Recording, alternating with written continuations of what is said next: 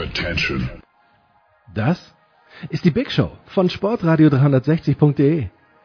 Und machen wir uns nichts vor, die ist richtig big. Und bald 333 Ausgaben alt. Aber was sollen wir machen? Irgendjemand muss die Maßstäbe schließlich setzen, die Dinge beim falschen Namen nennen, die Latte tiefer legen. Für wen wir das alles machen? Für uns, exklusiv. Schließlich sind wir genau so reich und berühmt geworden, durch puren Egoismus. Die ganze Welt dreht sich um mich, denn wir sind nur ein Egoist. Hat schon der Falke gesungen. Klar, zwölf Hörer. Davon können die ganzen MeToo-Produkte, denen wir seit 2011 den Weg zum Ruhm im Internet geebnet haben, nur träumen. Und ja, wir haben euch auch lieb. Andreas, Lars, Christoph, Thomas, Pedro, Michael, Roland, Christoph und die anderen vier Feinschmecker. Hm, wo sind eigentlich Sabine, Heidi, Laura, Lisa, Corinna, Jana, Lena? Und vor allem, wo ist Chantal? Reine Männerveranstaltung hier. Egal. Die Big Show. Live on Tape aus den David Alaba Studios in München. Jetzt.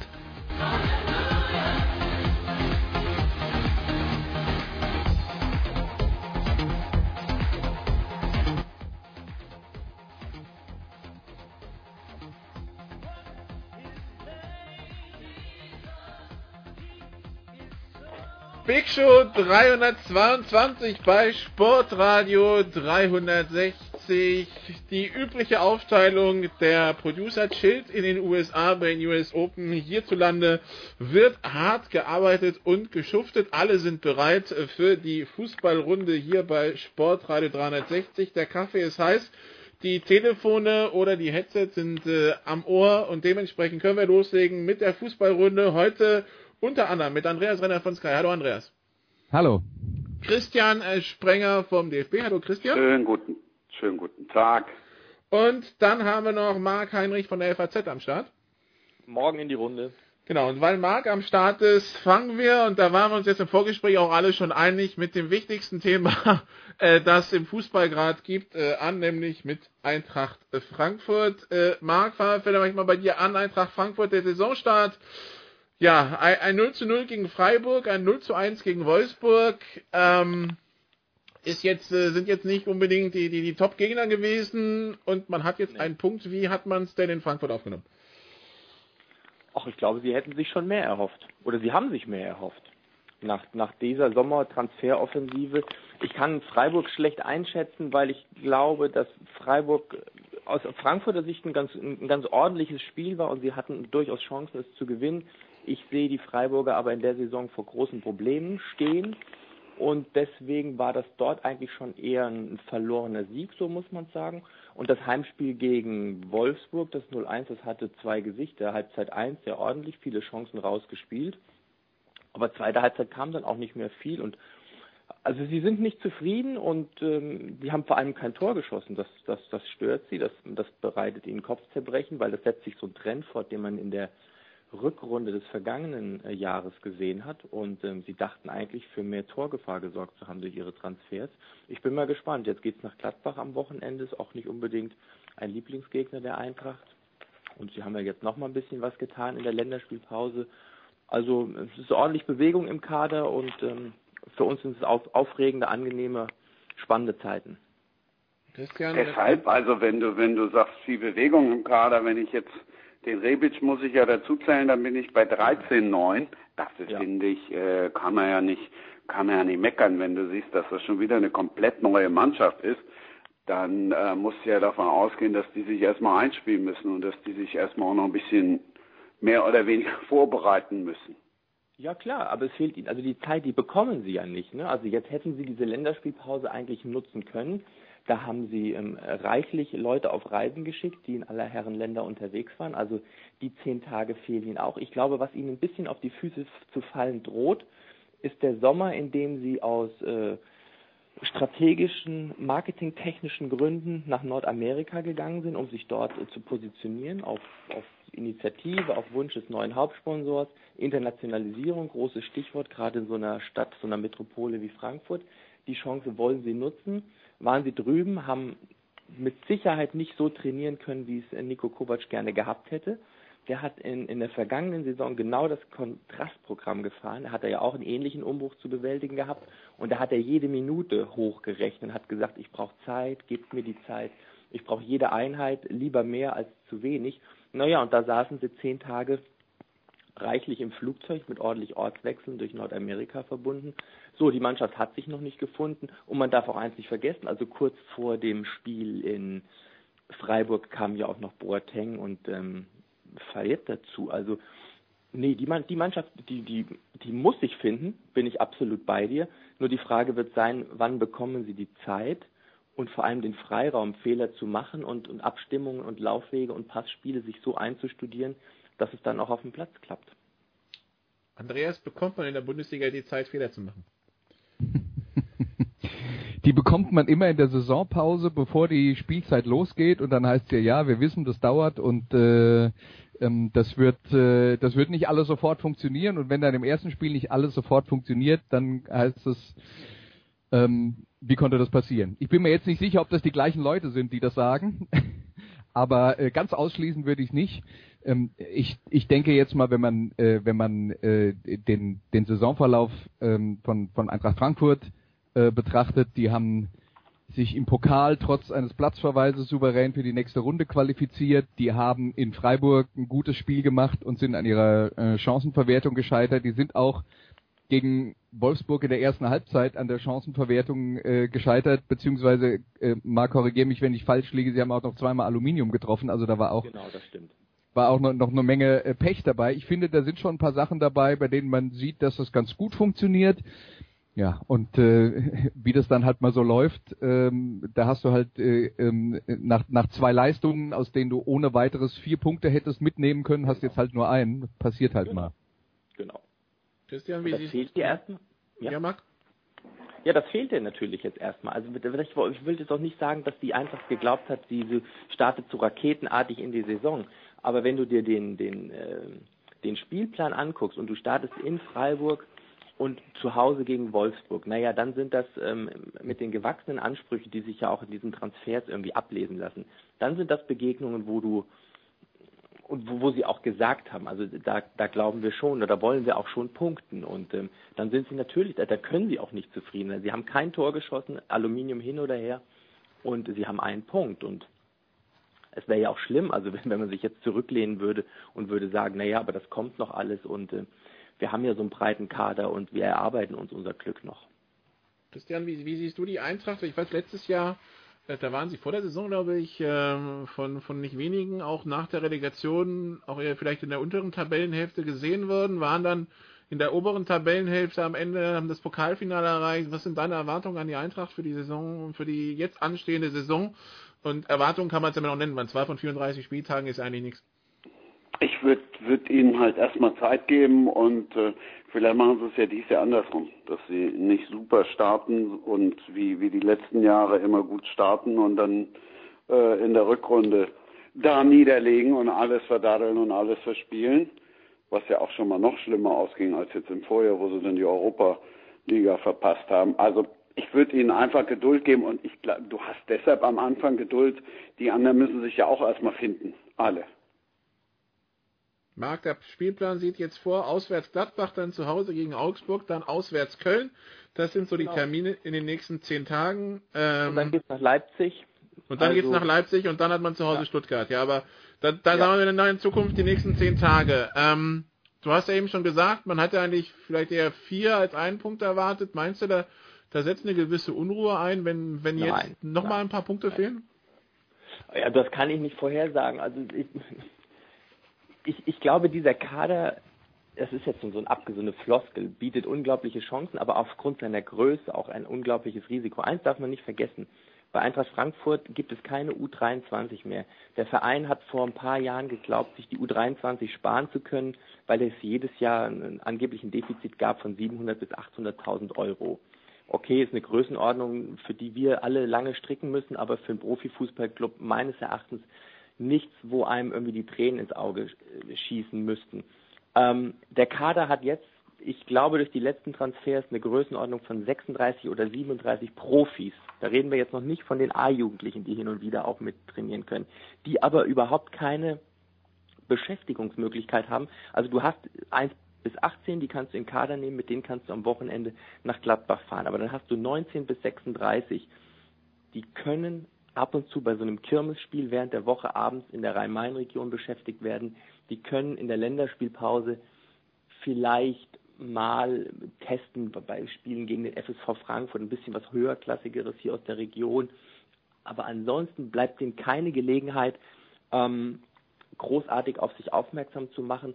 Und ansonsten haben sie einfach nur das Training. Und ich meine, wir alle kennen das ja, ähm, die, wenn die Unzufriedenheit sich Bahn bricht, also das ist, glaube ich, das, die größte Aufgabe, die Kovac leisten muss. Er muss diesen wahnsinnig, für Frankfurter Verhältnisse wahnsinnig großen Kader bei Laune halten, egal wie, einfach nur bei Laune halten, weil es ist ihnen nicht gelungen, auch nur einen der Reservisten, den sie gerne losgeworden wären, jetzt im, im Sommerschlussverkauf, sage ich mal, loszuwerden. Es sind alle geblieben und ähm, jetzt die, diese in der Vergangenheit, in der jüngeren Vergangenheit geholten Anders und jetzt in der Winterpause, ein, ein Max Besuschkow vom VfB Stuttgart, ein Wolf, der aus Hannover kam, die stehen noch nicht mal mehr im Kader, also die sind noch nicht mal unter den Top 18. Und sie haben noch Verletzte, die nachrücken, mit Mascarell, ein Stendera, der jetzt langsam wieder ranrückt. Also da ist, glaube ich, die größte Unruhe momentan nicht außerhalb des Vereins, sondern ich glaube, in und um die Kabine und, und die, das originäre Arbeitsfeld von Nico Kovac, da ist ganz viel Unruhe und da wird es darauf ankommen, wie er das moderiert, wie er da Leistung abruft und wie er da auch mit Härtefällen in Anführungszeichen geschickt umgehen kann. Wie, wie war das äh, im Sommer mit diesem Hin und Her rund um den Torwart, rund um äh, Radeki? Das scheint ja jetzt gelöst zu sein erstmal. Wie, wie sehr hat das noch äh, mit reingespielt, Marc? Ähm, also sie, sie hätten liebend gerne mit ihm, mit ihm verlängert, auch vielleicht mit der Maßgabe, ähm, eine Ausstiegsklausel in diesem Vertrag zu verankern, um ihn 2018 gegen eine festgeschriebene Summe gehen lassen zu können. Ähm, jetzt sind sie, ich, ich, glaube, Lukas ist, Lukas Radetzky ist Profi genug. Er hat vom ersten Tag an, als es dann feststand, dass er ähm, nicht, nicht weggehen kann, aber dann dann auch nicht verlängert, sondern er hat einfach gesagt, ich erfülle meinen Vertrag. Ich habe Vertrag bis Juni 2018 bei Eintracht Frankfurt und den erfülle ich. Hat eigentlich keiner der unmittelbar Beteiligten und die mit ihm zu tun haben, den Eindruck vermittelt, da ist jemand, der nur noch ähm, mit halbem Gas irgendwie seiner Aufgabe nachgeht. Nein, also der Junge will, der will international spielen, der will in das Schaufenster rücken.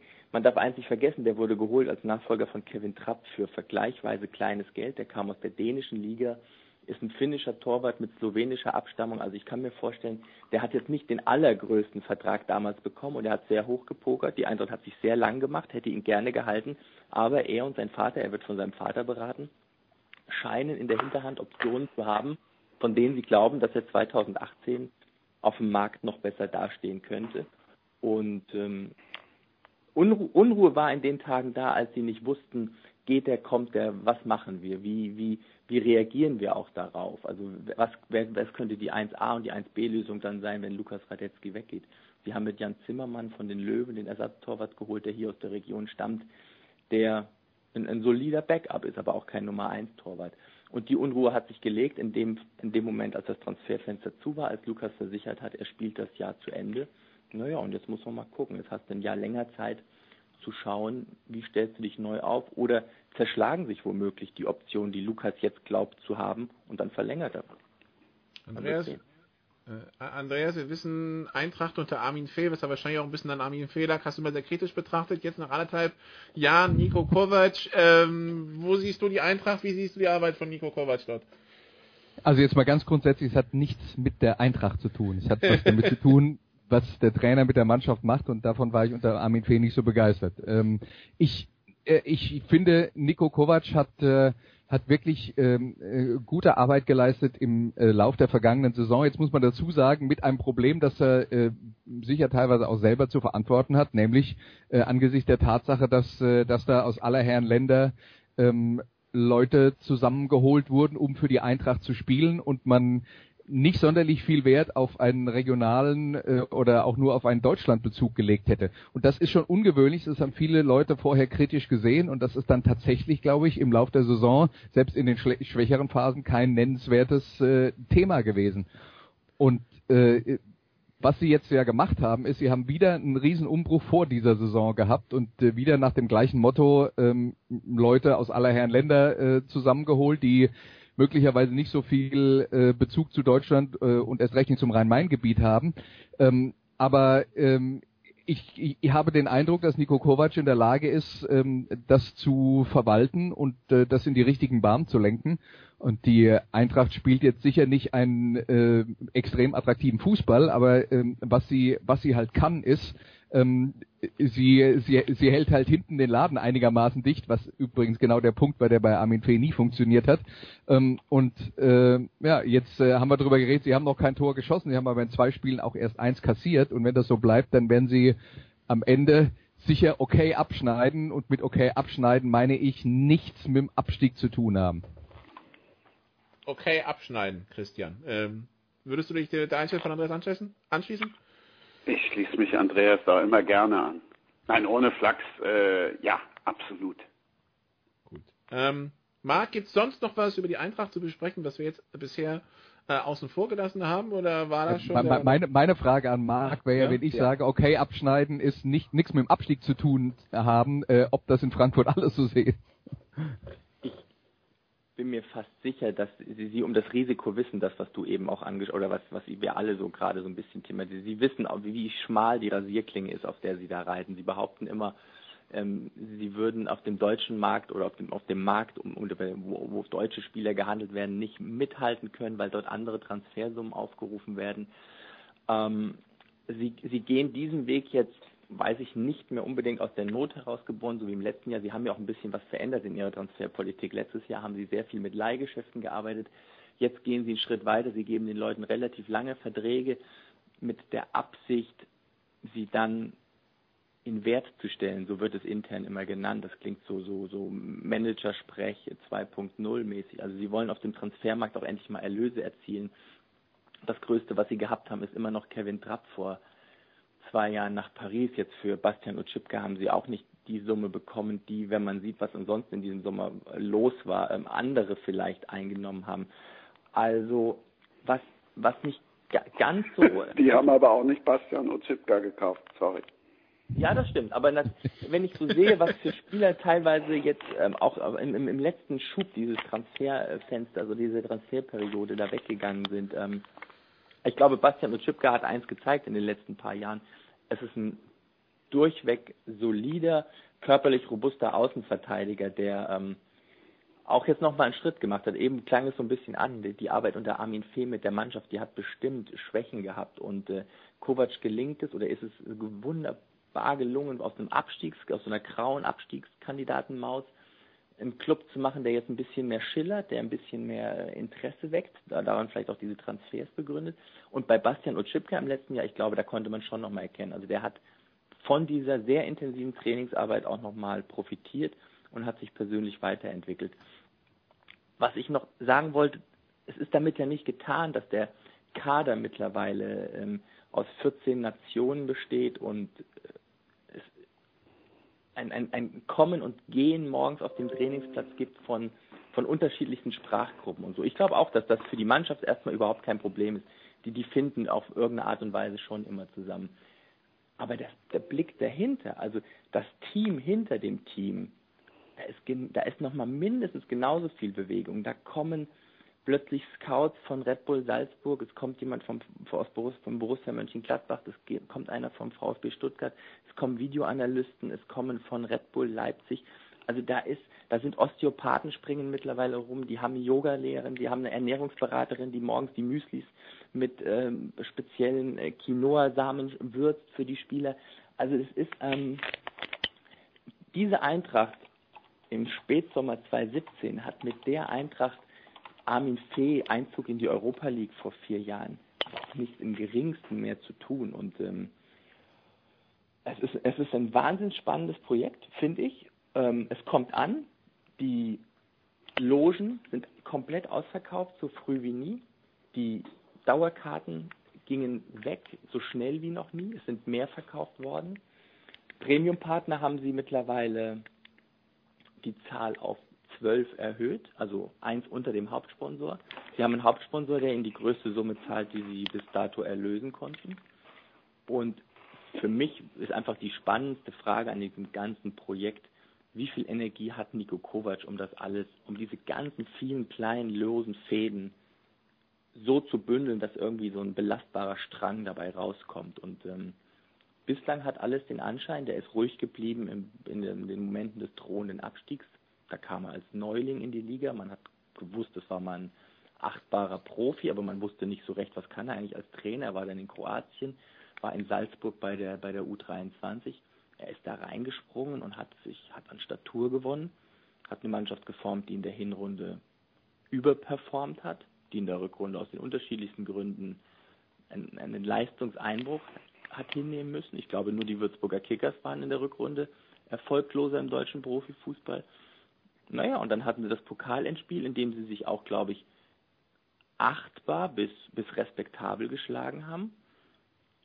Und dann sind sie in dem Sommer jetzt so aktiv geworden auf dem Transfermarkt wie bislang noch nicht zuvor. Sie sind bei 25 Millionen Euro. Das mag gemessen in anderen äh, Größen, in anderen Größenordnungen jetzt nicht sonderlich viel wirken, aber für Eintracht ist es, also die wollen was erreichen, da sind wir wieder beim Punkt am Anfang. Natürlich, ein 0 zu 0 in Freiburg und ein 0 zu 1 gegen Wolfsburg, das ist noch kein Gradmesser. Und wenn sie den Abstieg verhindern, werden sie natürlich auch erstmal sagen, wir sind zufrieden. Aber dauerhaft will man hier schon diese Schere, die nach oben oder diesen, diesen, diese, diese Differenz, die zu den Top 6 Clubs, Top 7 Clubs aufgekommen ist, die will man schon kleiner sehen. Und da ist man nicht zufrieden, wenn man 14, 15 oder so abschneidet am Ende. Das, das wird auf Dauer nicht funktionieren. Gut, dann so viel zur Eintracht. Die Frage an Marc ist natürlich wie immer die Frage nach den Highlights am Wochenende. Ist das dann das Spiel in Gladbach? Na klar, Borussia Park.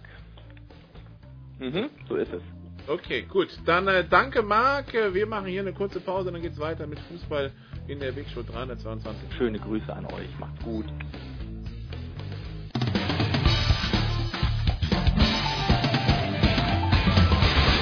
Hallo, hier ist Fabian Ambischen und wir hören Sportradio 360.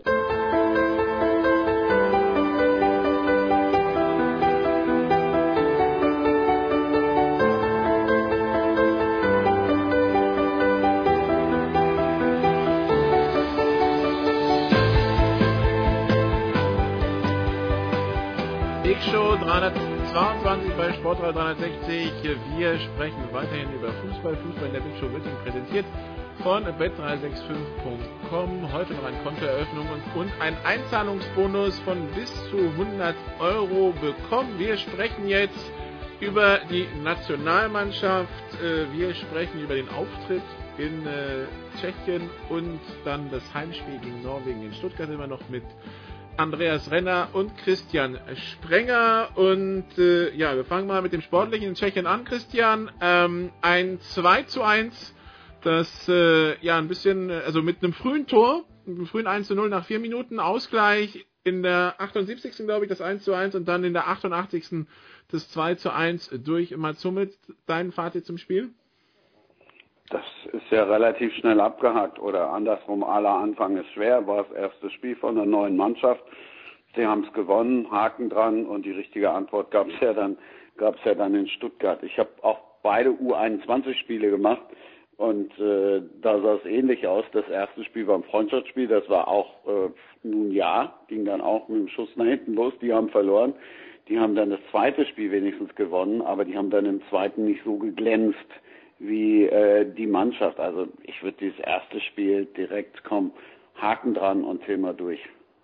Haken Inklusive dran. der Begleiterscheinung. Äh, okay, Andreas, Haken dran und Thema durch?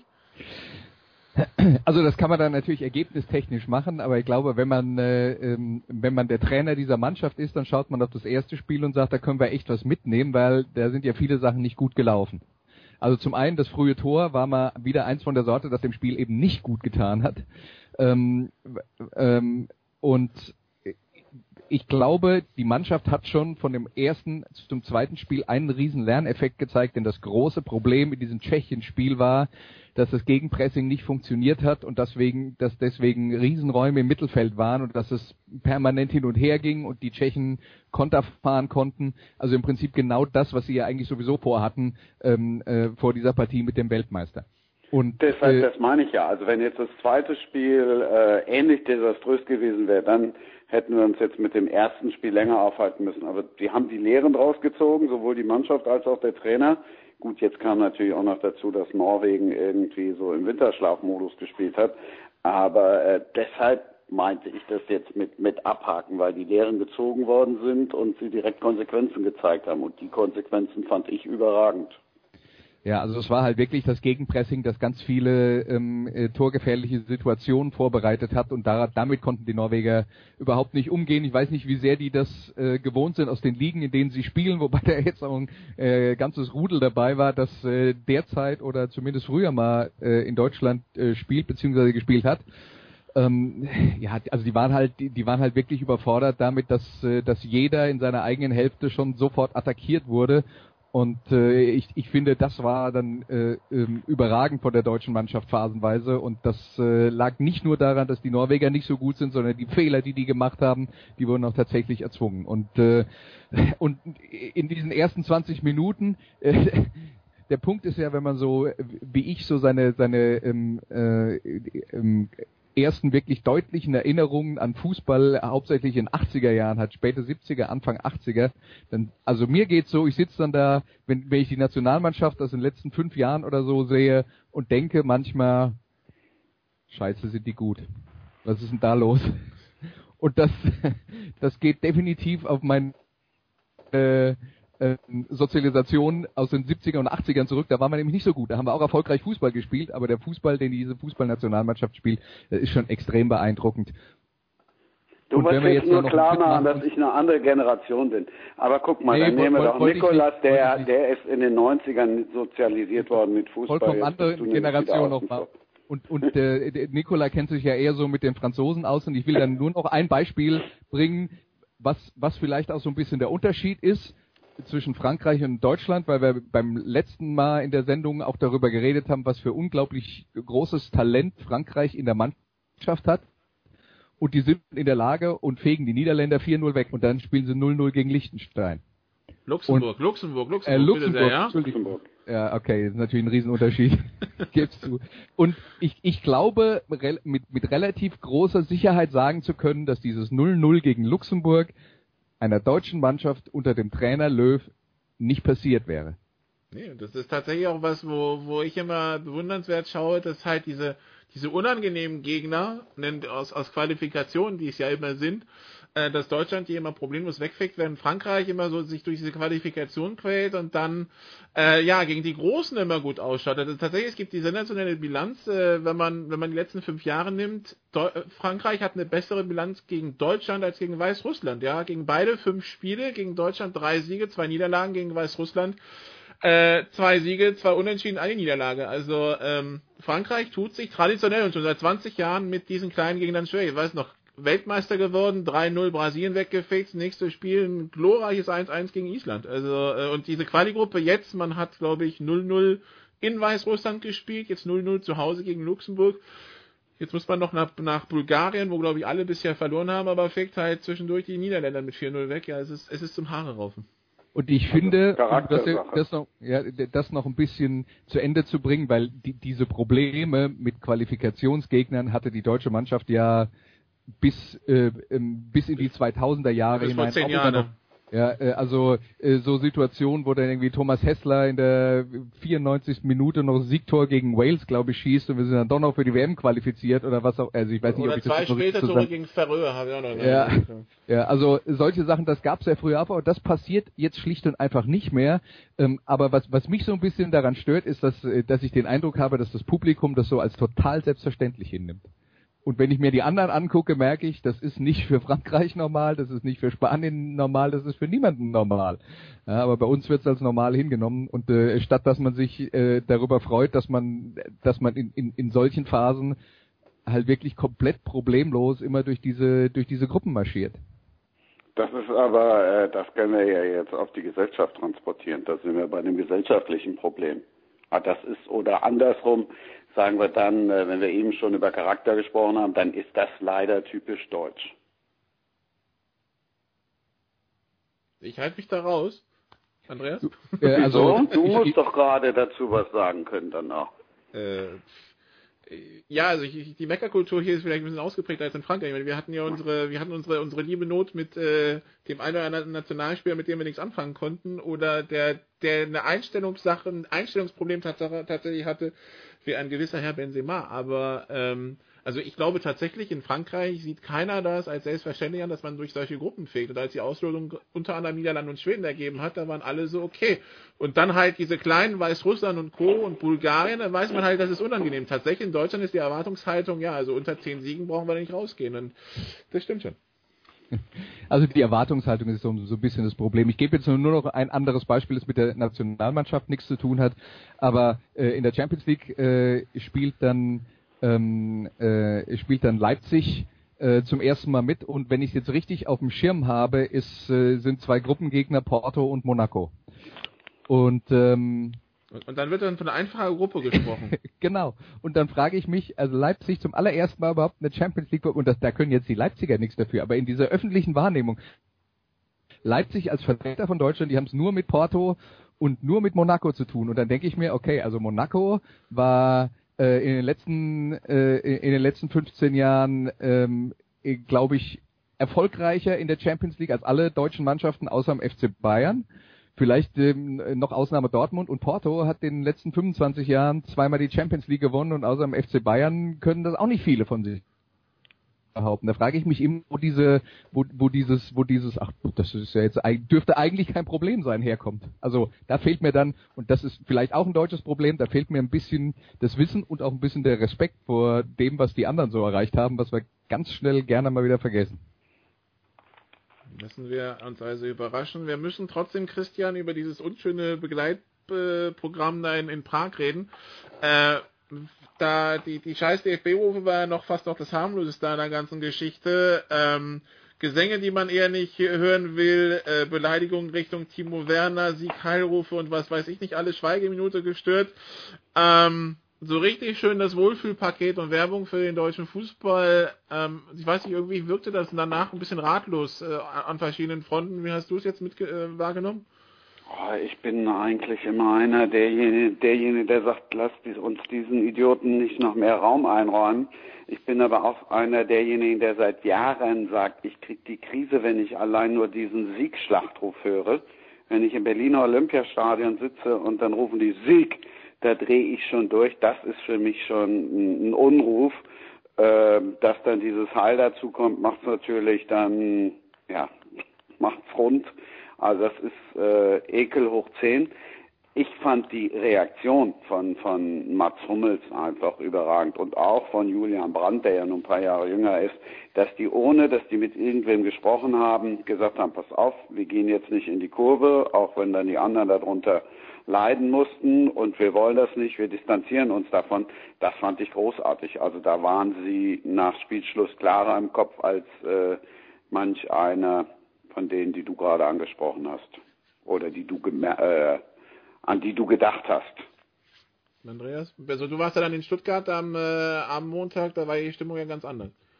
Äh, ja. da war die Stimmung ganz anders. Insofern ähm, äh, die die Geschichten in Prag habe ich ja dann auch, auch äh, am Fernseher nicht so mitbekommen.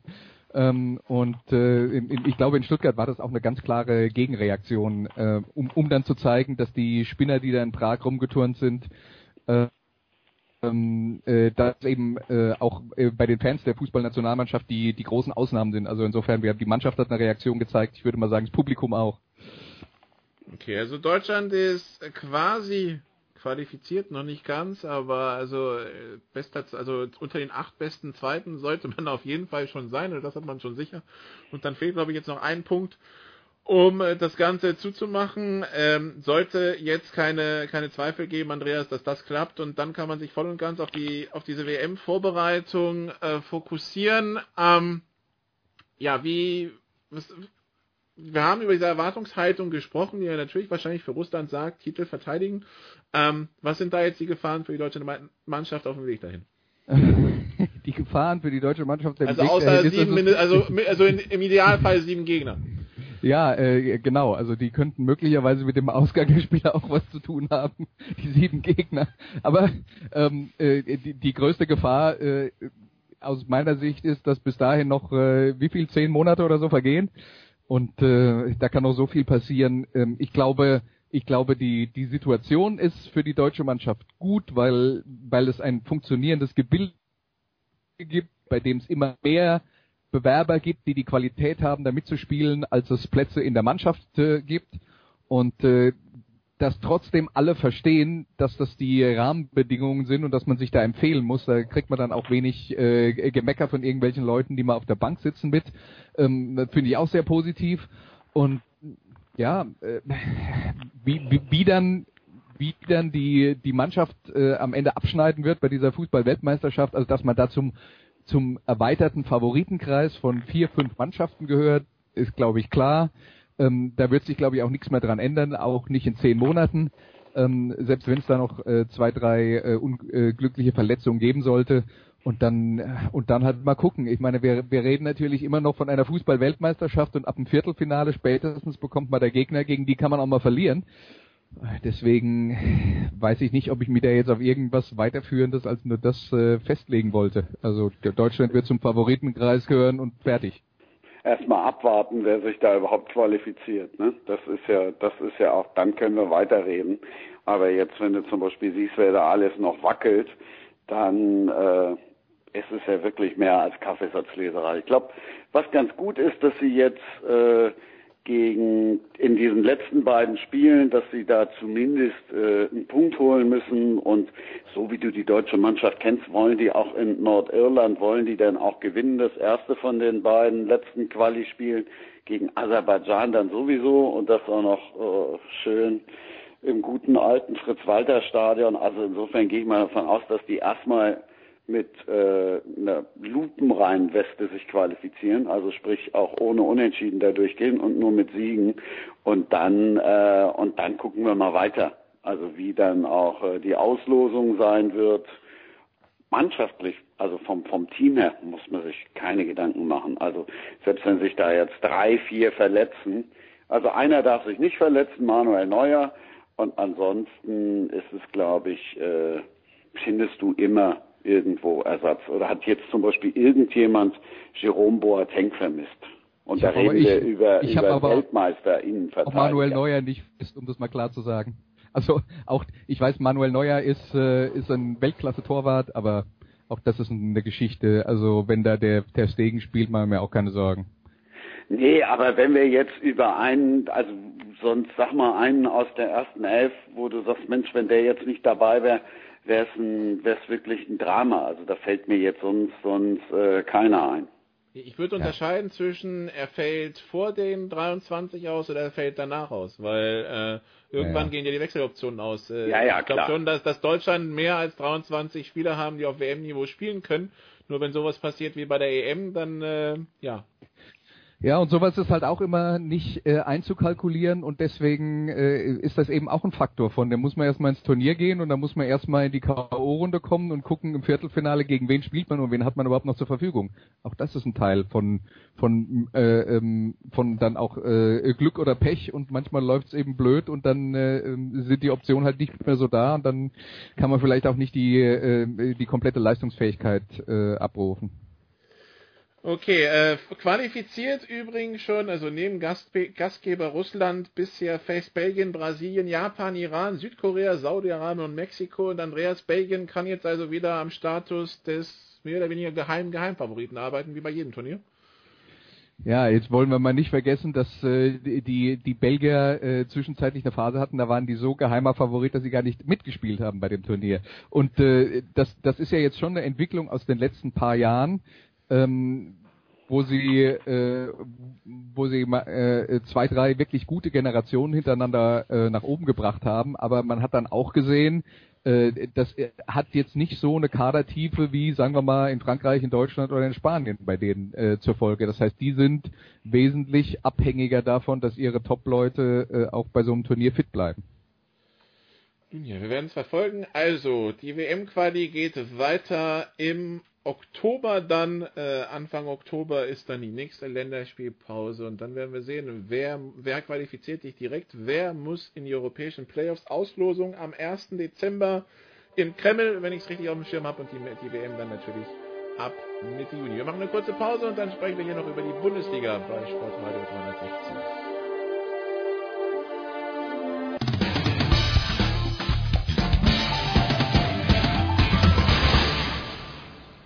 Ja, hier ist Heiner Brand und Sie hören Sportradio 360.de.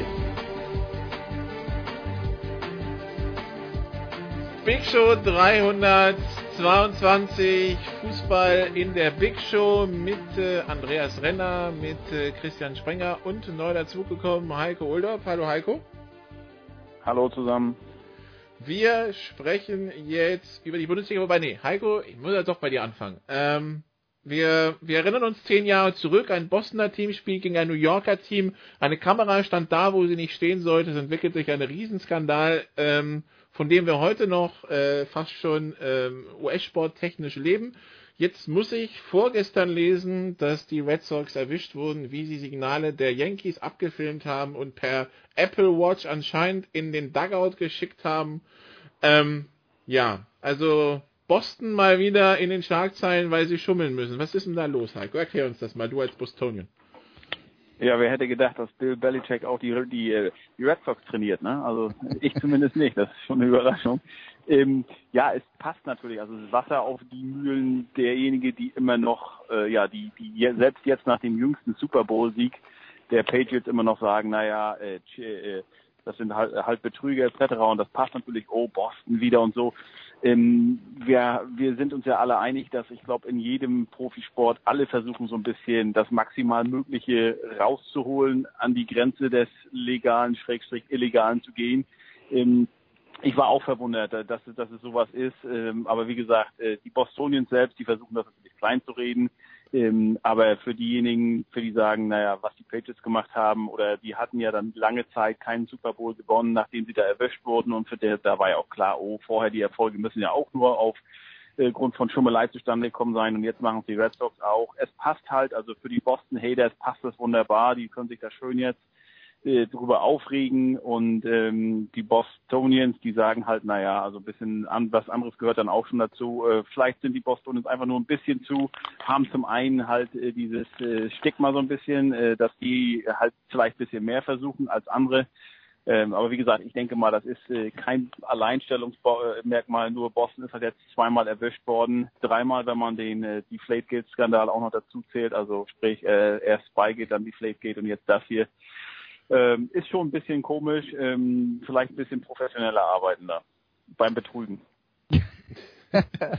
also, Titletown USA arg in Bedrängnis, aber seitdem Heiko Ulderb aus Titletown USA nach Hamburg gezogen ist, Christian, läuft es ja auch beim HSV. Zwei Siege aus zwei Spielen, sechs Punkte. Jetzt geht es am Freitag gegen Leipzig. Ähm, Gehen wir davon aus, dass es beim HSV besser geworden ist oder hat, Bo oder hat Heiko einfach eine bessere Kameratechnik nach Hamburg gebracht, Christian? So kurz, er ist umgezogen. Das muss ja dann erst vor, vor dieser Saison gewesen sein. Ab, auch beim HSV gilt abwarten, gucken, äh, wobei äh, das ja schon alles besser aussieht als äh, im Vorjahr, aber nichtsdestotrotz bin ich jetzt weit davon entfernt zu sagen, Mensch, jetzt äh, geht der HSV da aber durch, auch wenn ich sie gesehen habe in, in Köln, äh, wo sie wirklich abgezockt gespielt haben und abgebrüht gespielt haben. Da haben sie aus ihren Chancen die Tore gemacht und sich nachher auch nichts äh, nix mehr nehmen lassen. Das hat mich schon beeindruckt. Aber nochmal, auch da reden wir erst über den zweiten Spieltag. Lass jetzt mal die fünf Spiele, die im September anstehen, bis wir zur nächsten Pause kommen, bis wir zur nächsten Bundesliga-Pause rumgehen. Und dann können wir nochmal drüber reden, wo der HSV vielleicht äh, hinschauen kann. Nichtsdestotrotz, Andreas ist ja trotzdem entspannter, nach zwei Spieltagen sechs Punkte zu haben, als gefühlt wie letztes Jahr die ganze Hinrunde dafür zu brauchen. Also zumindest, es, es, es geht leicht aufwärts. Ja, also ich glaube, das äh, haben ja auch alle gesehen in der Rückrunde, also dass die Arbeit von Markus Gistol da langsam Früchte getragen hat, dass die äh, dass er die Spielweise äh, des Teams umgestellt hat, dass er dann eben auch in der Lage war, diese Spielweise mit mehr Konstanz als früher abzurufen. Das ist immer noch nicht da, wo es hin soll und auch was die individuelle Qualität angeht, ist der HSV immer noch so mittelgut aufgestellt in der Fußball-Bundesliga, aber trotzdem ist das schon äh, ähm, äh, ist das schon eine deutliche Steigerung. Aber äh, um was, was, was mich so ein bisschen wundert, ist bei der Euphorie, äh, ich, ich nenne es jetzt mal die gebotene Euphorie über zwei Siege äh, zu äh, Beginn der Saison, dass, äh, dass die äh, Hamburger ja trotzdem äh, vorher im DFB-Pokal ausgeschieden sind. Also da sieht man ja auch, dass äh, äh, dass selbst wenn der eingeschlagene Weg offensichtlich richtig ist und dass wenn wenn mehr Konstanz drin ist als in der Vergangenheit, dass da trotzdem immer noch äh, ein paar Schritte fehlen, bevor man da äh, wirklich äh, äh, wirklich auf der sicheren Seite ist und dann vielleicht mal eine Saison spielt, wo man mit dem Abstieg nichts zu tun hat. Es ist ja auch so, glaube ich, ähm, äh, nach, nach dem Start da in Osnabrück, da ging das große Zittern ja schon wieder los. Dann haben die glücklich gegen Augsburg gewonnen. Ähm, was jetzt nicht, wie es zustande gekommen ist, interessiert keinen mehr. Du hast die Punkte, dann hast du, wie Christian sagte, eine gute Vorstellung äh, in Köln äh, da hingelegt. Du hast jetzt die sechs Punkte, aber ich glaube, der richtige erste äh, Test kommt jetzt gegen Leipzig, wo sich dann die Frage stellt, ist Leipzig mit dem also mit dem Kopf eventuell schon äh, leicht Tendenz Champions League. Da gibt's dann, dann den ersten Auftritt in der kommenden Woche. Ähm, aber äh, es ist so, äh, Gisdol wurde ja im vergangenen Jahr geholt, einfach nur um zu retten. Und diese Saison ist wirklich angesehen oder unter dem unter der Überschrift, jetzt will er hier was aufbauen, was entstehen lassen. Und äh, ja, die sechs Punkte hat er jetzt erstmal, wer hätte das gedacht, nach vor Saisonbeginn beziehungsweise auch nach dem Pokal aus in Osnabrück, dass ähm, der HSV nach zwei Spieltagen einer von vier Clubs ist mit einer weißen Weste. Also ich hätte es garantiert nicht gedacht. Ähm, ich weiß aber auch nicht, äh, ich, ich kann mir beide Szenarien vorstellen, dass die am Freitagabend dann sogar neun Punkte haben. Kann aber auch sein, dass die zu Hause klar verlieren und äh, dann äh, musst du auswärts ran, dann ist der nächste Heimgegner Borussia Dortmund, dann kann das auch ganz schnell in eine andere Richtung gehen. Also ich, ich empfinde hier in Hamburg noch keine große Euphorie. Natürlich ist das hier so, wie es vergangenes Jahr auch in Köln da war. In Köln hatte ähm, Köln hatte ja einmal nach drei Spieltagen sieben Punkte, war über Nacht von Freitag auf Samstag mal Tabellenführer. Genauso war es hier auch nach dem Sieg in Köln da, aber das wissen alle schon schon einigermaßen einzuordnen. Also ne, man ist froh über das, was man hat, aber äh, ich glaube, es gab ja sogar witzigerweise, aber das ist heutzutage wahrscheinlich auch so Usus, eine Facebook-Gruppe wurde schon gegründet. Ich weiß nicht, wann der letzte Spieltag ist, aber da wurde schon zur Meisterschaftsfeier eingeladen auf den Rathausmarkt. Die Facebook-Gruppe hatte ganz schnell 7000 Follower. Aber gut, das ist halt der Zahn der Zeit. Wir haben 2017. Ich denke insgesamt die Leute, die hier da am Machen sind, die wissen das schon gut einzuordnen. Ja, sowieso. Und, und dieses, dieses von Freitag auf Samstag Tabellenführer sein, also mit Verlaub, ähm, dass, dass sowas überhaupt Schlagzeilen wert ist, finde ich schon extrem bemerkenswert. Aber nun gut, das, äh, das ist auch die, äh, äh die Zeit, äh, in, in, in der wir leben. Aber was das Spiel gegen Leipzig angeht, ich erinnere mich an äh, ein Spiel aus der Vorsaison, als die Hamburger Leipzig total geschockt haben ja. und äh, 3-0 geschlagen in Leipzig. haben in Leipzig ja. und äh, das ist jetzt äh, wieder so ein interessantes Duell zweier Mannschaften, die ja äh, von, von extremem Pressing äh, äh, gelebt haben, also Leipzig sowieso und das ist ja dann auch die Spielweisenumstellung unter Markus Gistol und die haben damals Leipzig halt wirklich mit deren eigenen Mitteln geschlagen. Das war schon eine, eine beeindruckende Leistung und da bin ich mal sehr gespannt. Also ich glaube, die Leipziger haben das auch nicht vergessen. Nun ja, wir werden sehen. Dann äh, kommen wir, äh, und Andreas, kurz, hört mal kurz weg. Äh, Heiko, dann noch, äh, weil du ja gesagt hast, Leipzig und, und Champions League rausgucken. Köln schaut ja nach, ähm, nach London, zu Arsenal, zu Roter Stern Belgrad, zu Borisov, aber vorher steht noch Augsburg auswärts auf dem Plan. Ähm, und Ganz wichtig, da, da, viel wichtiger, viel wichtiger als Arsenal. Da, da, hoffe, da müssen jetzt Punkte her.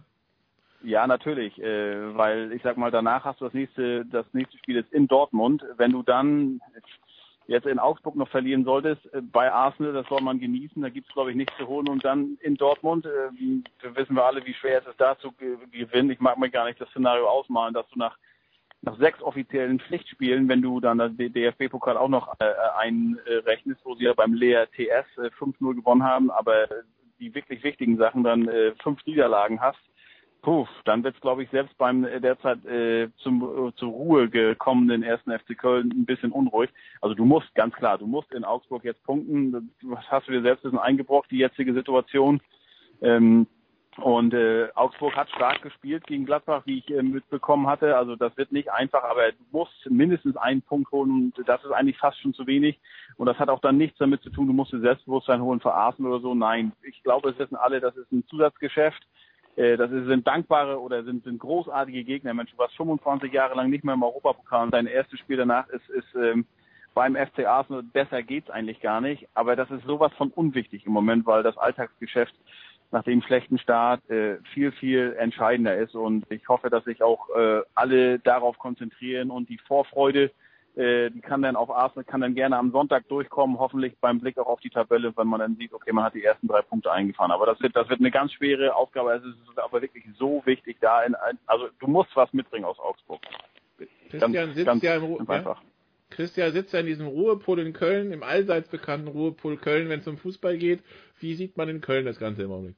Das Problem ist halt leider, dass der, also intern ist der Ruhepol noch gegeben, aber extern, ich habe ja nun auch viele, viele FC, kenne nun viele FC-Fans und lese auch viel von denen jetzt schon bei Facebook, wo du denkst, ey, sag mal Freunde, da sind wir wieder, wo wir eben schon bei dem Thema waren oder vorhin beim Thema Demut und, und Dankbarkeit erstmal freuen, was da war, dass jetzt überhaupt Arsenal kommt. Aber da kommen jetzt schon wieder Diskussionen, wo du denkst, ey Freunde, sag mal Hallo oder Cordoba, nein und so weiter, wo ich denke, Freunde, wie oft hat Modest in der ersten Saison getroffen? Jetzt wartet doch erstmal ab. Klar, ist es scheiße, wenn du mit, äh, mit zwei Niederlagen startest, aber äh, deshalb ist in Augsburg, auch wenn ich irgendwo gelesen habe, das ist der Angstgegner vom FC, äh, musst du musst du was holen, gerade auch wenn du siehst, äh, ja, wo man eigentlich Augsburg einzuordnen hat und wo man Köln einzuordnen hat. Wobei ich weit davon entfernt bin, Köln jetzt ganz oben einzuordnen. Ne? Also wenn sie es wieder unter die ersten zehn schaffen, dann Hut ab. Ja, ich, ich, wo, wo hat man in Köln einzuordnen, Andreas? Äh, ich, ich, ich will nicht über den FC schon wieder reden, ja. Also habe ich alles gesagt in den letzten Wochen und Monaten. Ich will nur vielleicht dann mal sagen, äh, was den FC Augsburg angeht, dass die natürlich bei so einem Spiel dann auch drauf gucken und sagen, oh, gegen Köln müssten wir eigentlich schon was holen, ja. Also das ist so ein bisschen, die gucken sich gegenseitig an und sagen, gegen die Truppe müssen wir eigentlich gewinnen. Also ähm, ja, es äh, kommt immer wieder ein bisschen so auf auf die Perspektiven, aber wahr ist natürlich, dass der FC Augsburg eine der Mannschaften ist, die viele am äh, Tabellenende, am Ende der Saison erwarten. Und die Kölner sehen die meisten qualitativ schon einen Schritt oben drüber. Das äh, äh ist äh, sicher auch zu Recht so. Aber ähm, es war schließlich eine, ähm, eine weit verbreitete Befürchtung, dass Köln in diesem Jahr Europa League spielt und dann vielleicht in der Bundesliga nicht so gut ist. Das ist dann vielleicht das äh, ähm, die, die, die Vorbereitungsphase darauf. Besser, man gewöhnt sich schon mal dran. Dann, ja, vor allen Dingen, es war ja auch so, alle haben gesagt, naja, die Offensive, na jetzt, wo der Modest weg ist, natürlich äh, sehen alle nur die 25 Tore, die ja vergangene Saison gesprochen, äh, geschossen genau. haben. Wir haben alle schon auch vor zwei Wochen drüber geredet, was war Modest, als er aus Hoffenheim kam. Da haben alle gehofft, Mensch, kann er einigermaßen Anthony Uja ersetzen.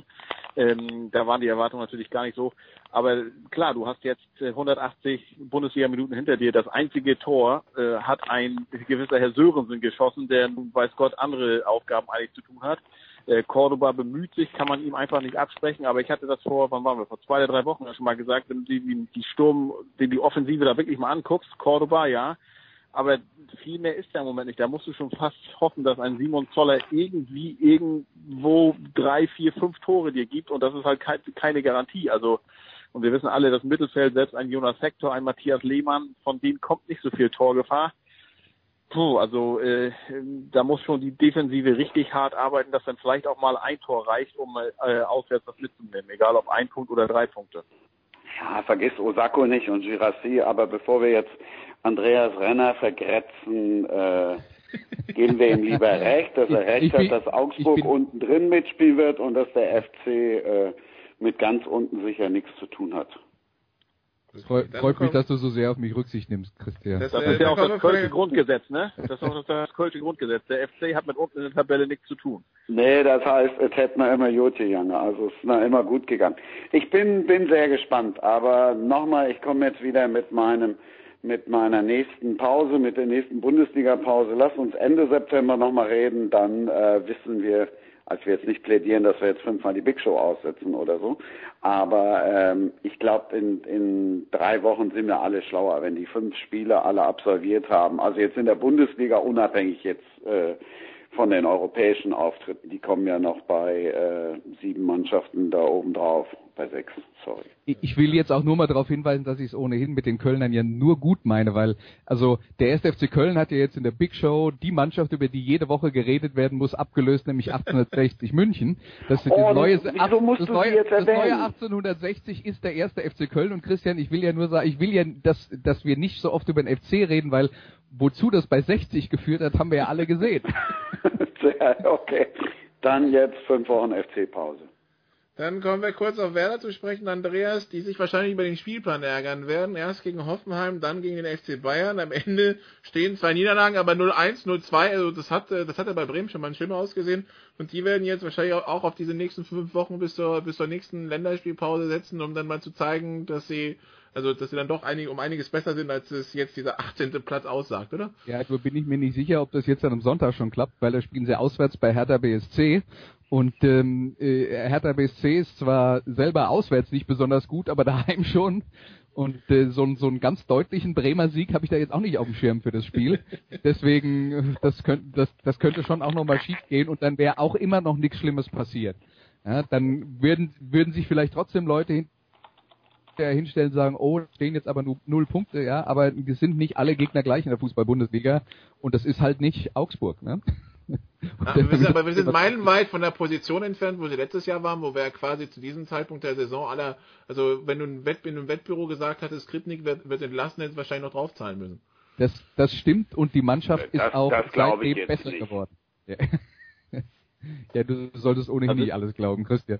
Aber, aber äh, also, dass die Mannschaft insgesamt seitdem besser und stabiler geworden ist, ähm, das haben wir doch alle gesehen und dass äh, Alexander Nuri auch mit Höhen und Tiefen schon in der Lage war, diese Mannschaft äh, gerade defensiv zu stabilisieren, was ja immer das große Manko war.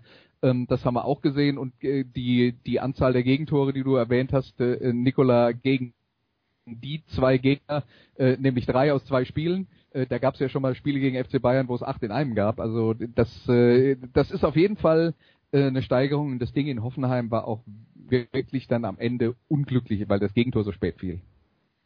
Okay, die beiden Werder-Gegner spielen jetzt gegeneinander, Christian, das Topspiel am Samstagabend. TSG Hoffenheim gegen den FC Bayern München, äh, der Champions League Qualifikant, der es ja nicht geschafft hat, gegen den Meister. Was erwartest du von dem Spiel? Und wirst du vor Ort sein? Mm, also ich hoffe, dass es ein, dass es ein richtig gutes Spiel wird. Verspreche mir da natürlich sehr viel von, allein wegen Hoffenheim. Bei den Bayern bin ich sehr gespannt wie das jetzt so alles aussieht. Thomas Müller wird ja spielen, das ist uns ja jetzt auch allen klar. Äh, aber sonst mal gucken, wer, wer, wer bei den Bayern dann draußen sitzt. Ich bin überzeugt, dass Hoffenheim eine gute Chance hat, das Ding zu gewinnen. Heiko, du auch? Ja, ich bin, mittlerweile sind wir ja schon da angekommen, dass selbst wenn Bayern München in, äh, in Hoffenheim äh, unentschieden, nee, ist es in Hoffenheim? In Hoffenheim, ja. Also in Sinsheim, ja? Äh, ja, mittlerweile sind wir da angekommen. Also wenn selbst wenn Bayern München in Hoffenheim nur unentschieden spielt, dann wird da ja schon eine kleine Krise ähm, äh, eingeredet. Äh, das ist sicherlich ein Spiel aufgrund der ganzen, sag ich mal, Nebendiskussionen, äh, Stichwort Thomas Müller. Ähm, also es ist nicht einfach in Hoffenheim zu gewinnen, äh, das, das, das wissen wir alle. Also ich, ich kann mir durchaus vorstellen, dass die Bayern da Punkte lassen, aber ich würde dann da keine dann nichts allzu Schlimmes heraus äh, ja, herauskreieren wollen. Aber ähm, in, angesichts der Tatsache, dass wir jetzt fünfmal nacheinander Meister wurde und da sind ja immer alle auf der Suche, dass man da irgendwas vielleicht, obwohl es noch früh in der Saison auch so ein bisschen Spannung herbeireden kann. Für mich wären die Bayern am Ende sowieso wieder Meister, äh, aber wäre gut, wenn sie dann vielleicht äh, von mir aus jetzt in Hoffenheim schon erste Punkte lassen, damit es einigermaßen spannend bleibt. Ich sehe schon, wenn es 2-2 ausgehen sollte, die Schlagzeile bei Spiegel Online vor mir. Bayern stolpert in Hoffenheim. Ja, genau. Ich finde, das ist ein Spiel, das guten Fußball verspricht, mehr, äh, äh, als allererstes. Äh, und äh, das sollte dann eigentlich auch das Wichtigste bei der ganzen Geschichte sein. Ähm, Hoffenheim ist so, also bei Hoffenheim wirkt natürlich schon so ein bisschen auch noch diese äh, Liverpool-Geschichte mit rein, wo man sich für die Champions League qualifizieren, wo, wo man klar wusste, dass das der schwerste Gegner ist, den man kriegen konnte, aber man war ja dann doch über zwei Spiele gesehen absolut chancenlos. Also das war dann auch nochmal eine, äh, äh, eine Ansage. Ähm, in, in der Liga haben sie, glaube ich, auch nicht so überzeugend bis jetzt gespielt. Also ich weiß nicht, ob Hoffenheim ähm, nicht auch noch ein bisschen mit sich selber zu kämpfen hat, weil es da ja dann doch auch rund um die Mannschaft äh, diverse Veränderungen gab. Äh, aber äh, das ist auf jeden Fall was, was man äh, beobachten muss. Und gerade beim FC Bayern ist ja dann auch die Frage, äh, wie, äh, wie stabil sind die? Und sie haben ja auch in dieser Saison schon äh, ähm, mehr oder weniger äh, gute Leistungen gezeigt und eine zweite Halbzeit zu Hause gegen Leverkusen, die wir, glaube ich, so auch lange nicht mehr gesehen hatten beim äh, Heimspiel des FC Bayern. Es ist einfach nur ein weiteres Indiz auf dem Weg dazu, äh, äh, dass wir uns eine äh, Meinung bilden über das, was diese Mannschaften in dieser Saison tatsächlich können.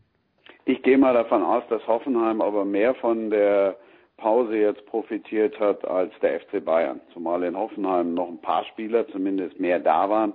Und dann hast du in den zwei Wochen vielleicht dann jetzt auch mal einen Haken dran gemacht an die äh, an die Mess, an die Missqualifikation für die Champions League. Okay, da, und dann noch, Andreas, wenn wir schon im Tabellenkeller sind, ähm, der FSV Mainz 05 ist auch noch punktlos. Ähm, Erwartungshaltung dort und äh, das, was fußballerisch in den ersten zwei Spielen geboten wurde, wo ordnest du die ein, Andreas? Also, dass, äh, dass Mainz auch nach der Ver Saison dann aber mindestens eine Weile brauchen wird, um sich davon einigermaßen zu erholen. Ich glaube, das ist äh, nicht überraschend. Was man auch nicht vergessen darf, ist, ähm, der neue Trainer Sandro Schwarz spielt halt eine, oder will eine ganz andere Art von Fußball spielen lassen als sein Vorgänger ähm, äh, Martin Schmidt. Und ohne das jetzt einordnen zu wollen, was davon gut und schlecht und attraktiv und weniger attraktiv ist, ist es schlicht und einfach so, dass sie jetzt das Gegenteil spielen wollen von dem, was sie vorher gemacht haben. Und es wird, wird dauern. Ähm, und äh, außerdem fehlt ihnen ja dieser Cordoba, mit dem sie in Köln schon unzufrieden sind, aber der in Mainz äh, äh, eine wichtige Rolle gespielt hat. Nee, also äh, im Ernst, äh, das, das ist auch eine Mannschaft, bei der, bei der sicher ähm, noch einiges äh, passieren muss. Das Spiel in Stuttgart habe ich, äh, hab ich gesehen äh, vom, vom äh, letzten Spieltag. Da waren sie eigentlich über 75 Minuten die klar schlechtere Mannschaften hatten ein bisschen Glück, dass sie nur 1-0 hinten lagen und äh, in der in, in, den letzten fünf, fünf bis zehn Minuten, als sie dann ähm, Druck gemacht haben, hätten sie tatsächlich äh, ohne weiteres noch einen Ausgleich schießen können. Aber äh, Mainz ist weiterhin äh, Work in Progress. Okay, aber dafür haben, haben wir ja. Oh, lass uns bei Mainz bleiben. Lass ja, uns noch bei Mainz bleiben, da bin ich nämlich am Wochenende. Da musst du mir die Frage gleich nicht stellen, was mein Wochenend-Highlight ist. Ich habe Mainz noch nie zu Hause verlieren sehen und ich habe in Mainz immer ein Spektakel gesehen. Also insofern gehen wir vom schicken 4-4 aus und dann äh, haben sie zumindest schon mal einen Punkt jetzt noch mehr auf dem Mit Konto. zwei Toren in der Nachspielzeit, ne? Mit, mit zwei genau. Toren in der Nachspielzeit. Also, also meint, äh, ich erinnere mich an das erste Spiel zu Hause gegen Hannover, äh, da haben sie äh, gut gespielt, fand ich. Da hätten ja. sie eigentlich einen Sieg ja. verdient gehabt und die Punkte, die sie da liegen lassen haben, die tun halt jetzt weh, ne? Weil der Spielplan ja doch nicht einfach wird. Leverkusen, München, Hoffenheim, Hertha und dann erst Wolfsburg. Also äh, da können jetzt auch, da kommen jetzt auch drei, vier Spiele, die sind unangenehm. Hertha, wobei Hertha zu Hause. Also Andreas, wenn wir da bei der Theorie bleiben, dann äh, ist da ja vielleicht was machbar verglichen mit äh, Hertha auswärts. Ja, das kleine Problem dabei ist, das war die Hertha aus dem letzten Jahr mit dieser Auswärtsschwäche. Ob die das jetzt dann eins zu eins in die neue Saison übertragen können, die Berliner, das muss man jetzt mal noch abwarten. Aber ja. Trotz Trotzdem haben wir noch eine Schlagzeile, Heiko, für dieses Wochenende. Bibiana Steinhaus pfeift ihr erstes Bundesligaspiel. Die Frage ist, ob das 2017 noch eine Schlagzeile sein sollte oder nicht. Aber ähm, Meinung dazu, Heiko? Ja, wünsche ihr alles Gute. Ich hoffe, dass äh, die ganzen äh, 80 Millionen Schiedsrichter, die dann zu Hause sitzen, auf der Couch, äh, da äh, offen an die Sache rangehen und nicht voreingenommen und äh, immer dran denken, wir machen alle Fehler, egal ob Männlein oder Weiblein und gebt ihr einfach eine Chance und ihr wünsche ich alles Gute und dass sie äh, auch äh, ganz locker und einigermaßen entspannt, mit sicherlich mit Vorfreude, aber nicht zu nervös an die Sache rangeht und das einfach genießt. Und entspannt sollten dann auch alle sein, sowohl Sie als auch Spieler, als auch Trainer, als auch Fans, als auch alle im Stadion. Äh, ja. Aber das haben wir doch der, über die letzten Jahre in der zweiten Liga äh, mitbekommen, wie das ist. Und da spielen ja dann auch doch ein paar Vereine, die ein paar Fans dabei haben. Bibiana Steinhaus hat sich ja mit guten Leistungen der zweiten Liga diese Nominierung für die erste Liga verdient gibt es eigentlich nicht viel mehr zu, zu sagen, finde ich. Ja, außer dass man, also gut, dann kommt noch dazu das Pokalspiel, wo sie ja mit den Bayern schon Bekanntschaft gemacht hat. Und ich habe jetzt gerade extra nochmal nachgeguckt, Schiedsrichteransetzungen, die sind immer noch nicht offiziell raus. Also wir verlassen, außer äh, Eitekin am, am Freitag bei HSV gegen RB Leipzig, Klammer auf ja, Eitekin, Klammer zu, Klammer zu. Ähm, äh, ja, die sind offiziell immer noch nicht raus. Also wir verlassen uns da im Grunde genommen immer noch äh, auf das, was die Kollegen von der Bild geschrieben haben. Aber also ich finde Bibiana Steinhaus, wenn du sie im Pokal gesehen hast, da haben wir auch schon drüber gesprochen, auch hier, die wird das Ding da machen. Das ist jetzt ja auch äh, kein Spiel, wo jetzt irgendwelche Motzköpfe mit mit äh, dabei sind. Also wenn sie es denn tatsächlich pfeift. Und insofern äh, finde ich, muss man da jetzt auch gar nicht lange, lange drüber sprechen. Wir haben eine Bundeskanzlerin, warum sollen wir nicht eine Schiedsrichterin haben in der Bundesliga? Äh, Andreas bleibt zum Football noch dabei. Christian, das Highlight haben wir ja schon gehört. Das ist dann in Mainz. Äh, Heiko, dein Highlight. Wo wirst du deine Kamera aufstellen und wie diskret? Ob es ein Highlight wird, weiß ich nicht, aber ich bin am Freitag beim HSV gegen RB Leipzig. Ähm, hoffe auf ein tolles Spiel und am Samstag bin ich dann wieder zum Kinderbespaßen eingesetzt. Unsere Tochter wird drei Jahre. Äh, bei herrlichen 12 Grad und Regenwetter hier in Hamburg, maximal. Also mal sehen, was das wird. Zumindest kannst du sicher sein, dass du Freitag was siehst. Außer als gemein. Okay. Gut, dann äh, machen wir eine kurze Pause, dann geht's hier weiter mit äh, Football in der Big Show 322.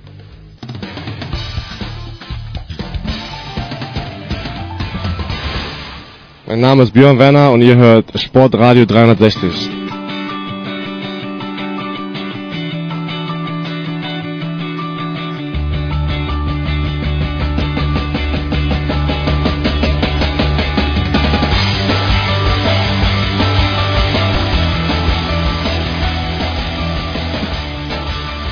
Big Show 322. Andreas Renner ist dabei geblieben. Wir sprechen jetzt über die German Football League hier bei Sportradio 360 und wir sprechen nicht nur mit Andreas, sondern auch mit Christian Schimmel von der Draft.de. Hallo Christian. Ja, guten Tag. Und Christian, das Ende der regulären Saison ist erreicht. Es gibt zwar drei Nachholspiele, aber ansonsten, ich hatte das Gefühl, du, du merkst auch so langsam, dass die Saison lang wird. Ja, also ich merke das. Also das war jetzt mein, mein erstes Jahr. Äh, Vollzeit ist vielleicht der falsche Begriff, dafür müsste ich die Samstage dann vielleicht noch machen. Das ist dann aber zumindest halbtags oder halbwochenendlich ähm, in der GFL unterwegs zu sein. Das war jetzt in dem Jahr ähm, elf Spiele, die ich machen durfte. Und ich merke schon, dass das zwischen Mai und ja, wir gehen in den September rein, schon eine relativ lange Saison ist. Auch wenn ich selber kein einziges Down gespielt habe, keinen Hit kassiert habe und keinen Sprint gemacht habe, aber ähm, du bist Bahn gefahren, das ist durchaus vergleichbar. ja, das hat auch durchaus die eine oder andere Herausforderung. Ähm, es war eine lange Saison. Ich denke, es war eine sehr positive Saison für die GFL als solche. Und ähm, man merkt jetzt allerdings doch, ähm, dass jetzt auch schon irgendwo das Kribbeln Richtung Playoffs losgeht, sowohl nach oben als auch nach unten. Ein Großteil der Entscheidungen ist jetzt, also faktisch alle Entscheidungen der GFL sind in dem Sinne jetzt gefallen. Und entsprechend ist jetzt das kommende Wochenende nochmal so ein bisschen zum Durchschnaufen, zum Testen vielleicht auch das eine oder andere. Aber ja, dann wird es richtig ernst in den, in den Playoffs und dann auch in den Relegationen, die zu absolvieren sind. Und ähm, da kann man sich, denke ich, als, als Football-Fan in Deutschland auch wirklich darauf freuen. Die Saison ist lang, Andreas, für, für die Vereinspräsidenten und Verantwortlichen wahrscheinlich Segen, für die Trainer, wir hören es immer wieder, Fluch. Ähm, aber auch für uns, äh, Christian hat jetzt hat jetzt gemerkt, dass so, also das ist das das nimmt man nicht mal einfach so mit so eine Saison. Das ist schon das ist schon Arbeit. Äh, ja, denke ich auch jedes Jahr wieder. Nee, also ich meine, das ist wie wie bei so vielen Sachen, mit denen man sich dann beruflich äh, und und äh, das ist ja dann äh, teils Job, teils Hobby äh, befasst. Ähm, das geht schon an die Substanz und man ist dann auch am Ende froh, wenn es vorbei ist. Äh, aber wenn die nächste Saison anfängt, freut man sich auch wieder drauf. Und äh, genau so sollte es sein. Das ist aber auch auch für die Vereinspräsidenten, die die gerne möglichst eine lange Saison haben, weil sie möglichst viele Spiele haben und damit möglichst viele Einnahmen durch Zuschauer im Stadion. Auch für die ist das ein Schlauch. Also es gibt genug Leute rund um die German Football League, die da mit vollem Einsatz ähm, äh, am, am Werk sind und nicht nur die Präsidenten, sondern alle möglichen anderen, meist ehrenamtlichen Helfer rund um die Liga und äh, denen kann man jetzt schon mal, also zumindest für die, äh, die nicht in den Playoffs dabei sind, äh, denen kann man jetzt schon mal eine erholsame Saisonpause wünschen. Das werden sie nötig haben. Und wir haben ja nicht sowas wie den Black Monday, Christian, in der GFL, äh, wie man ihn aus der NFL kennt. Nichtsdestotrotz haben wir die ein oder andere äh, Trainerentlassung zu besprechen. Eine, die schon zehn Tage her ist, die wir letzte Woche nicht besprochen haben, bei den Hildesheim Invaders ist Joe Roman raus. Äh, da durfte er nicht mal die Saison beenden. Die letzten zwei Spiele äh, mit Interimslösung. Ähm, ja, also muss zugeben, den Move verstand ich jetzt nicht ganz. Auch die Kommunikation fand ich ein bisschen seltsam, weil zwischendurch hat man das Gefühl, also so wie die Invaders sich bedankt haben und sonst was, ähm, obwohl sie ihn entlassen haben, wusste man nicht so recht, haben sie ihn entlassen oder ist er gestorben. Also das war so ganz komisch, diese Nummer. Wie, wie hat auf dich gewirkt? Ja, die Wirkung war schon, schon komisch. Ich meine, ich weiß auch nicht, was das Ziel in Hildesheim diese Saison war, weil man war doch trotz dessen, dass man letztes Jahr Fünfter geworden ist, schon sehr weit weg von den Playoff-Plätzen, wenn man ehrlich ist. Man hatte dann dieses Jahr gegen Köln realistisch gesehen keine, keine wirkliche Chance und ist dann letztlich auch, hat dann noch gegen Hamburg die zwei Spiele verloren, wobei man sagen muss, dass, dass es für die Hildesheimer auch zu dem Zeitpunkt schon klar war, dass sie nicht mehr absteigen. Aber zu Personal Joe Roman, Nikola, kannst du eigentlich viel mehr und viel besser antworten. Deswegen würde ich den, ähm, den Pitch jetzt einfach mal gepflegt zurückwerfen. Ähm, weil ich denke, Joe Roman hat gerade in Deutschland schon auch eine enorme Bedeutung als, als, als Trainer. Ich bin bei Joe Roman Bias, weil also wenn, wenn Joe Roman in der Zeit, wo er in Hamburg gewesen ist, irgendwie nicht bei mir so ein bisschen den, den, den die, Neugierde geweckt hätte, mich wirklich in der Tiefe auch mit Football zu beschäftigen. Also halt nicht nur ins Stadion zu gehen und halt so zu gucken, sondern wirklich auch mal so zu schauen, was ist Gameplanning, was ist Scheming und so weiter und so fort, würde ich wahrscheinlich hier sitzen und sämtliche Football-Sendungen moderieren und immer wieder Football kommentieren für ähm, GFL-Radio oder jetzt auch Sport 1. Also von daher, äh, ich halte ihn für, für einen super Coach und und denke immer, dass die Teams, die er gecoacht hat, da hat er immer verglichen mit dem Potenzial, als er auf dem Feld war, viel rausgeholt. Aber wie gesagt, meine, meine Sicht der Dinge ist da vielleicht ein bisschen mit äh, rosa-roter Brille, also schiebe ich einfach mal an Andreas weiter. Ja, also dass Joe Roman einer der, der ähm, wichtigsten amerikanischen Coaches ist, die äh, jemals in Deutschland gearbeitet haben, sei es als Head Coach oder von mir aus auch als Defensive Coordinator und dass der eben auch viele junge deutsche Trainer beeinflusst hat ähm, also das, das steht äh, äh, außerhalb jeder Frage. Was ich nicht wirklich gut beurteilen kann, weil äh, äh, Hildesheim halt sehr weit von meiner Heimat entfernt ist und ich äh, bei keinem einzigen Heimspiel der Invaders war, ähm, was ich halt nicht wirklich äh, beurteilen kann, ist, wie die Situation in Hildesheim war, ähm, ob sich möglicherweise auch Joe Roman verändert hat in den letzten Jahren, sind ja alles so Geschichten, die man, äh, die, die ich nicht so nachvollziehen kann. Ähm, die, den Eindruck hat es am Ende tatsächlich gemacht, dass die Invaders ihn irgendwie ganz dringend loswerden müssen. Also nach allem, was ich über Joe Roman weiß, könnte ich das nicht nachvollziehen, warum das so sein musste. Ähm, so nennen wir es dann auch mal stillos, aber man ist ja dann auch hinter den Kulissen nicht dabei und weiß nicht, was da passiert ist und wer da was zu wem sagt und so weiter und so fort. Und dann haben wir eine zweite Trennung, Andreas. Da bekommt jetzt einer sein Abschiedsspiel im Nachholspiel ab Sonntag, das Spiel, das dieses Wochenende ausgefallen ist, wegen äh, der Regenmassen, die Donnerstag und Freitag auf Bayern niedergeprasselt sind. In, in Kempten findet das Spiel Allgäu Comets gegen die Ingolstadt Duke statt und Brian Kaler, der langjährige Headcoach der der Allgäu Comets, der sich von der dritten in die erste Liga geführt hat und dabei dann auch bis äh, auf Platz zwei vor zwei Jahren in der GFL Süd äh, ja, da trennen sich die Wege äh, und auch da schauen wir von außen ein bisschen skeptisch drauf. Das tun wir, ähm, weil die, die, die Nummer ist nicht, also nicht so leicht zu verstehen, wenn man sich vor Augen führt. Nee, oder sagen wir mal andersrum. Die, die haben jetzt in dieser Saison gegen den Abstieg gespielt, wurden am Ende ähm, Fünfter, glaube ich sogar ähm, was ja eigentlich noch eine ganz passable äh, Abschluss, äh, äh, ähm, äh, tabellarische Abschlussposition ist. Aber was im und hatten im August sogar noch eine Chance auf die Playoffs. Ja, wobei, wobei die ja ähm, dann dann schon auch eher theoretisch war. Aber was bei denen halt passiert ist, ist, die haben vor der Saison sich entschieden, Geld zu sparen, weil sie offensichtlich auch die Erfolge der Vergangenheit ähm, äh, dadurch ermöglicht hatten, also der Verein die ermöglicht hatte, indem man halt tief in die Schatulle greift und möglicherweise auch noch ein bisschen unter die Schatulle, wo gar nichts mehr war. Und äh, das wollte man jetzt wieder gut machen, wofür ich äh, volles Verständnis habe. Aber die Allgäu Comets zu Saisonbeginn waren halt schlicht und einfach eine Mannschaft, die ähm, die zu großen Teilen aus Spielern aus der eigenen Jugend beziehungsweise der zweiten Mannschaft äh, bestanden hat und so das funktioniert nicht mehr der GFL. Und das ging dann auch voll schief und die Comets haben dann irgendwann mal gemerkt, ach du lieber Himmel, wenn wir so weitermachen, dann steigen wir ab. Und äh, haben dann, ich vermute mal, ein bisschen Geld wieder in die Hand genommen, um einige von den Imports zurückzuholen, die in den letzten Jahren in äh, Kempten gespielt haben. Und mit denen haben sie dann den Klassenerhalt am Ende einigermaßen souverän geschafft. Jetzt ist das eine Situation, wo man dann am Ende, also wenn man jetzt sagt, dann wird der Head Coach am Ende entlassen, weil sie nur auf Platz 5 gelandet sind. Also das wäre vollkommen albern, weil äh, mit der Mannschaft und mit dem, was er da zu arbeiten bekommen hat, da hatte er nicht wirklich eine Chance, äh, ernsthaft besser abzuschneiden. Auch da ist jetzt dann wieder die Situation, wie wird sowas im Verein intern kommuniziert, wie reagiert der Coach darauf? Ähm, sagt er vielleicht schon von Anfang an, äh, wenn ihr hier nicht die Ziele habt wie ich, nämlich äh, möglichst weit vorne zu landen in der Tabelle äh, und wir das nicht mehr finanzieren können, dann will ich so, sogar gar nicht mehr da sein. Gibt es vielleicht aufgrund dieser Situation Streit? Kann man alles nicht beurteilen. Ähm, ich glaube, Brian Kaler hat, also die Allgäu Comets haben Brian Kaler eine ganze Menge zu verdanken. Und da bin ich dann halt jetzt auch wirklich mal gespannt, äh, wie das in Zukunft läuft, weil also mit Schmalhans und Sparfoot Football und wir spielen mit unserer zweiten Mannschaft, wird es auch im nächsten Jahr nicht reichen.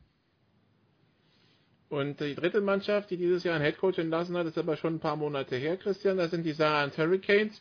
Äh, man muss dazu sagen, wirklich geholfen hat nicht, denn äh, sie haben seitdem auch kein Spiel mehr gewonnen und sind dementsprechend seit Sonntag als feststehender Relegationsteilnehmer Vertreter der GFL Süd und ähm, ja, so wie sie sich in äh, Stuttgart präsentiert haben, am Sonntag phasenweise defensiv und selbst in der Offense muss man sich auch vielleicht ein bisschen Sorgen um die Saarland Hurricanes machen.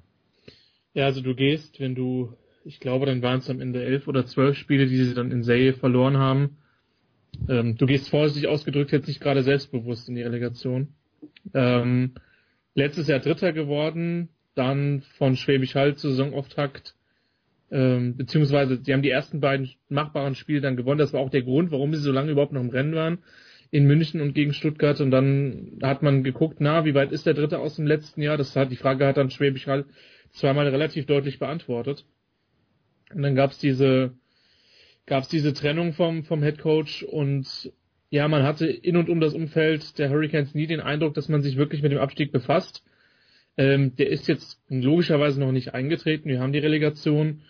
Ähm, ich muss zugeben, man macht sich ja als Kommentator und wir waren ja in Stuttgart so, so seine Gedanken vorm Spiel.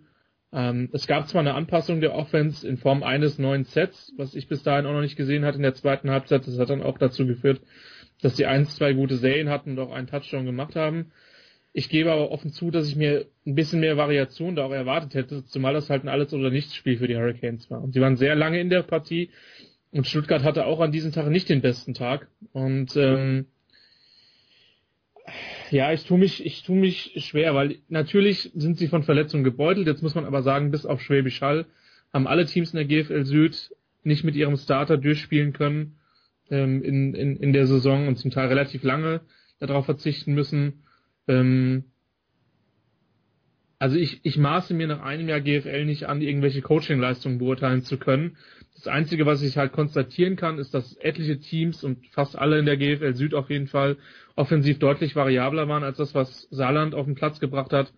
Und äh, von daher bin ich gespannt, ähm, ob und was sie sich gegen Kirchdorf einfallen lassen, weil das Problem ist, ähm, wenn du dich auf wenig vorbereiten musst, und das ist ja erstmal das, wovon die Kirchdorf Wildcats aus, auf, ausgehen müssen, ähm, dann wirst du halt schnell, schnell eindimensional und das haben die Stuttgarter eben am Wochenende auch nochmal unter Beweis gestellt. Und Andreas, äh, letztes Jahr Dritter, dieses Jahr Letzter. Ähm, das, ja, wurde ein bisschen eingerissen, was sie, was sie sich aufgebaut haben.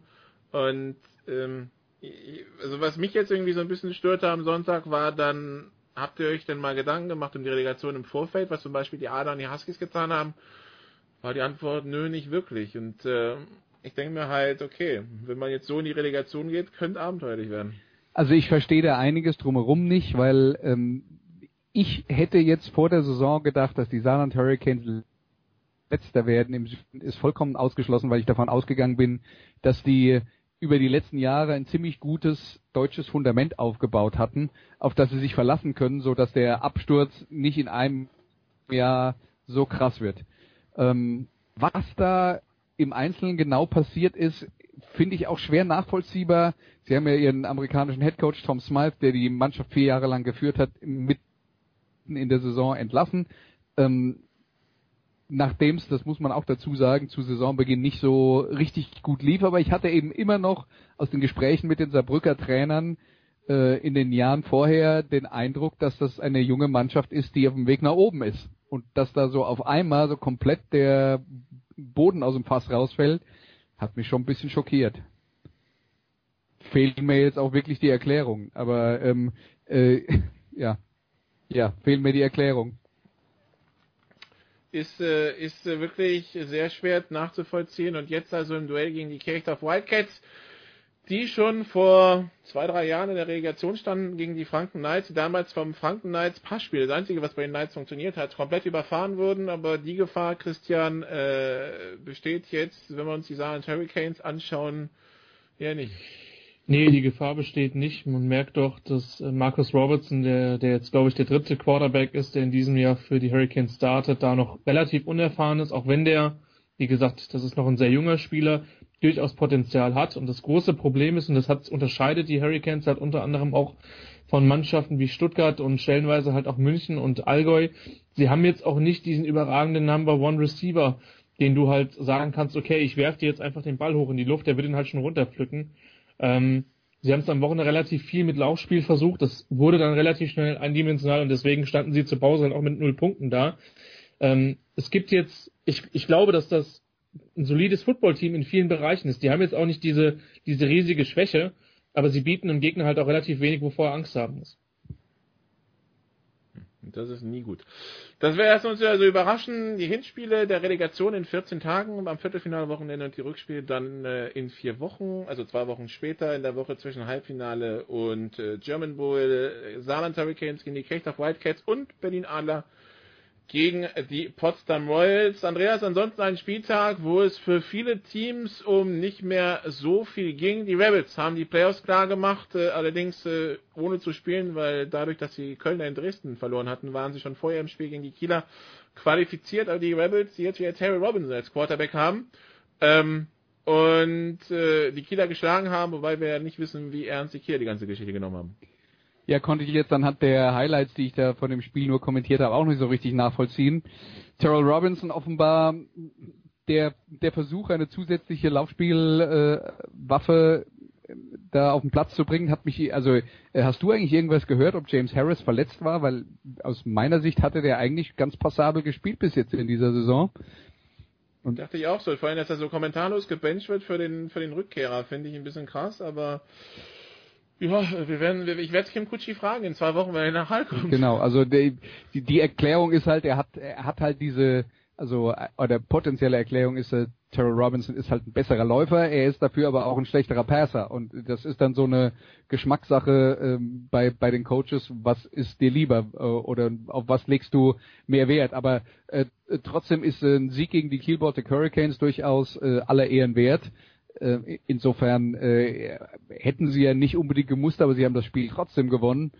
Äh, und äh, was die Rebels dann halt haben, zusätzlich zum Laufspiel, die haben halt mit Alex Tunkara einen, einen echten, für, GFL-Verhältnisse einen echten Nummer 1 Receiver. Und damit äh, sind dann schon so ein paar Angriffswaffen da, die, die, die können dann auch den Schwäbischer Unicorns Probleme bereiten. Also lassen wir uns überraschen. Nächste Woche gibt es noch drei Nachholspiele in der GFL, aber die werden keinen Einfluss mehr auf die Tabelle haben. Die Hildesheim Invaders empfangen die Cologne Crocodiles. Das ist ein Nachholspiel wegen der Überschwemmung im Raum Hildesheim äh, Ende Juli. Dann haben wir noch das Nachholspiel Huskies gegen Kiel Baltic Hurricanes, das war, weil der Platz vor drei Wochen wegen der Regenfälle in Hamburg nicht bespielbar war und das Nachholspiel am Sonntag dann zwischen den Allgäu Comets und den Ingolstadt Dukes. Das war, weil letzte Woche in Kempten alles unter Wasser stand. Ähm, das ist halt auch die GFL, dass ab und zu mal ähm, die Plätze unbespielbar sind. Aber dann ist die reguläre Saison endgültig vorbei. Wir previewen dann nächste Woche die äh, sechs Duelle, die uns interessieren, die vier Viertelfinals und die zwei Relegationshinspiele. Wir machen erstmal eine kurze Pause und dann geht's hier weiter mit der NFL. Bis gleich.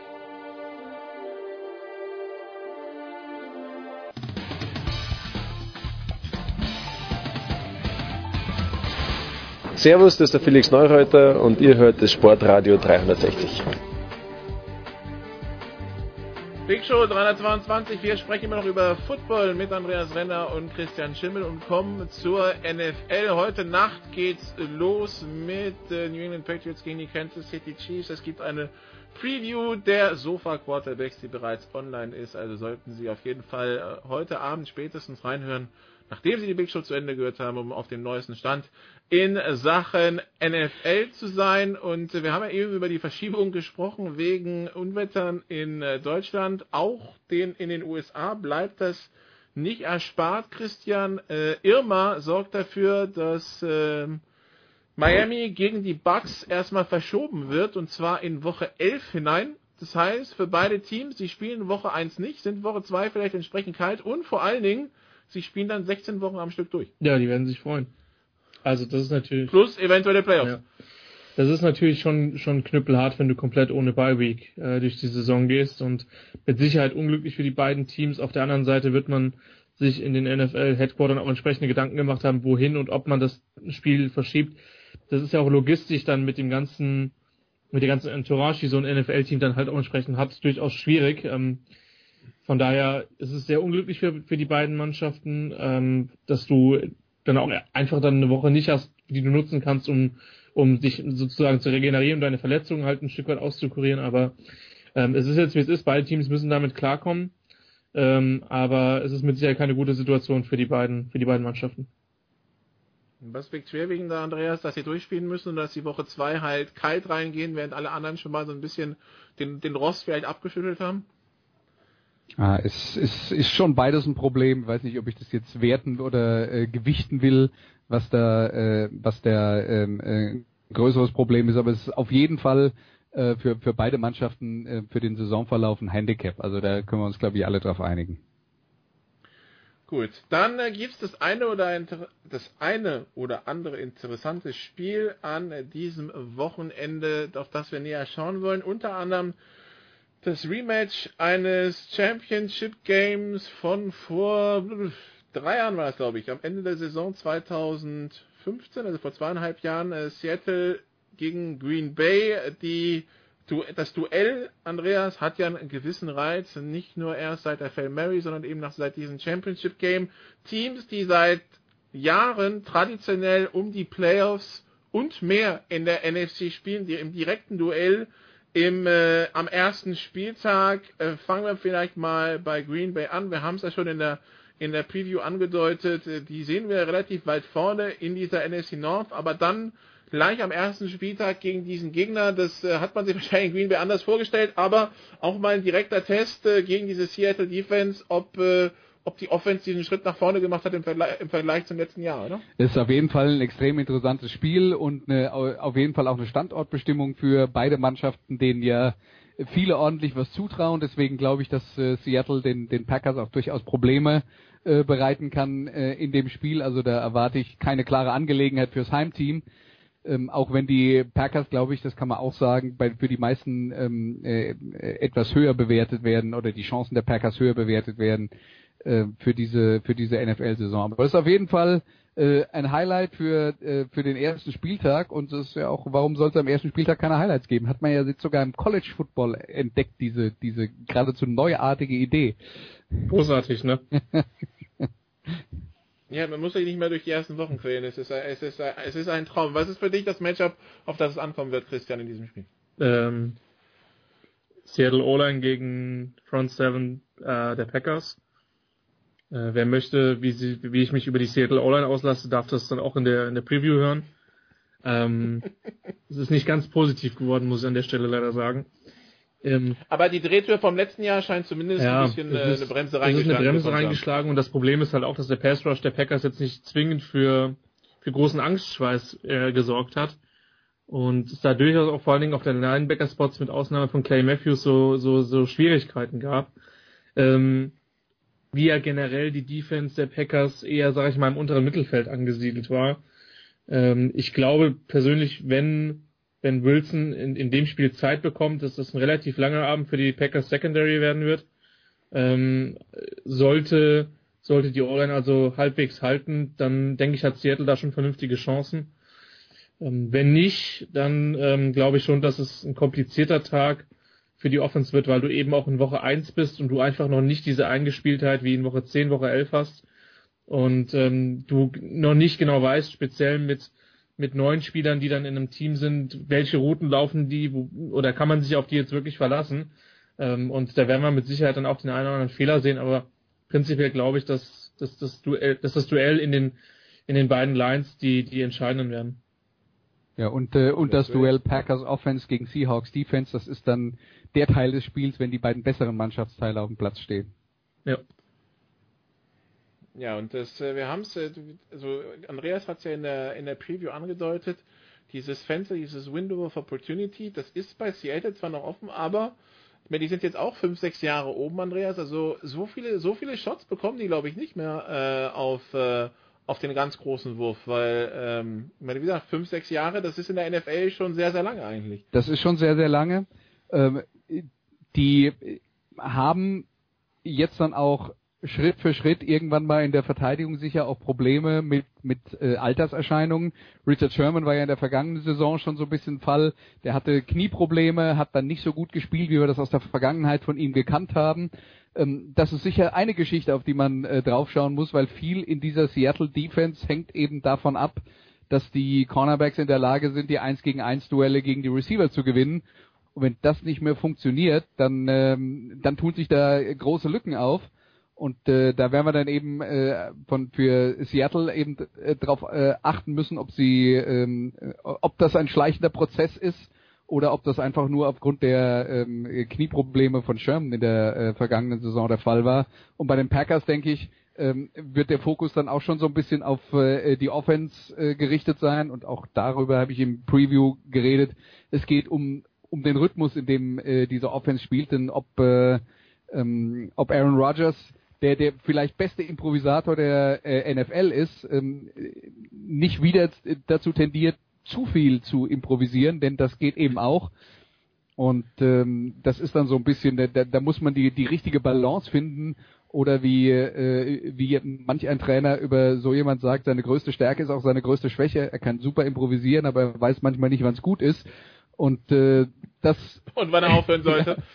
und äh, und deswegen äh, ist das so eine andere Geschichte, wo man dann vielleicht bei den Packers ein bisschen drauf achten kann, ähm, wie schnell kommen die Bälle raus und ähm, äh, wie viel wird da äh, hinter der Linie rum, rumgerannt. Gut, und das andere Spiel, auf das wir gucken wollen, Christian, die Giants bei den Cowboys. Ich glaube, so, so, so einfallsreich man uns Highlights äh, in Woche 1 servieren will, so einfallslos ist der Spielplan, wenn es um die beiden geht. Ich habe das Gefühl, ich bin jedes Jahr Woche 1 gegeneinander, mal in New York, mal mal in Dallas, wenn nicht Woche 1, dann spätestens Woche 2. Ähm, ja, Giants at Dallas, das sind die beiden Playoff-Teilnehmer aus der NFC East im letzten Jahr. Für beide endete übrigens der Run gegen die Green Bay Packers. Ähm, wen siehst du da Favorit? Schon die Cowboys, weil die für mich in der Division schon, obwohl sie gewisse Fragezeichen haben, schon erstmal das beste Team in der Division sind. Ähm, deswegen sind sie für mich auch in dem Spiel Favorit. Und ja, als ich die Ansetzung gesehen habe, hatte ich genau denselben Gedanken wie du. Ähm, so täglich grüßt das Murmeltier am ersten NFL-Spieltag. Das ist natürlich ähm, Americas Team gegen, ja, äh, mit den Giants eine der historischsten Franchises, die wir haben. In dem Spiel selber bin ich wirklich gespannt. Es sieht ja so aus, als wenn Ezekiel Elliott das erste Spiel spielen darf, aber danach dann suspendiert wird. Das ist zumindest mein letzter Stand. Auf der anderen Seite könnte man bösartig sagen, dass es hinter der Line fast egal ist, wer da läuft, ähm, weil die dermaßen gut ist und die auch gut bleiben wird. Da hat man jetzt nur einen Spieler, ich meine, nach Denver verloren. Ähm, Ja, und also auf Seiten der Cowboys wird sich, glaube ich, nicht so viel ändern. Da sind die Baustellen bekannt. Ähm, Pass Rush wird ein Riesenproblem werden. Ähm, da wartet man immer noch so ein bisschen auf den Durchbruch von dem Marcus Lawrence. Man hat in dem Bereich einige Suspendierungen. Man hat in der Secondary ein bisschen was verloren. Also ja, ähm, die, sie werden vorne scoren, aber in der Defense sind da doch ein paar Fragezeichen und ich weiß nicht, auch bei den Giants glaube ich, dass die, dass die Baustellen kaum andere sind als letztes Jahr und ich sehe die allerdings als ein bisschen größer an. Deswegen sind da die, die, die Cowboys für mich in dem Spiel der Favorit, aber nochmal, das ist Woche eins. Ähm, da ist es, glaube ich, ähm, sollte man nicht davon ausgehen, dass das eine klare Angelegenheit wird jedes Jahr die Sunday Night Wundertüte, Andreas, wenn, wenn Dallas und die Giants aufeinandertreffen. Ja, und das ist ja aber äh, letzten Endes auch das Schöne und äh, mit Sicherheit äh, äh, das auch einer der Gründe dafür, dass das jetzt äh, eine Ansetzung ist, die es in diesem Jahr wieder gibt. Ähm, würde, würde auch sagen, dass die Giants da durchaus eine Chance haben, dieses, äh, dieses Spiel zu gewinnen. Äh, bin bin äh, wirklich gespannt, weil die ähm, die Giants natürlich auch einiges an Qualität haben und mit Eli Manning, Quarterback, der wirft zwar ab und zu mal unbegreifliche Interceptions, aber der ist genauso in der Lage, mal Spiele hinzulegen, indem er jeden Pass äh, Millimeter genau dahin wirft, wo er nur seinen Mann fangen kann. Also ähm, ja, das ist dann vielleicht auch ein bisschen Wundertüte. Welcher Eli ist heute da?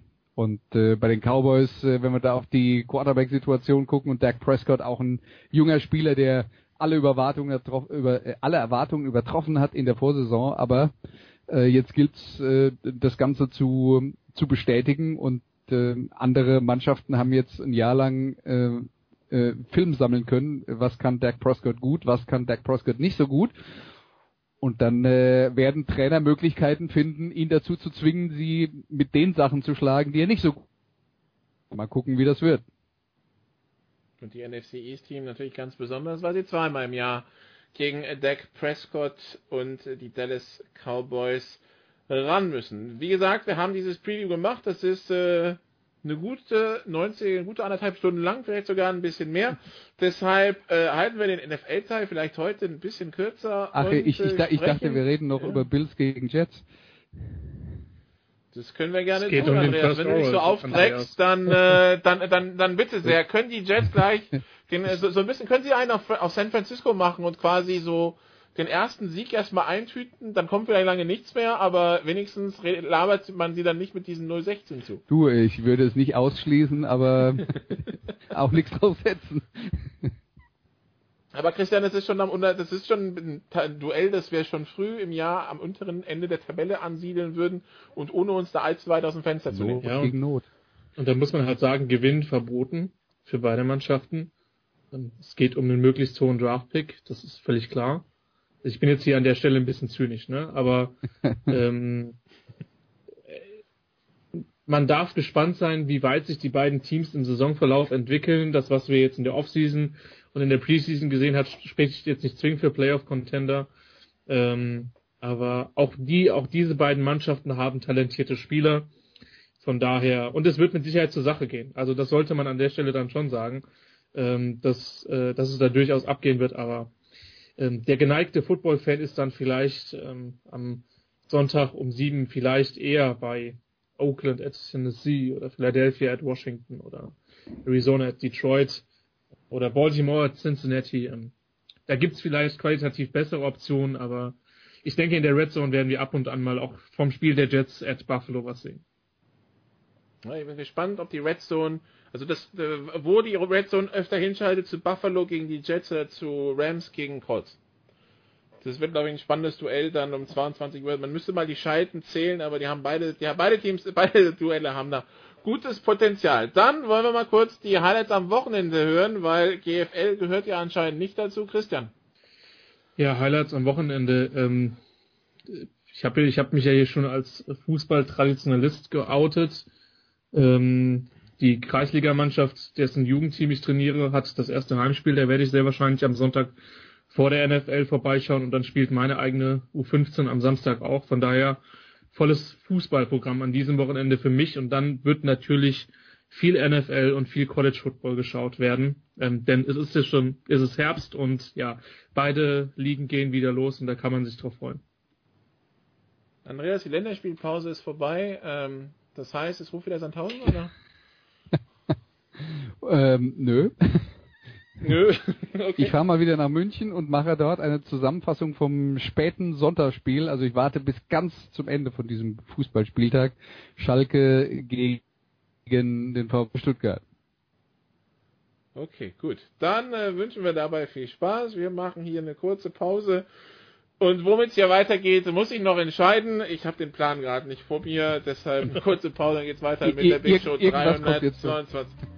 Irgendwas kommt jetzt und wenn es der Producer aus New York ist, aber ja, irgendwas kommt. Soll nicht vorbei. Machen Sie nicht aus. Bis gleich.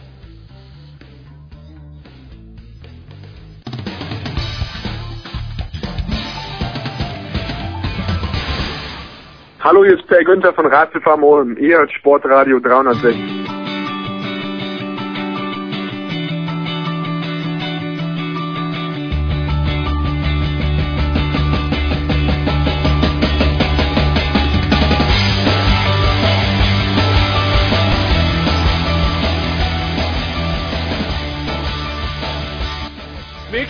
322. Wir sprechen jetzt über Basketball. Wir sprechen über die Eurobasket 2017. Wir sprechen mit André, mit André Vogt, der in Tel Aviv ist. Äh, guten Morgen, Dre. Ja, Mahlzeit, Nikola. Ähm, man könnte jetzt mit der ersten Frage anfangen. Weißt du, welchen Wochentag wir haben? Wenn man dich so durch die Gegend chatten sieht, weißt du, könnte man irgendwann durcheinander kommen. Ehrlich gesagt, ich glaube, es ist Donnerstag. Ja. Äh, aber das weiß ich auch nur, weil, weil ich morgen in München sein muss. Von daher, äh, ja, ich weiß ungefähr, was heute für ein Tag ist. Gut, dann kommen wir mal zu dieser Eurobasket äh, in äh, Israel und natürlich auch in Finnland, der Türkei und Rumänien. Ähm, ja, fangen wir mal an äh, mit der mit der deutschen Mannschaft. Äh, die hat sich jetzt seit Gruppenzweiter fürs Achtelfinale qualifiziert nach der Niederlage gestern gegen Litauen. Fangen wir mal mit dem sportlichen Level der ganzen Geschichte an. Den Basketball, den du da gesehen hast in Israel, war das, war das, gut, war das, bisher guter Basketball? Ach, ich würde sagen zum Teil ja. Ich denke, Litauen war, glaube ich, relativ klar die beste Mannschaft hier. Ähm, aber man hat, glaube ich, auch in dieser Vorrundengruppe gemerkt, dass die Absagen schon an einigen Teams äh, zugesetzt haben. Natürlich der deutschen Mannschaft, das haben wir, glaube ich, hier auch schon an der Stelle paar Mal thematisiert, natürlich viele Spieler fehlen, die dabei gewesen wären. Maxi Kleber, Paul Zipser, äh, Mike Zirbis, äh, Tibor Pleiss, der natürlich aus anderen Gründen fehlt, aber da natürlich schon eine Menge Qualität äh, war, dass die nicht auf dem Feld stand für Deutschland. Ähm, aber auch natürlich gerade bei Italien, da haben einige äh, der wichtigen Spieler gefehlt oder zuletzt dann abgesagen müssen. Ähm, das hat man schon gemerkt. Äh, die anderen Teams, glaube ich, die haben das, was, was sie bringen können. Ähm, war auch nicht die stärkste Vorrundengruppe, muss man glaube ich auch ganz ehrlich sagen, aber dass Deutschland da jetzt als Zweiter abgeschlossen hat. Ich denke, wenn man das vor dem Turnier gesagt bekommen hätte, hätte man gesagt, ja, das nehmen wir mit. Jetzt, glaube ich, als sportliches Fazit äh, dieser, dieser Gruppenphase muss man schon sagen, Deutschland hat sich äh, gut verkauft. Ich denke, es ist auch besser geworden nach einer holprigen Vorbereitung, wo ja auch viele Leistungsträger gefehlt haben, äh, verletzungsbedingt. Ähm, aber man muss auch sagen, gegen Litauen, ja, da wurde dem Team vielleicht ein bisschen die Grenzen aufgezeigt. Und ich glaube, so richtig wissen, wie gut die Deutschen sind, wären wir erst im Viertelfinale dann gegen Frankreich. Ähm, ja, gegen Litauen war es dann doch eine klare Geschichte. Gestern ist es dann so, dass wir sagen müssen, die sind eine Nummer zu groß oder dass sie noch eine Nummer zu groß sind und wenn dann halt die, die jetzt fehlen, dabei wären, äh, Deutschland auch eine Chance hätte.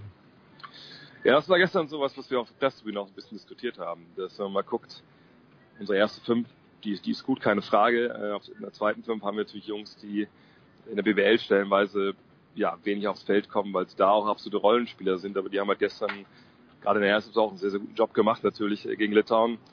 Nichtsdestotrotz muss man dann sagen, okay, wenn man zum Beispiel Heiko Schafazik dabei hätte, einen Paul Zipser, einen Maxi Kleber, äh, einen Mike Service, einen Tibor Pleiss, sind natürlich Jungs, die zum Teil NBA spielen, zum Teil auf hohem europäischen Niveau spielen. Und wenn die dann noch dabei wären, ja, weil es schwer, gerade in den nächsten Jahren wird es sehr, sehr schwer sein, alle an, an Bord zu bekommen.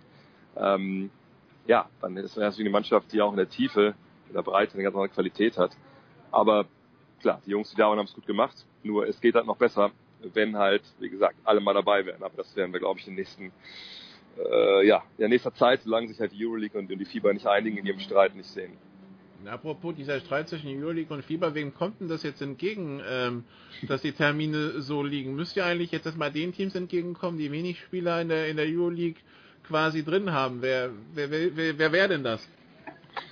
Gute Frage. Also in der Theorie kommt es ja den äh, Teams entgegen, die im Endeffekt äh, Spieler haben, die vielleicht ein bisschen zu schlecht sind für die Euroleague, die Eurocup spielen vielleicht und äh, eben auch nicht in der NBA, sondern vielleicht im College oder in der G-League, denn die Spieler werden ja freigestellt, zum Beispiel ähm, als sehr harten Stellen weiß noch keiner, wo die Reise hingeht. Wenn der zum Beispiel nach USA gehen würde in die G-League, dann würde er freigestellt werden für die Nationalmannschaftsfenster.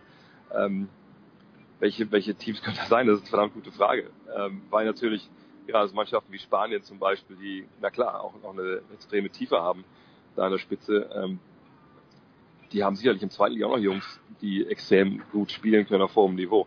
Nur passt es dann mannschaftlich zusammen. Die haben vorher nicht zusammengewachsen, sag ich mal, wie das, wie die erste Truppe, die sie da haben. Ist ganz schwer zu prognostizieren. Team wie Finnland zum Beispiel, wo natürlich Lauri Markan jetzt auch in der NBA spielt, der extrem gut aufspielt auf zwei dieser Eurobasket, haben die dann vielleicht einen Vorteil, weil viele von denen eben auch nicht Euroleague spielen und schon gar nicht NBA. Hat Island vielleicht einen Vorteil, weil die Jungs irgendwie überall verteilt sind, aber auf jeden Fall auch nicht in der, in der Euroleague, außer vielleicht Stefansson, ich weiß gar nicht, wer nächstes Jahr spielt. Das wird super schwer. Fakt ist aber, dass natürlich dann diese, diese Fieber-Qualifikation vor allem natürlich krass entwertet werden. Und, und dieser Streit hat für mich also eine Riesengefahr, dass wirklich dass das Gesamtprodukt Fieber einfach komplett entwertet wird. Denn äh, wer interessiert denn, wer interessieren denn diese, diese, diese Qualifikationsfenster, die ja unter anderem in die Saison jetzt gelegt worden, äh, um wirklich mal nachhaltig über ein Jahr hinweg ähm, der Aufmerksamkeit zu schaffen für Nationalmannschaften, die ja bisher nur im Sommer gespielt haben ähm, oder jetzt über lange Zeit nur im Sommer gespielt haben. Äh, wer guckt denn da hin, wenn die Besten fehlen? Und, und was ist dann wert, wenn sich dann ein Team qualifiziert für ein, für ein großes Turnier, wo dann ganz andere Mannschaften oder ganz andere Teams wieder also Spieler spielen, als, als eine extrem verfahrene Situation. Und top kommt zum Beispiel auch nochmal, was viele gar nicht im Kopf haben, ist hier in der Europameisterschaft die besten europäischen Schiedsrichter auch fehlen, weil die alle in der Euroleague pfeifen und die FIBA gesagt hat, wir wollen halt die gleichen Refs haben, den gleichen Pool an Schiedsrichtern, die auch, dann die Qualifikation pfeifen können. Und da fallen halt diese, diese guten Refs oder die besten Refs auch raus. Also das ist einfach ein, ein unglaublicher Clusterfuck, wie die Amerikaner sagen. Ähm, und momentan sehe ich da einfach auch gar keine Lösung. Und wer schießt sich da am ehesten selbst in den Fuß? Also also ich meine, die, die Euroleague kann es ja eigentlich ziemlich egal sein. Die Euroleague sagt, unsere Spieler dürfen natürlich äh, zu Nationalmannschaftsspielen äh, gehen, wissen aber relativ genau, dass alle Spieler sagen werden, na gut, das ist jetzt mein Arbeitgeber, hier kriege ich mein Geld. Natürlich spiele ich für mein Team äh, in der Euroleague. Also eigentlich ist die Fieber in, in dem Fall, finde ich, alles zu verlieren. Die Euroleague, der kann es eigentlich ziemlich egal sein. Es sei denn, die Spieler schließen sich zusammen und sagen, nee, so kann es halt nicht weitergehen. Äh, wir müssen eine andere Lösung finden. Aber das sehe ich relativ äh, als unwahrscheinlich an, weil so ein Schulterschluss von Spielern verschiedener Nationen, dann musst du keine Gewerkschaftsgebilde da gründen oder in Streik treten. Das ist, glaube ich, irgendwie auch nicht. Also ich glaube, im Endeffekt die Fieber muss irgendwie bewegen. Ähm, und irgendwie müssen sie auf, auf die Euroleague zugehen, um so wie einen Konsens zu schaffen. Aber ich glaube, die Fronten sind da jetzt auch nach, nach, nach Monaten äh, des, des Streits, glaube ich, extrem verhärtet. Und ich sehe da einfach keine schnelle Lösung. Okay, kommen wir zum Sportlichen zurück, auch bei der deutschen Nationalmannschaft. Ich glaube, die Quote gestern war 8 von 33 Dreiern oder so. Ähm, da habe ich schon bei Twitter gelesen vom, vom ein oder anderen Fan, Jungs, das ist hier nicht Golden State, ja, äh, man muss jetzt nicht jeden Wurf nehmen. Ähm, wie wie, wie, wie hat es der Trainer gesehen? Gab es eine Äußerung dazu? Nö, meist wissen jetzt nicht, aber man muss nicht verstehen, gestern äh, das Spiel, man hat es ja noch relativ lange versucht, dann bis das vierte Viertel hinein, äh, dann war klar, es geht nicht mehr. Äh, man hatte Erfolg in der, in der ersten Halbzeit, muss man glaube ich sagen, äh, eben mit einer Aufstellung, mit, wo fünf Mann draußen standen, wo man schnell attackiert hat äh, um halt Dennis Schröder zum Beispiel oder auch Maudolo dann in diese Pick and Roll zu schicken und dann halt äh, gegen eine nicht sortierte Hilfsverteidigung anzugreifen. Das hat im, im Zweifelsfall nicht mehr geklappt. Und dann, weil Jonas Valanciunas vorne halt gemacht hat, was er wollte. Also Center der Litauer hat ja, also zum Beispiel mit auch Daniel Theist in den Bestverteidiger der letztjährigen Bundesliga-Saison, hat er, äh, also rumgeschubst klingt so negativ, er hat einfach ihn so überpowert, dass die Deutschen den Ball halt, und das hat Chris Fleming auch gesagt, jedes Mal aus dem Korb nehmen mussten wenn der Ball da drin war. Und dann kannst du natürlich schwer schnell angreifen und, und eine ungeordnete Defensive angreifen. Und wenn die Litauer hinten stehen, dann ist es halt schwer, eben weil ein Balanciunas steht, weil ein Mochi Jonas hinten drin steht, die einfach lang sind, die, die beweglich sind. Du hast äh, schnelle und clevere Außenverteidiger und, und ja, dass dann auch mal stellenweise nur der Dreier bleibt als Möglichkeit, ist ja nun mal so im modernen Basketball. Und da hat man, glaube ich, auch vor allem auch dann den Qualitätsunterschied zwischen diesen beiden Mannschaften gesehen. Okay, dann äh, geht's jetzt im Achtelfinale gegen den Gruppendritten aus der Gruppe A. Das ist in dem Fall Frankreich. Die verlieren das Ausschlagspiel gegen Finnland in der Overtime und verlieren gestern mit 17 gegen Slowenien. Wie schätzt du die Franzosen ein? Schwierig. Ich glaube, es ist ein Team, was auch in der Vorbereitung dann auch jetzt, äh, glaube ich, dann in Helsinki so ein bisschen up and down war. Also der, die Generalprobe äh, für beide Teams war ja in Berlin, als wir gegeneinander gespielt äh, als letztes Freundschaftsspiel vor der Eurobasket. Da war es am Ende relativ knapp. Zwischendurch war es klarer oder haben die Franzosen klarer geführt. Ich bin gespannt. Deutschland geht, glaube ich, schon klar als Außenseiter in diese Partie, hat aber durchaus Chancen, das Ganze zu gewinnen, denn Frankreich ist, ist längst nicht so stark wie in den vergangenen Jahren. Also auch da hat man natürlich mit Absagen zu kämpfen, allen voran äh, Rudi Gobert, der so als Anker in der Mitte halt fehlt. Ähm, ich sag mal so, Deutschland hat auf jeden Fall, äh, wie gesagt, eine Chance, das Ganze zu gewinnen, Dennis Schröder gut in die Partie kommt, äh, weil das hat man, glaube ich, auch in Berlin gesehen. Also es gibt keinen Guardverteidiger der Franzosen, der nachhaltig äh, vor Dennis Schröder bleiben kann. Und jetzt kommt es sich darauf an, wie kontern die Franzosen das mit ihrer Teamverteidigung, wie kann Deutschland dann auf diese Taktik, die äh, Frankreich dann spielt, reagieren. Ähm, das wird entscheidend sein. Trifft man die eigenen Dreier, ja, findet man Lösungen anderer Spieler offensiv. Das hat man, glaube ich, auch in der Partie gegen Italien gesehen, dass Joe Vogtmann eigentlich in der zweiten Halbzeit vor allem der beste Mann war, weil er dann diese Freiräume genutzt hat, die, die, die Schröder oder die Wachung von Schröder dann auch ihm gerade gelassen hat. Und da werden halt genau diese Leute gefragt sein. Schröder, Thais, äh, Vogtmann, Thais, Bartel, ja, auch gerade die großen Jungs. Aber im Endeffekt muss man sagen, sollte man äh, Frankreich schlagen, wäre es schon eine Überraschung aber keine Sensation, denn Deutschland ist auf, ist auf diesem Level. Also da kommt es auch, denke ich, auf die Tagesform an, gerade jetzt nach, nach fünf Spielen in, in was, in sieben Tagen. Ähm, aber Deutschland geht als Außenseiter ganz klar in dieses Achtelfinale. Die Achtelfinals, die schon feststehen, sind die aus den Gruppen A und B. Slowenien gegen die Ukraine, Finnland gegen Italien, Deutschland gegen Frankreich und Litauen gegen Griechenland, äh, gerade das letzte hört sich ja eigentlich interessant an, allerdings die Griechen nur auf Platz 4. Was ist für dich da ähm, das, das Viertelfinale, das Achtelfinale, das man sich rauspicken sollte? Puh, gute Frage. Ich denke vielleicht schon das Deutsche einfach. also ich glaube, da haben wir zwei Teams, die, die durchaus halb auf Augenhöhe sind. Das ist, glaube ich, sehr interessant. Griechenland fand ich, äh, was man so gesehen hat, äh, eine Mannschaft, die auch mit Absagen zu kämpfen hat. Ich glaube, Antetokounmpo war das ja der ganz spät, also es gibt da zwei Antetokounmpos. Der richtige, sag ich mal, Janis Antetokounmpo hat ja dann, hat er dann kurz vor Schluss erst äh, nicht mitspielen können oder hat es abgesagt. Wohl auch aus Druck aus, aus den USA von seinem NBA-Team. Also ich Griechenland eigentlich nicht so gut. Nee, nee, Deutschland, Frankreich glaube ich schon, schon eine Partie, die man sich da am ehesten anschauen sollte. Okay, in Gruppe C und D wird ja heute noch gespielt, deshalb steht es noch nicht ganz fest. Aber in Gruppe C, da wissen, da können wir eigentlich schon Spanien zum, äh, zum Sieger küren. Die gewinnen gegen Kroatien 79, 73, überfahren den Rest, die werden ihrer Favoritenrolle jetzt schon gerecht, oder? Ja, und vor allem muss man da sagen, natürlich so wie der Spielplan äh, aufgebaut ist, Deutschland trifft, sollte man gegen Frankreich gewinnen, dann im Viertelfinale auf Spanien. Und Spanien, klar, man kann ein bisschen vorweg schicken, ja gut, die haben natürlich auch in der leichten Gruppe mit Abstand gespielt. Ähm, das angesprochen, Kroatien, das war so ein kleiner Prüfstein, die anderen Gegner allerdings nicht ähm, sind die vielleicht nicht, nicht, nicht ganz dann äh, ja, mit der richtigen Wettkampfherze unterwegs. Aber das ist so ein unfassbar gutes Team mit so viel Qualität und auch mit, glaube ich, einem richtigen, richtigen Mischung aus Jugend und, und Erfahrung. Das ist der absolute Favorit immer noch. Also auch wenn die Gruppe halt leicht war. Ähm, allein die Gasol-Brüder, die Hernan Gomez-Brüder, die ja quasi dann die neuen Gasol-Brüder vielleicht auch mal werden, das ist extrem schwer. Und selbst in Deutschland, Frankreich schlägt, glaube ich, gegen Spanien dann zu gewinnen. Wow, das, das, das wäre wirklich eine Sensation, wenn man das schafft. Äh, aber die Spanier, Stand heute, sind ganz klar Favorit auf Gold. Die letzte Gruppe, die Gruppe D, da geht es noch sehr, sehr eng zu. Serbien, Lettland, Russland sieben Punkte, Türkei bei sechs. Heute dann noch äh, Serbien, Belgien, Russland, Großbritannien sowie Lettland, Türkei. Und das Motto für alle Lo Leute lautet dann logischerweise weg von Platz 4, weg von Spanien.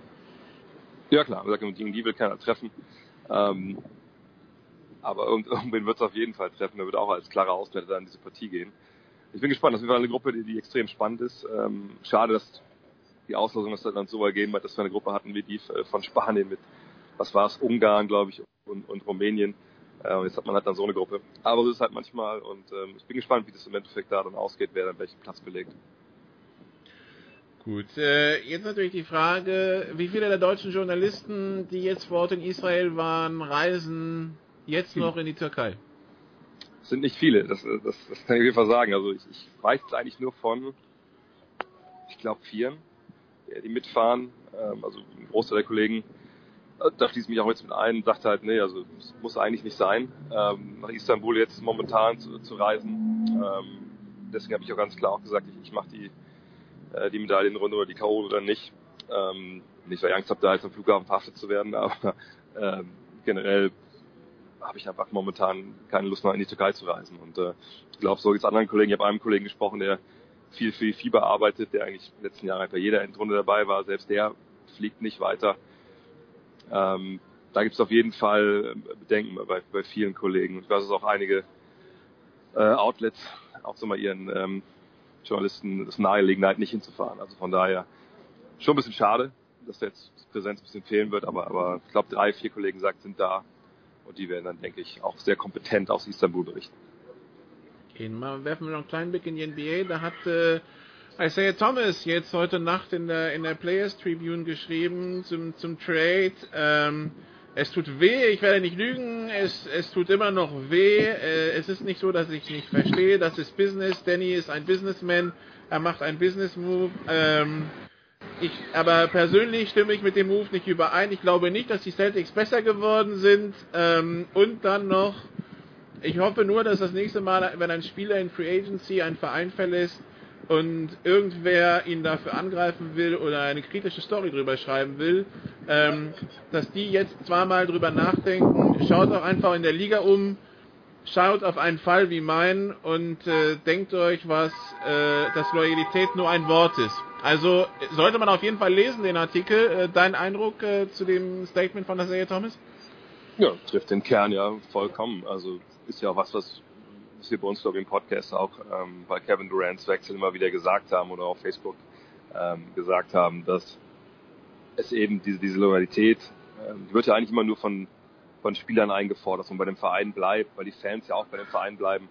Aber dass da auch eine andere Seite gibt, ähm, wo dann einfach Teams ja eben genau diese Business-Entscheidungen äh, halt treffen, das wird ja auch vergessen. Aber es ist nun mal einfach so. Ja? Also beide Seiten müssen halt sehen, was für, was für ja, jeden das Beste ist. Ähm, Loyalität kann man sicherlich mal ausüben oder kann man sie mal einfordern, aber im Endeffekt, wenn es hart auf hart kommt, und bei Sehr Thomas ging es ja nicht unbedingt, dass er sportlich da jetzt Leistung nicht gebracht hat, sondern es ging auch vor allem darum, dass er nächstes Jahr vertragsfrei wird, dass er da natürlich einen großen Vertrag unterschreiben will. Äh, den wollten die Celtics ihm wohl ihm sowieso nicht geben. Und deswegen hat man ihn jetzt quasi eingetauscht, um halt jemanden wie Kyrie Irving zu bekommen, der ein Jahr länger Vertrag hat, der jünger ist ähm, und den natürlich ganz ähnliche Leistungen bringt. Nee, also ich glaube, dass sowas auch ein bisschen dazu beiträgt, dass dann auch Fans mal ein bisschen die Augen öffnen und nicht einfach blind immer nur irgendwelche populistischen Geschichten oder polemischen Geschichten da raushauen, sondern einfach mal ein bisschen nachdenken, weil ein Profisportler, der irgendwo arbeitet, und sagen, das ist ja nicht, wenn man da wo Sport ausübt, äh, ist, ist genauso wie jeder andere Arbeitnehmer und ähm, ich denke nicht, dass viele andere äh, heutzutage noch 20 Jahre oder 10 Jahre beim gleichen Arbeitgeber bleiben. Äh, von daher, nee, Thomas trifft das genau richtig. Ähm, das Veto kann ich auch verstehen. Ich meine, man, er war jetzt ja auch nicht, nicht, nicht, nicht zwölf Jahre da, aber war lang genug da, um da natürlich auch ähm, ja, seinen Lebensmittelpunkt aufzubauen. Und äh, ich, ich finde es gut, dass er es auch so auch, äh, sag ich mal, ehrgeizig angeht und sagt, nee, also die Cavs sind trotzdem noch das beste Team im, im Osten und, und keiner will gegen uns spielen, weil genauso muss man es, glaube ich, sehen, auch als Profisportler sieht das sehr professionell. Aber ich hoffe, dass vor allem Fans das lesen und auch verstehen, was wirklich dahinter steckt. Ich hab's ja, ich, ich war ja in Boston im Januar, muss zugeben, wie Thomas da gefeiert wurde von den Fans. Nur da geht auch ja. die Fans wahrscheinlich eine Identifikationsfigur weg. Also da, da müssen auch die Fans, glaube ich, schlucken. Ja klar, aber ich ist immer so, die schlucken wahrscheinlich dann so lange bis die Saison losgeht und wenn dann äh, die Celtics gut spielen, bevor man ja sicherlich ausgehen darf, vielleicht nicht direkt, weil sie eine Menge Spieler ausgewechselt haben. Ich glaube, was zehn, zehn Spieler, ich weiß gar nicht genau. Auf jeden Fall können sie von den 400 noch was äh, Aufstellungen, die sie letztes Jahr aufs Feld geschickt haben, keine einzige aufs Feld schicken, weil sagt immer ein Spieler auf diese Aufstellung fehlen würde. Von daher kann man erwarten, dass vielleicht zu Beginn ein bisschen stottern, aber sobald es dann halbwegs läuft, glaube ich, wird der Name Isaiah Thomas sicherlich nicht vergessen sein. Aber ich glaube kaum, dass da Fans mit äh, Isaiah Thomas Masken in den TD Garden laufen, weil sie so ihm nachtrauern. Gut. Dann äh, wäre die Frage, wenn, wenn es nicht nach Istanbul geht, was ist für dich das Highlight am Wochenende? Erstmal nach Hause zu kommen natürlich. Ähm, also am Freitag gibt es ein persönliches Highlight, da, da kommt äh, die Demo raus für NBA 2K18 im neuen äh, NBA-Game. Das, das werde ich dann direkt auschecken. Das wird ein Highlight sein und dann Samstag kommt es ja zum, zum Niedersachsen-Derby und äh, ich werde erstmals äh, die Dauerkarten benutzen, die ich seit, seit drei Jahren habe, vor allem die meine Eltern immer bekommen, äh, und zu einem Heimspiel im VfL Wolfsburg gehen. Äh, da freue ich mich drauf mit, mit einem guten Freund und hoffen, dass ich äh, meine Wölfe mal wieder gewinnen sehe. Es ist relativ lange her, dass, dass das passiert ist. Dass du sie hast gewinnen sehen, dass sie gewonnen haben? Nee, ich habe ja, ich hab sie gegen Frankfurt gewinnen sehen, in der Rückrunde vergangenes Jahr, aber zu Hause habe ich, wow, das ist, da muss ich nachdenken. Das ist, glaube ich, letztes Mal, glaube ich, auf zu Hause gewinnen sehen. Ach doch, ist auch gar nicht so lange her. Das war das Hinspiel gegen, gegen Eintracht Braunschweig in der Relegation. Von ah, daher habe hab ich gelogen, aber ich würde ganz gerne mal ein regulären Bundesligaspiel mal wieder gewinnen sehen zu Hause. Genau. Das ist lange her. Du, du willst nicht wieder zu einem Relegationsspiel ins Stadion müssen. Gut, dann danke Dre Vogt, gute Reise zurück nach Hause und hier geht's weiter in der Big Show 322. Ähm, mit was klären wir gleich? Ähm, der Producer hat's ja mit dem, mit dem Post ein bisschen durcheinander gebracht. Ich schau mal, mit was es hier weitergeht. Bis gleich.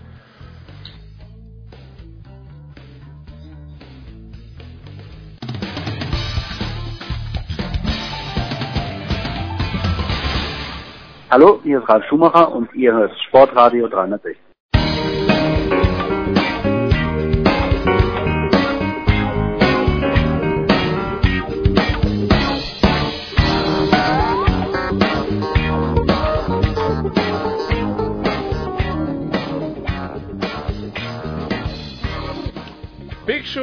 200, nee, nicht 222, sondern 322, soweit sind wir schon. Wir sprechen jetzt über Radsport und haben zwei Gäste in Leitung. Zum einen Johannes Kniep von der Süddeutschen Zeitung. Hallo Johannes. Guten Tag. Und dann noch Ruben Stark vom Sportinformationsdienst. Hallo Ruben. Ja. Wir fangen an mit der Vuelta, ähm, die ja jetzt in die letzten Tage geht. Am ähm, Sonntag in Madrid ist es vorbei und ähm, ja, es ist noch nicht entschieden, denn es folgt noch am Samstag eine Bergetappe mit zwei Anstiegen der ersten Kategorie und einem der Spezialkategorie. Also da ist definitiv noch Spannung drin. Tabellenführer bzw. Gesamtwertungsführer im Augenblick Ruben. Äh, ein gewisser Chris Froome, der ja den Radsportfans doch bekannt sein sollte, auf dem Weg nach dem Tour de France Sieg auch die Vuelta zu gewinnen, wobei er gestern Zeit eingebüßt hat äh, bei der Bergankunft. Ähm, wie, wie, sieht die Form von, äh, von Froome aus? Hast du das Gefühl, so langsam gehen die Körner vielleicht doch raus? Das kann durchaus sein. Jetzt habe ich die gestrige Zielankunft nicht gesehen, deswegen ähm, kann ich zu den Eindrücken da nicht viel sagen. Kann nur, kann nur generell was sagen. Ähm, was sich abzuzeichnen scheint, ist, dass äh, Vincenzo Nibali wieder in der dritten Woche besonders stark auftritt. Das ist ja etwas, was in der Vergangenheit schon sehr häufig zu beobachten war. Ähm, so hat er seinen, seinen letzten Giro-Sieg unter anderem auch ähm, eben in der dritten Woche sichergestellt, auch mit einem relativ großen Rückstand. Ähm, dazu kam, dass der damalige Konkurrent schwer gestürzt war natürlich auch und dadurch gehandicapt. Aber ähm, Nibali scheint wohl durchaus noch äh, ein ernsthafter Konkurrent für Froome zu sein. Ähm, vermutlich jetzt nicht auf den nächsten beiden Etappen, die sind nicht schwer genug, aber am Samstag kann er ihn, denke ich, schon nochmal ordentlich unter Druck setzen, wobei es eben auch eine Minute und 16 ist und ähm, ja, was zu sehen war, dass eben Froome doch das stärkste Team wieder an seiner Seite weiß. Ähm, die werden da schon einiges noch gerade biegen. Ich glaube schon, dass er am, am Ende äh, einen Vorsprung noch mit den Sonntag hineinrettet. Und dann dieses Double aus Tour und Vuelta erstmals in seiner Karriere schon perfekt macht, obwohl ich, ja, es, es macht schon so den Eindruck, dass er langsam an seine letzten Reserven gehen muss für diese Saison. Ich glaube, das Wichtigste, ja, das Wichtigste, glaube ich, was ähm, oder der Grund, warum es auch, ich sehe das durchaus ähnlich, dass Nibali, glaube ich, knapp scheitern wird. Und ich glaube, das mit der wichtigste Faktor, ähnlich wie bei der Tour, ist schon, dass das Froome eigentlich, oder dass sie es nie so richtig schaffen, ihn mal richtig zu isolieren und für eine längere Zeit zu isolieren und ihn dann anzugreifen, weil die sind, glaube ich, schon, also Nibali hat schon einen sehr starken Eindruck gemacht, aber es sind halt immer dann auch ein, zwei, eher sogar drei Sky-Leute noch bei ihm, die Froome dann da weiterziehen. Sprich, er muss eigentlich nie so richtig die Attacken komplett alleine parieren. Und das ist natürlich was, was bei so einer langen, äh, nach so einer langen Saison, nach zwei Grand Tours natürlich wahnsinnig äh, hilfreich ist. Und äh, ich, ich glaube auch, dass einfach er dann ähm, jetzt natürlich nach dem Zeitfahren schon viel Kraft gelassen hat, hat er gesagt, das wird die große Entscheidung sein. Wer da zu viel investiert, der kann am Tag darauf bitter bezahlen. Er hat dann so ein bisschen bezahlt, aber auch da waren ja wieder dann ein, zwei Helfer bei ihm und äh, ich, ich glaube letztlich, dass die diese Etappe am Samstag, äh, da kann er sich jetzt auch in Anführungszeichen ein bisschen erholen noch. Ich glaube einfach, dass 1,16 nicht reicht für ähm, Nibali oder beziehungsweise zu groß ist einfach, um ihn da nochmal zu, zu isolieren und wirklich ganz allein da ähm, ihm so viel Zeit abzunehmen. Das kann ich mir auch nicht wirklich vorstellen, zumal ja auch Chris Froome, glaube ich, dieses Jahr ein bisschen mehr die, den Fokus gerichtet hat auch auf die zweite Saisonhälfte. War in der ersten Hälfte nicht ganz so stark, hat ja auch lange gedauert, bis er seinen ersten Tagessieg äh, eingefahren hat. Bei der Tour hat er gar, keinen, äh, gar keine Etappe gewonnen, was auch noch nicht so oft passiert ist, dass der Gesamtsieger gar nicht gewinnt. Und es scheint sich jetzt so diese, doch die Planung so ein bisschen mehr auch auf dieses Double äh, ausgerichtet gewesen zu sein. Und ich glaube auch, äh, dass es am Ende knapp reichen wird. Also ja, nach bräuchte, ja. da Samstag, bräuchte da am Samstag schon einen echten Generalangriff, fast schon eines kompletten Teams oder so. Und das ja. ist eben oder einen epischen Zusammenbruch. Also, ähm, oder einen epischen Zusammenbruch von, von Froome selber. Äh, der Ankiro ist natürlich schweinehart, äh, somit das härteste, was man sich vorstellen kann.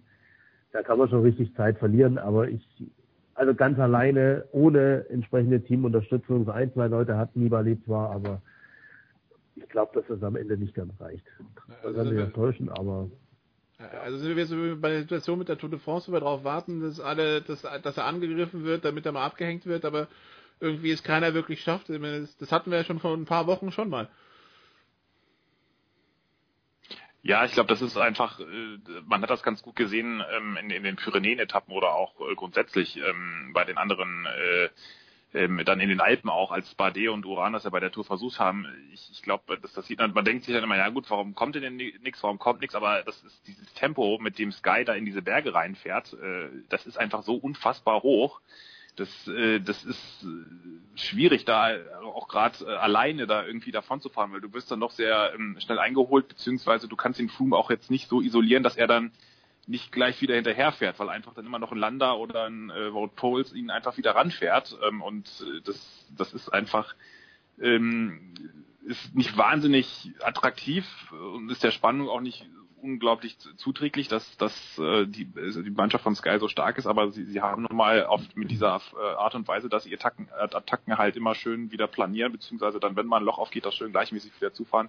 So haben sie einfach äh, die, die vergangenen Jahre bestimmt und so werden sie wohl auch äh, diese Tour gewinnen. Das ist einfach ein wahnsinnig starkes Team, weshalb jetzt auch immer wieder die, die Frage aufkam, soll man vielleicht ein Salary Cap äh, schaffen, weil Sky ja nun doch sehr viele Fahrer immer wieder ähm, um, um ihre besten, in diesem Fall Flumschart, äh, die woanders locker Kapitäne sein könnten. Und hat, man hat es ja auch gesehen, Landa, der war bei der Tour, hatte man manchmal den Eindruck, der fährt mit einem Bein die Berge hoch. Der könnte eigentlich, wenn er wollte, wäre der 557 mal weggefahren. Andererseits sind sie dann auch, wenn sie dann Sky verlassen, plötzlich nicht mehr so gut. Also hey, ähm, es ist, es ist, sie, sie, sie haben es einfach geschafft, ein sehr gutes Team aufzubauen, immer wieder um ihre Kapitäne. Und das ist brutal schwer, da irgendwie ähm, das zu attackieren. Und das war ja auch ähm, die, die, sagen, das größte Plus. Er selbst wirkt nicht mehr ganz so stark dieses Jahr oder wirkte bei der Tour nicht mehr ganz so stark, Chris Froome. Und aber das, das zieht ihn dann halt doch immer noch ähm, dann durch die Berge und äh, Richtung im Gesamtklassement bleibt er halt dann doch ganz oben. Und das, ähm, ich glaube, das ist die einzige Möglichkeit, um das abzuschließen, wird sein, wenn sie so ein bisschen das schaffen, wie bei der, jetzt bei der letzten Etappe, dass auch zum Beispiel Zakarin und, und äh, Nibali zusammenarbeiten. Also dass sich die, dass, dass die Verfolger sich gruppieren und die so ein bisschen zusammenarbeiten. Das hat davor nie so richtig geklappt. Da ist der äh, Nibali teilweise alleine weggefahren und hat dann Contador böse angeschaut, der sich einfach an sein Hinterrad geklemmt hat. Wenn die so ein bisschen zusammenarbeiten, klappt das ist, wird fast die einzige Chance sein. Aber da muss man auch erstmal so eine Gruppe formieren, da muss viel zusammenpassen und bin mir an, an diesem schweren Anstieg, wie Ruben es ja schon angedeutet hat, nicht sicher, ob das sich so ergeben wird. Ruben Contador ja, beendet, Punkt, ja? Punkt ist, ja. Ja, ja, der Punkt ist letztlich auch, ähm, das muss man ja heutzutage schon feststellen, ähm, ist ja nicht mehr, nicht mehr so wie früher in dem Maße, dass da ja jeder die Kraft oder sagen wir mal die, ähm, Energie, wo auch immer sie herkommt, für vier, hm. fünf Attacken hat. Das, die Zeiten sind definitiv vorbei, das sieht man ja auch. Also ein, vielleicht zwei richtige harte Attacken sind möglich und dann war es das einfach auch. Das müssen wir ja auch sagen. Und wenn die da ja. nicht sitzen, dann ist es eben vorbei. Okay, Ruben Contador wurde eben von Johannes angesprochen. Der beendet am Sonntag seine Karriere. Ähm, wie läuft die Abschiedstournee für ihn und was wird man vermissen?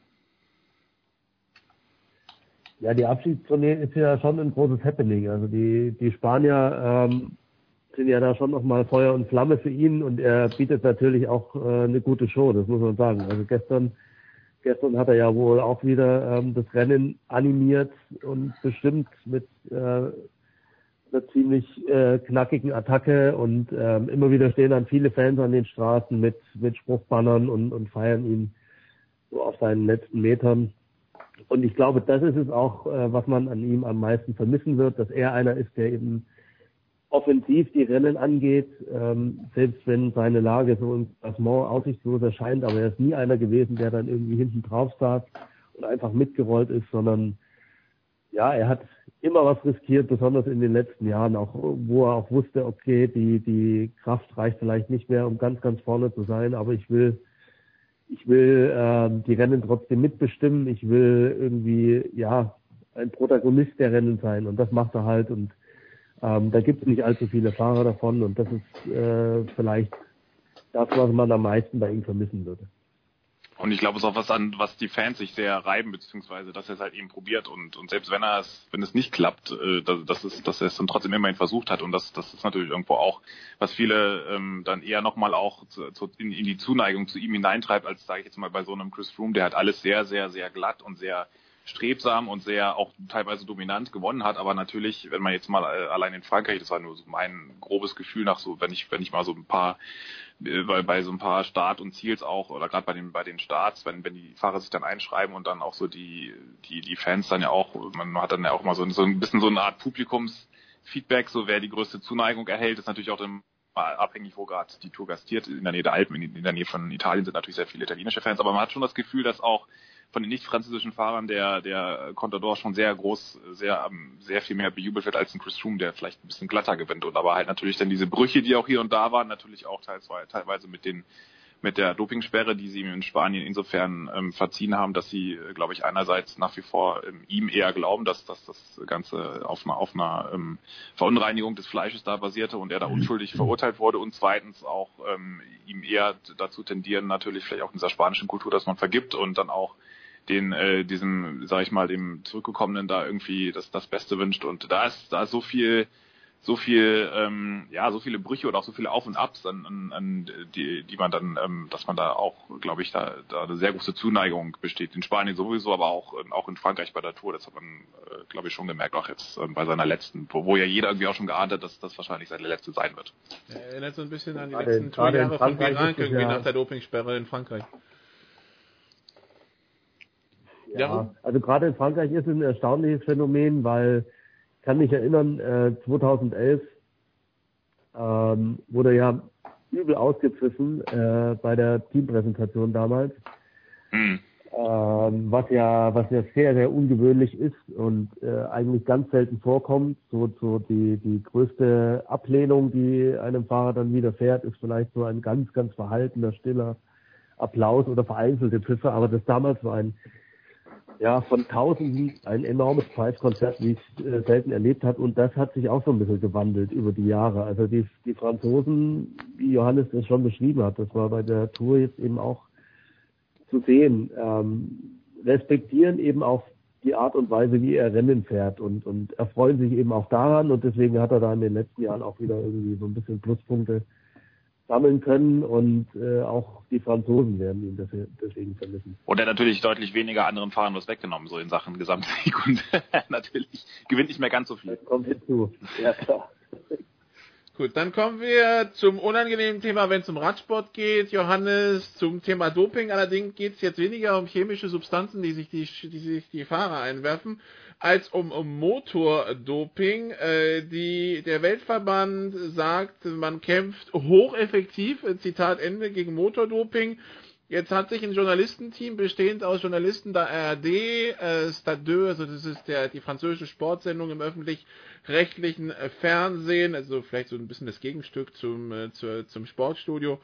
Und äh, ein Journalist äh, des äh, Corriere della Sera damit auseinandergesetzt und sagt, äh, die Effektivität, äh, die stellen wir mal klar in Frage. Der Weltverband sagt, wir haben 40.000 Tests durchgeführt, bis auf die äh, die Belgierin bei den Radcross-Weltmeisterschaften letztes Jahr, Femke van den Driesche, haben wir nichts gefunden.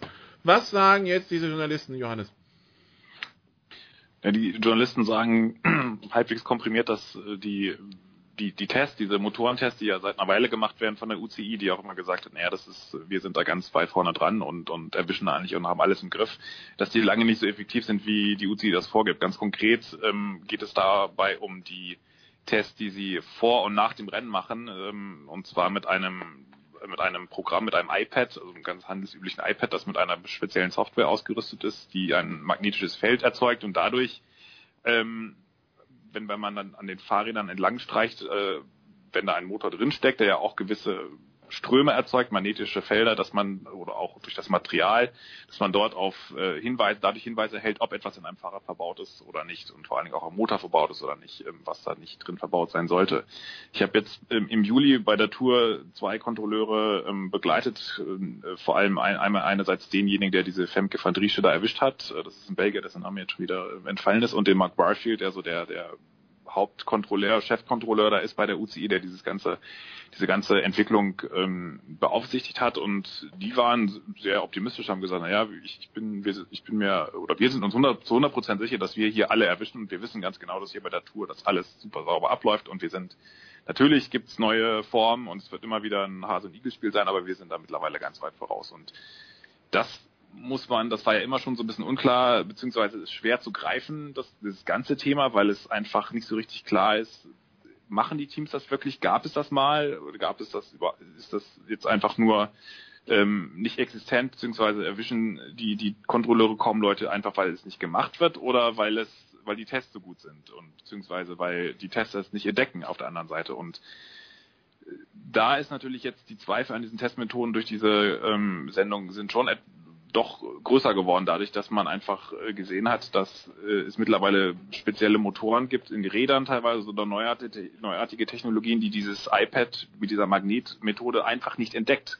Jetzt hat die UCI gesagt, na ja, diese Leute da, die das gemacht haben, die, die Journalisten, die haben überhaupt gar kein Training gehalten. Andererseits haben sie es äh, ans Fraunhofer Institut in Saarbrücken ähm, geschickt. Also ich würde jetzt mal aus Laiensicht behaupten, dass so ein Institut, äh, die, die haben eine, haben ein Gerät mit einem Magnetfeld. Ich glaube schon, dass sie da durchaus ein Laborsetting ähm, kreieren können, indem man sagt, okay, das ist ein halbwegs aussagkräftige Methode, so wie die das ausgewertet haben. Das kann man schon so machen. Und äh, abgesehen davon, ich meine, ich war mit den Testern selbst unterwegs, die machen auch nicht viel mehr, als dass sie ein iPad kalibrieren, dann an diesen Fahrern entlang streichen, übrigens sehr schnell und sehr hastig oft. Und, und da, da, fragt man sich auch, ob das wirklich so effektiv ist. Und äh, wie sie auch da selbst zugeben, gibt es sehr viele falsch positive Meldungen. Und also das, ob das wirklich ausreicht, das darf wirklich sehr, sehr hart bezweifeln. Natürlich ist es auch so, dass die UCI nicht nur diese Magnettests einsetzt, die ja nach, nachweislich nicht alles erkennen, sondern auch Wärmebildkameras und Röntgenbilder. Jetzt sagen, haben sie allerdings auch gesagt, na ja, das ist sehr teuer und sehr aufwendig mit Wärmebildkameras, deswegen glauben wir, dass wir ähm, mit dem Magnettest schon ganz gut fahren. Und das ist nun wirklich, das ist ja, wie diese Sendung gezeigt hat oder nahelegt, muss man sagen, ähm, mit hundertprozentiger Sicherheit weiß man es natürlich nicht, aber das ist wirklich ein, eine sehr steile These und äh, zumindest wenn man dann sagt, sich hinstellt und sagt, wir, wir sagen zu 100 Prozent, wir erwischen alles, aber ganz offensichtlich dann doch nicht alle Motoren äh, erwischt werden können und die Tests, die das aufdecken können, werden nur teilweise oder sehr punktuell eingesetzt, äh, teilweise auch, weil, weil Röntgentests in manchen Ländern irgendwie schwer durchzuführen sind. Das ist ja auch irgendwo verständlich. Aber dann kann ich mich nicht hinstellen und sagen, wir sind den äh, Betrügern weit voraus und äh, gleichzeitig wird das iPad von geschafft ist, das nicht, die, die neueren Formen zu erkennen. Und da bleibt letztlich der Eindruck hängen oder drängt sich sehr stark auf, dass es ähnlich wie bei den biologischen Tests, also Urin- und Bluttests, zwar manches erkannt wird, aber manches eben auch nicht. Und das es doch ein gewisses Schlupfloch gibt. Und wenn uns die Geschichte eins gelehrt hat, dann ist es so, dass eigentlich die, wenn es die Technologie gibt, und die gibt es zweifellos, und es gibt eine Möglichkeit, dann wird das in der Regel genutzt. Nun ist natürlich, um das abzuschließen, Motordoping doch nochmal vom äh, Aufwand her etwas ein bisschen was anderes. Es muss entweder ein ganzes Team, die Mechaniker mit involviert sein, oder man muss es so gut verstecken, dass die Mechaniker das nicht rauskriegen. Das ist natürlich schon eine sehr hohe Kriminalitäts- und Betrugsmotivation da, die um, um das äh, irgendwie durchführen zu können. Aber letztlich glaube ich einfach, dass die Zweifel, die ja immer schon da waren, die nie so richtig abgeebbt sind und es gab ja auch immer wieder Hinweise von diversen Leuten, auch ehemaligen französischen Anti-Doping-Chefs, die gesagt haben, ich, wir wissen, dass Dutzende Fahrer oder ein Dutzend Fahrer bei manchen Touren unterwegs waren mit Motoren, ohne das beweisen zu können, aber es gab das Getuschel. Dass diese Zweifel jetzt oder auch die Zweifel daran, dass die Betrugsbekämpfung besser geworden sind, nicht gerade kleiner geworden sind. Und das ist natürlich keine gute Nachricht für einen Weltverband, der in den letzten Wochen und Monaten gerne das Gegenteil behauptet hat. Wobei man sich denken könnte, dass mit dem Röntgenbild dass es einfacher zu finden ist, als was weiß ich, chemische Analysen zu machen auf Substanzen, von denen man nicht weiß, welche man sucht. Also das ist richtig, ja. Die, die, Logik würde sagen, Motordoping zu bekämpfen wäre eigentlich machbarer als ähm, als chemisches Doping. Also jetzt ja, aus Laiensicht. Ja, ja, weil es ja auch recht einfach ist. Also in einem Körper ist, wenn man in, einem Körper, Sportlerkörper eine Substanz findet, dann, dann kann es natürlich, ist immer auch die Frage, war es absichtlich, war es unabsichtlich, was für eine Substanz ist es? Dann ist die Frage, wie du schon gesagt hast, was, was können die Tests gar nicht erkennen? Das ist natürlich bei einem Rad ein bisschen was anderes. Entweder ist es ein Motor drin oder es ist keiner drin. Aber Eben. dann, dann äh, ist wiederum die Frage, was für Technologien gibt es eigentlich und, und äh, was können die Tests erkennen und nicht. Und, und das ist halt auch die große, das ist ja das, was die UCI immer gesagt hat, wir können alles erkennen. Und das ist offenbar nicht der Fall. Oder zumindest nicht so, wie sie es gerade machen. Und da entsteht jetzt schon wieder so ein Graubereich, der ist vielleicht nicht ganz so groß wie bei den Urin- und Bluttest, wo teilweise die WADA oder auch die Verbände zwischen 0,5 und 10 Prozent finden und die, die Dunkelziffern bei 30 oder 40 Prozent liegen oder lagen, wie es ja auch jetzt jüngste Studien immer mal wieder angedeutet haben. Ich kann mir nicht vorstellen, dass es in diesem Fall so ähnlich groß ist, aber es ist ein gewisser Graubereich da und, und dieser Graubereich, und das, das haben wir immer wieder gelernt, wird ausgenutzt. Wenn es was irgendwie einen Vorteil bringt, wird ausgenutzt, ob legal oder illegal und deswegen glaube ich, muss man schon davon ausgehen, dass es irgendwo eine Rolle zumindest gespielt hat oder im Vereinzelt immer noch ähm, spielt. Denn der Radsport, es ist ja nicht nur der Profi-Radsport, es gibt äh, Crossrennen, es gibt ähm, oder Rad Straßenradsport, es gibt Crossrennen, es gibt Bahnrennen, es gibt Nachwuchsrennen, da wurde ja auch die Belgierin erwischt. Es wird offenbar praktiziert. Äh, die Frage ist nur, wie viel und in welchem Ausmaß und wo, aber dass es genutzt wird, glaube ich, davon muss man äh, seit dieser Doku mehr denn je ausgehen. Gut. Ähm, dann Ganz noch ein, ganz schnell noch ein Wort zur, zur, zur Rad-WM, äh, Ruben, äh, die jetzt in, in Bergen stattfinden wird. Ähm, Strecke und ähm, ja, Profil für Zeitfahren und Straßenrennen nicht, dass in Deutschland fahren. Also gerade kam vom Bund Deutscher Radfahrer das endgültige Aufgebot. Das passt ja gerade gut zu der Frage. Mhm. Wen haben Sie das ähm, mal vergessen? Ja, das passiert ja nur bei den Mädels und das passiert äh, ganz oft, wenn die Herrschaften, wenn die Herrschaften nicht mehr ganz bei Sinnen sind. Äh, sprich, ja, schon das eine oder andere Gläschen. Intus. Ne? Soweit sind wir ja noch nicht. Vorher äh, haben sie das meistens schon im Griff. Und es gibt jetzt mittlerweile einen Leistungssportdirektor, der zumindest diesbezüglich ähm, sich nicht nachsagen lassen muss und darf. Genau. Ähm, ja, Profil im Zeitfahren extrem ungünstig. Ähm, Toni Martin ist, man soll nie nie sagen, aber ist im Prinzip chancenlos. Ähm, seinen Titel da erfolgreich zu verteidigen. Der große Favorit wird Tom Dumoulin sein. Ähm, der Kurs im Zeitfahren hat am Ende einen Anstieg von über drei Kilometer Länge bis ins Ziel, der streckenweise bis zu zehn Prozent Steigung enthält. Und da reichen die Kletterfähigkeiten von, von Toni eben nicht aus. Ähm, kann dafür reichen, dass er ein gut, gutes Resultat noch erzielt, aber ähm, der Titel wird, wird an einen anderen gehen, eben wahrscheinlich an Dümmler. Chris Froome hat ja angekündigt, dass er auch dieses Zeitfahren noch ins Visier nimmt. Er wäre dann natürlich auch noch ein Kandidat. Ähm, vielleicht Primo, Primoz Roglic, äh, Garen Thomas. Mal gucken. Ähm, aber großer Favorit wird, wird Dumoulin sein. Und im Straßenrennen, das ist ein Kurs für Klassiker-Spezialisten. Knappe 280 Kilometer lang. Ähm, mit die, die Runde enthält einen, ja, sagen wir mal, durchaus anspruchsvollen Hügel, wobei man aber abwarten muss, ob der wirklich dann rennentscheidend wird. Weil ähm, in der Schlussrunde ist es dann vom, vom Scheitelpunkt bis ins Ziel sind es noch deutlich über zehn Kilometer und äh, das muss man eben dann auch erstmal alleine gegen, gegen die Verfolger behaupten können. Ähm, ich würde mich nicht wundern, wenn Peter Sagan das dritte Mal in Folge Weltmeister wird. Hm. Der Kurs wird ihm auf jeden Fall liegen. Norweger Christoph von Hagen sind sicherlich äh, zu den Favoriten zu zählen. Die Norweger haben natürlich in Bergen auch einen Kurs hingestellt, der den beiden liegt. Das ist nachvollziehbar. Ähm, die Deutschen werden von Van Degenkolb angeführt, aber da muss man eben sehen, nachdem er äh, die Vuelta krank verlassen musste, kann er sich noch genügend Rennhärte jetzt sozusagen antrainieren in den nächsten Tagen. Er fährt noch die Dänemark-Rundfahrt, um dann wirklich einer der Mitfavoriten in diesem Rennen zu sein. Ich habe da so meine Zweifel. Ähm, deswegen mal sehen. Also der DDR braucht sicherlich auch einen Plan B in dem Rennen. Ähm, alles auf Degenkolb zu setzen, halte ich in dem Fall für einen Fehler. Aber mal gucken. Interessant wird es in jedem Fall. Gut, der Producer wird sich dann bestimmt wieder melden, wenn die Rad-WM aktuell ist. Es geht in zehn Tagen los, wenn ich es richtig auf dem Schirm habe und dauert dann die ganze Woche, richtig? Am 17. geht's los mit genau. den Mannschaftszeitfahren der Profiteams und geht dann bis zum 24. mit dem Höhepunkt, dem Straßenrennen der Profis. Gut, dann äh, danke Ruben, danke Johannes. Wir machen hier eine kurze Pause bei der Big Show 322 und dann geht's mit den Jungs weiter, die einen Motor haben und die noch benutzen dürfen mit dem Motorsport. Bis gleich.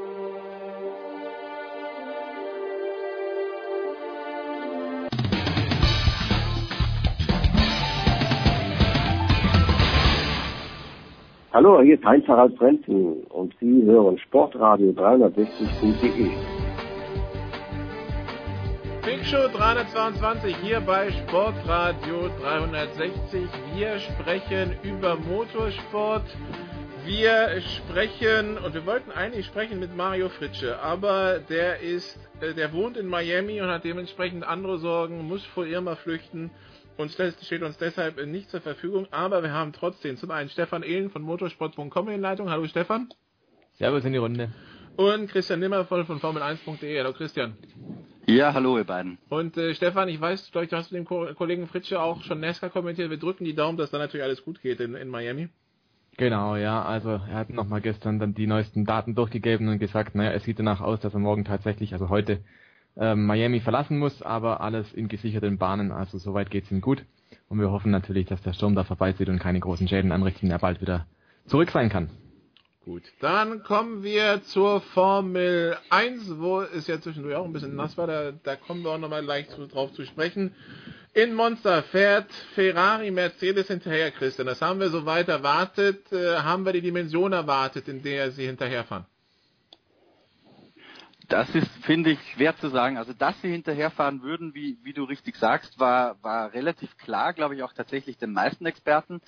Ähm, viele haben ja daraus geschlossen, dass Ferrari ins Spa relativ nahe dran ist, auf einer Strecke, die auch sehr highspeedlastig ist, aber im Gegensatz zu Monza ein paar mehr Kurven hat, wo, wo der Abtrieb wichtig ist, dass Ferrari auch im Monza ein bisschen konkurrenzfähiger sind. Dass Mercedes da gewinnen würde oder die größeren Chancen hat zu gewinnen, war, glaube ich, allen klar.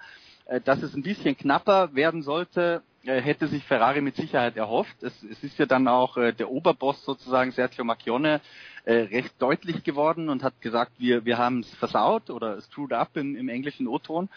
Ähm, das war relativ klar. Nur glaube ich nicht, dass Ferrari wirklich Panik schieben muss, weil das war klar, dass Monster von, von allen ausstehenden Rennstrecken die schwierigste wird für Ferrari, was natürlich bitter ist aus Ferrari-Sicht, weil es gerade das Heimspiel ist. Aber jetzt kommen ganz andere Strecken. Jetzt kommt Singapur, wo es sehr viele ähm, langsame Ecken gibt. Jetzt kommt Suzuka, wo Sebastian Vettel immer sehr gut funktioniert fahrerisch und das Auto in diesen schnellen Kurven auch ganz gut liegen müsste.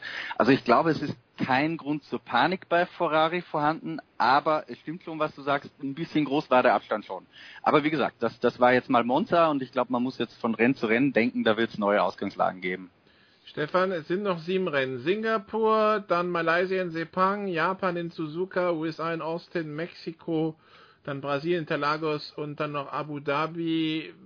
Wer hat wo welche Vorteile? Also wie viele Ferrari-Strecken sind es noch und wie viele Mercedes-Strecken sind es noch, wenn wir sie mal so taufen wollen? Ich glaube, das war früher tatsächlich noch ein bisschen einfacher, dass man da so kategorisieren konnte, so Ende der 90er, das ist eine Ferrari-Strecke, das ist eine Mercedes-Strecke oder eine McLaren-Strecke damals. Ähm, insgesamt glaube ich, wo Motorenpower gefragt ist und vor allem Motorenpower, da ist sicherlich Mercedes nochmal im Vorteil. Das hat Monza nochmal exponiert. Und äh, auch in Spa war das natürlich ersichtlich, der Christian hat es angesprochen, je nach Abtrieb, äh, wenn also wenig Flügel gefahren werden, dann ist tatsächlich Mercedes eher zu Hause die Strecken, die du angesprochen hast, äh, Sepang zum Beispiel, auch da gibt's lange Geraden. Suzuka, da ist es eher kurvig, da kommt es eher auf Abtrieb an. Austin, auch da gibt's wieder eine lange Gerade. In Mexico City gibt's eine lange Gerade. In Sao Paulo ist es vielleicht eher kurvig, aber auch da kommt es stark auf den Motor an, wenn man den Hügel rauf beschleunigen muss. Und Abu Dhabi, auch da haben wir wieder eine lange Gerade drin.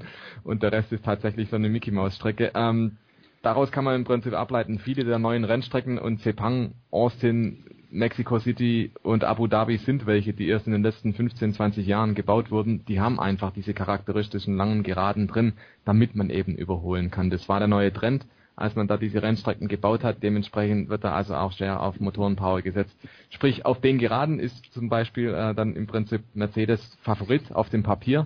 Aber die restlichen Kurven drumherum, die wollen natürlich auch gemeistert sein. Und ich glaube, pauschal sagen, dass es da den ganz klaren Favoriten gibt, das kann man wahrscheinlich jetzt nicht unbedingt bei allen Strecken, aber ich denke mal gerade Mexico City, Höhenlage, Sao Paulo, Höhenlage, lange Geraden, das spricht dann vielleicht schon eher Richtung Mercedes. Der Rest, Suzuka, hat der Christian auch schon gesagt, das ist eine fette Strecke. Austin könnte ich mir auch gut vorstellen, dass da der Ferrari recht gut liegt. Da gibt's auch interessante, schnelle Kurvenkombinationen, wo der Ferrari sicherlich auch mitspielen kann. Die haben ja auch ein innovatives und interessantes Aerodynamikkonzept. Was könnte sich dort bezahlt machen? Der Rest ist wahrscheinlich ein bisschen offen. Aber insgesamt von Motorenleistung her, glaube ich, ist Mercedes halt einfach noch ein bisschen vorn. Und Lewis Hamilton hat wieder die WM-Spitze übernommen. Das heißt, die Situation ist jetzt auch mal umgedreht, dass der Vettel der Verfolger ist. Es sind natürlich nur ein paar Punkte, aber da ist zumindest in, in dieser Hinsicht äh, die Trendwende eingeläutet, dass jetzt nicht mehr Ferrari vorn ist. Ich möchte noch diesen Begriff aufgreifen, Mickey Maus Strecke, Stefan. Ähm, ja. Das, das geht jetzt nicht um den, um den kindlichen Charakter des Dings, sondern um die vielen Kurven dann, ne? Es geht um die vielen Kurven und Abu Dhabi zum Beispiel, das ist dieser dritte Sektor, der ist wirklich sehr kurvenlastig und da hat man so das Gefühl, man hat die Strecke einfach gebaut, damit sie möglichst noch am Hafen vorbeikommt, möglichst noch unterm Hotel durchfährt, am Hotel vorbeifährt und dann wieder zurückgeht zu Stadt und Ziel. Also irgendwas wollten sie da wohl noch machen. Ja, und es wirkt ein bisschen lieblos. Also Abu Dhabi ist schön gelegen, ähm, das ist eine, eine einwandfreie Rennanlage, aber es ist halt keine gewachsene Rennstrecke und hat jetzt nicht so den ultimativen Charakter wie Suzuka zum Beispiel.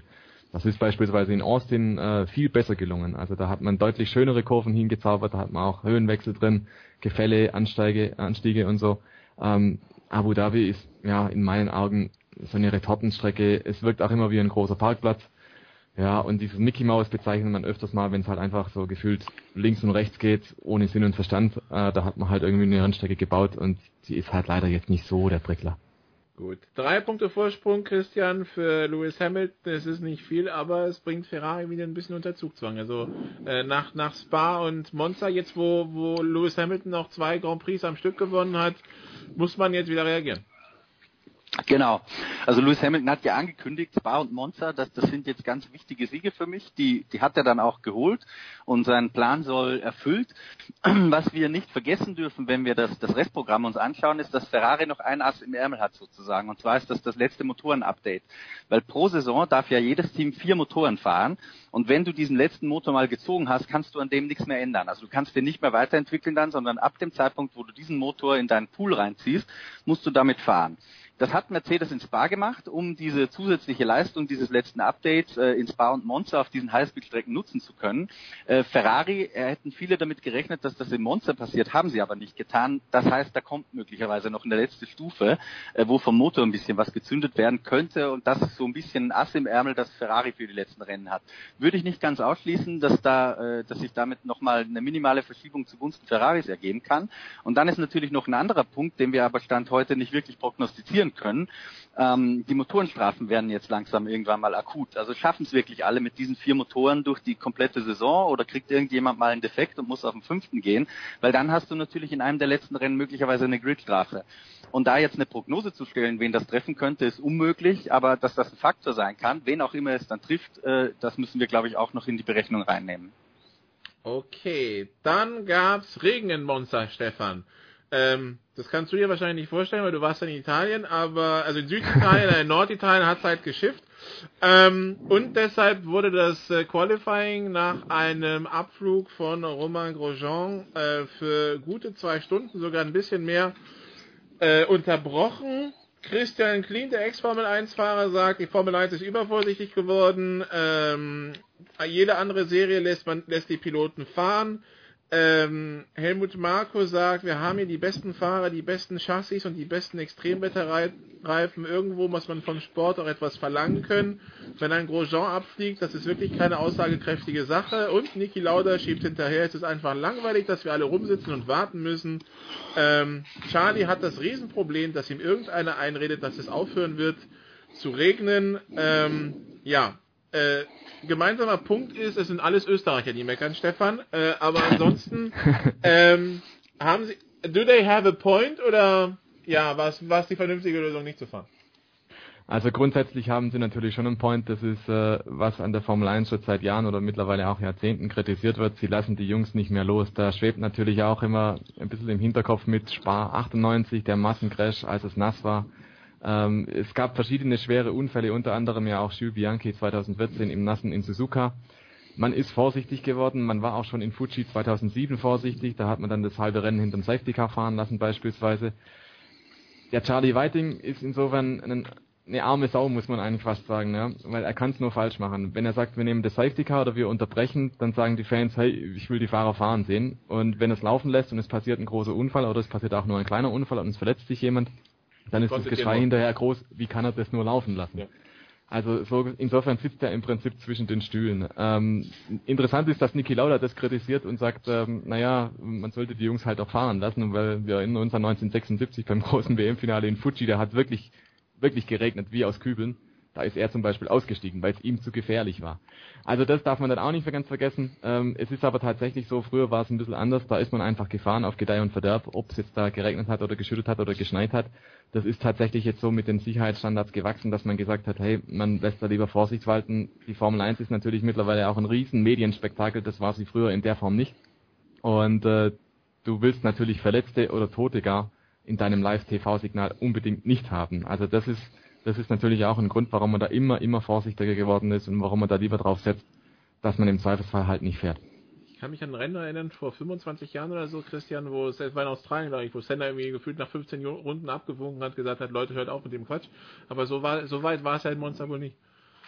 Ja, Adelaide war das, hast du völlig recht. Kann ich mich erinnern, weil da war ich relativ jung und bin in der Nacht aufgestanden und war tierisch verärgert, dass ich umsonst aufgestanden bin, mehr oder weniger. Also Monza war so, ich habe mir das von meinen Kollegen vor Ort, das waren der Dieter Renken und der Ruben Zimmermann, ähm, dass es wohl tatsächlich nicht, nicht so extrem war, phasenweise zumindest, äh, so dass man auch schon hätte fahren können. Aber ich möchte da jetzt gar nicht so, zu viel Zeit damit verplempern, nochmal das gleiche zu sagen wie der Stefan. Ich sehe es auch so, dass es, natürlich würden wir alle gern Racing sehen, aber wenn dann was passiert, dann ist Charlie Whiting der Doofe. Also bei, bei aller Kritik, die, die ich auch nachvollziehen kann, habe ich auch Verständnis für die Vier-Position. Es ist nicht so leicht, wie es aussieht. Okay, und dann gab es noch Gemecker an Bernd Mailänder, dass der das Safety Car nicht schnell genug fahren würde. Wo ich mir denke, na, Safety Car und das heißt ja vielleicht aus dem Grund Safety Car, Christian, äh, die Kritik berechtigt? Nee, die ist mit Sicherheit nicht berechtigt, weil wenn man äh, kritisiert, dass das Safety Car Tempo zu langsam ist, dann muss man drüber nachdenken, ein anderes Safety Car zu, zu bringen, mit dem es möglich ist, schneller zu fahren. Ähm, ich kenne den Bernd Mailänder ein bisschen und ich weiß, der Stefan kennt ihn auch. Äh, der Bernd fährt wie eine gesenkte Sau mit dem Ding, aber das ist natürlich kein Formel 1 Auto mit, mit keinem Formel 1 Antrieb. Das geht halt einfach nicht sicher schneller. Und dass er nicht übers Limit hinausgeht oder dass er nicht wirklich allerletzte Rille fährt, und da reden wir dann ja wirklich nur von ein paar kmh, was da vielleicht noch Puffer irgendwo da ist, das musst du ja auch einziehen, weil man stelle sich vor, der Bernd Mailänder fliegt mit dem Safety Car ab. Na dann, dann ist die Hütte aber richtig äh, am Abbrennen. Also wenn man wenn man sagt, das Safety Car ist vielleicht phasenweise zu langsam, weil die Formel 1 Fahrer dann Probleme haben, zum Beispiel die Reifen auf Temperatur zu halten, dann muss die Konsequenz sein, dass man sich ein neues Safety Car einfallen lässt. Aber beim Mailänder kann man, weil das war der Kern deiner Frage, kann man damit Sicherheit keinen Vorwurf machen. Gut, okay. Dann äh, gibt unter Umständen eine Rückkehr in den Formel 1 Zirkus, Stefan, nämlich äh, die von Porsche ab 2021 wird er diskutiert, aber anscheinend nur als Motorenlieferant, nicht als äh, Porsche Rennstall. Äh, was weiß man? Was ist ähm, was ist noch Gerücht und was ist was ist Fakt? Also Fakt ist, dass sich Porsche dazu geäußert hat. Die haben auf Nachfrage äh, gesagt, ja, wir können uns das grundsätzlich vorstellen. Also Porsche war auch in die Gespräche über das neue Motorenreglement von 2021 involviert. Und Porsche, wie wir ja wissen, hat ähnlich wie andere Marken inzwischen sein Motorsportprogramm ein bisschen zurückgefahren. Also aktuell ist man ja noch in der Langstreckenweltmeisterschaft aktiv, wird da aber zum Saisonende aussteigen. Und dann ist natürlich die Frage, eine Marke wie Porsche braucht auch den Motorsport, um sich zu promoten. Es ist natürlich eine, ja, eine Hightech-Marke und eine, eine sehr sportliche Marke auch. Und äh, die Formel 1 war schon mal ein Spielfeld für Porsche. In den 80er Jahren hat man ja auch mit McLaren den WM-Titel eingefahren. Ähm, und seither hat man sich dann eher auf die Sportwagenbereiche konzentriert. Aber tatsächlich, wenn die Motoren eingeführt werden, die neuen, die dann auch äh, unter Umständen billiger zu haben sind als dann die aktuellen Aggregate, wenn es dann auch ein bisschen um Vereinfachung geht beispielsweise, dann ist es tatsächlich ein Thema. Das hat der Finanzvorstand nochmal bestätigt. Ja, aber bisher liegt quasi nichts vor, außer wir bekunden Interesse. Also das ist noch nicht mal ein Commitment, das ist noch keine Absichtserklärung oder dergleichen, das ist nur mal mehr oder weniger die Fahne zum Fenster rausgehängt und wir checken mal, wie der Wind ist. Ähm, aber das ist eigentlich was, was alle Hersteller mal gern machen und sagen, naja, wir denken drüber nach. Und äh, es ist ja auch so, dass in der Arbeitsgruppe, ähm, wo die Motoren dann besprochen wurden oder wo das Reglement abgesteckt wird, tatsächlich auch viele Marken dabei sind, die am Ende gar nicht mitfahren. Was soll denn anders? Äh, ja. ja. Was soll denn anders werden an den Motoren, Christian?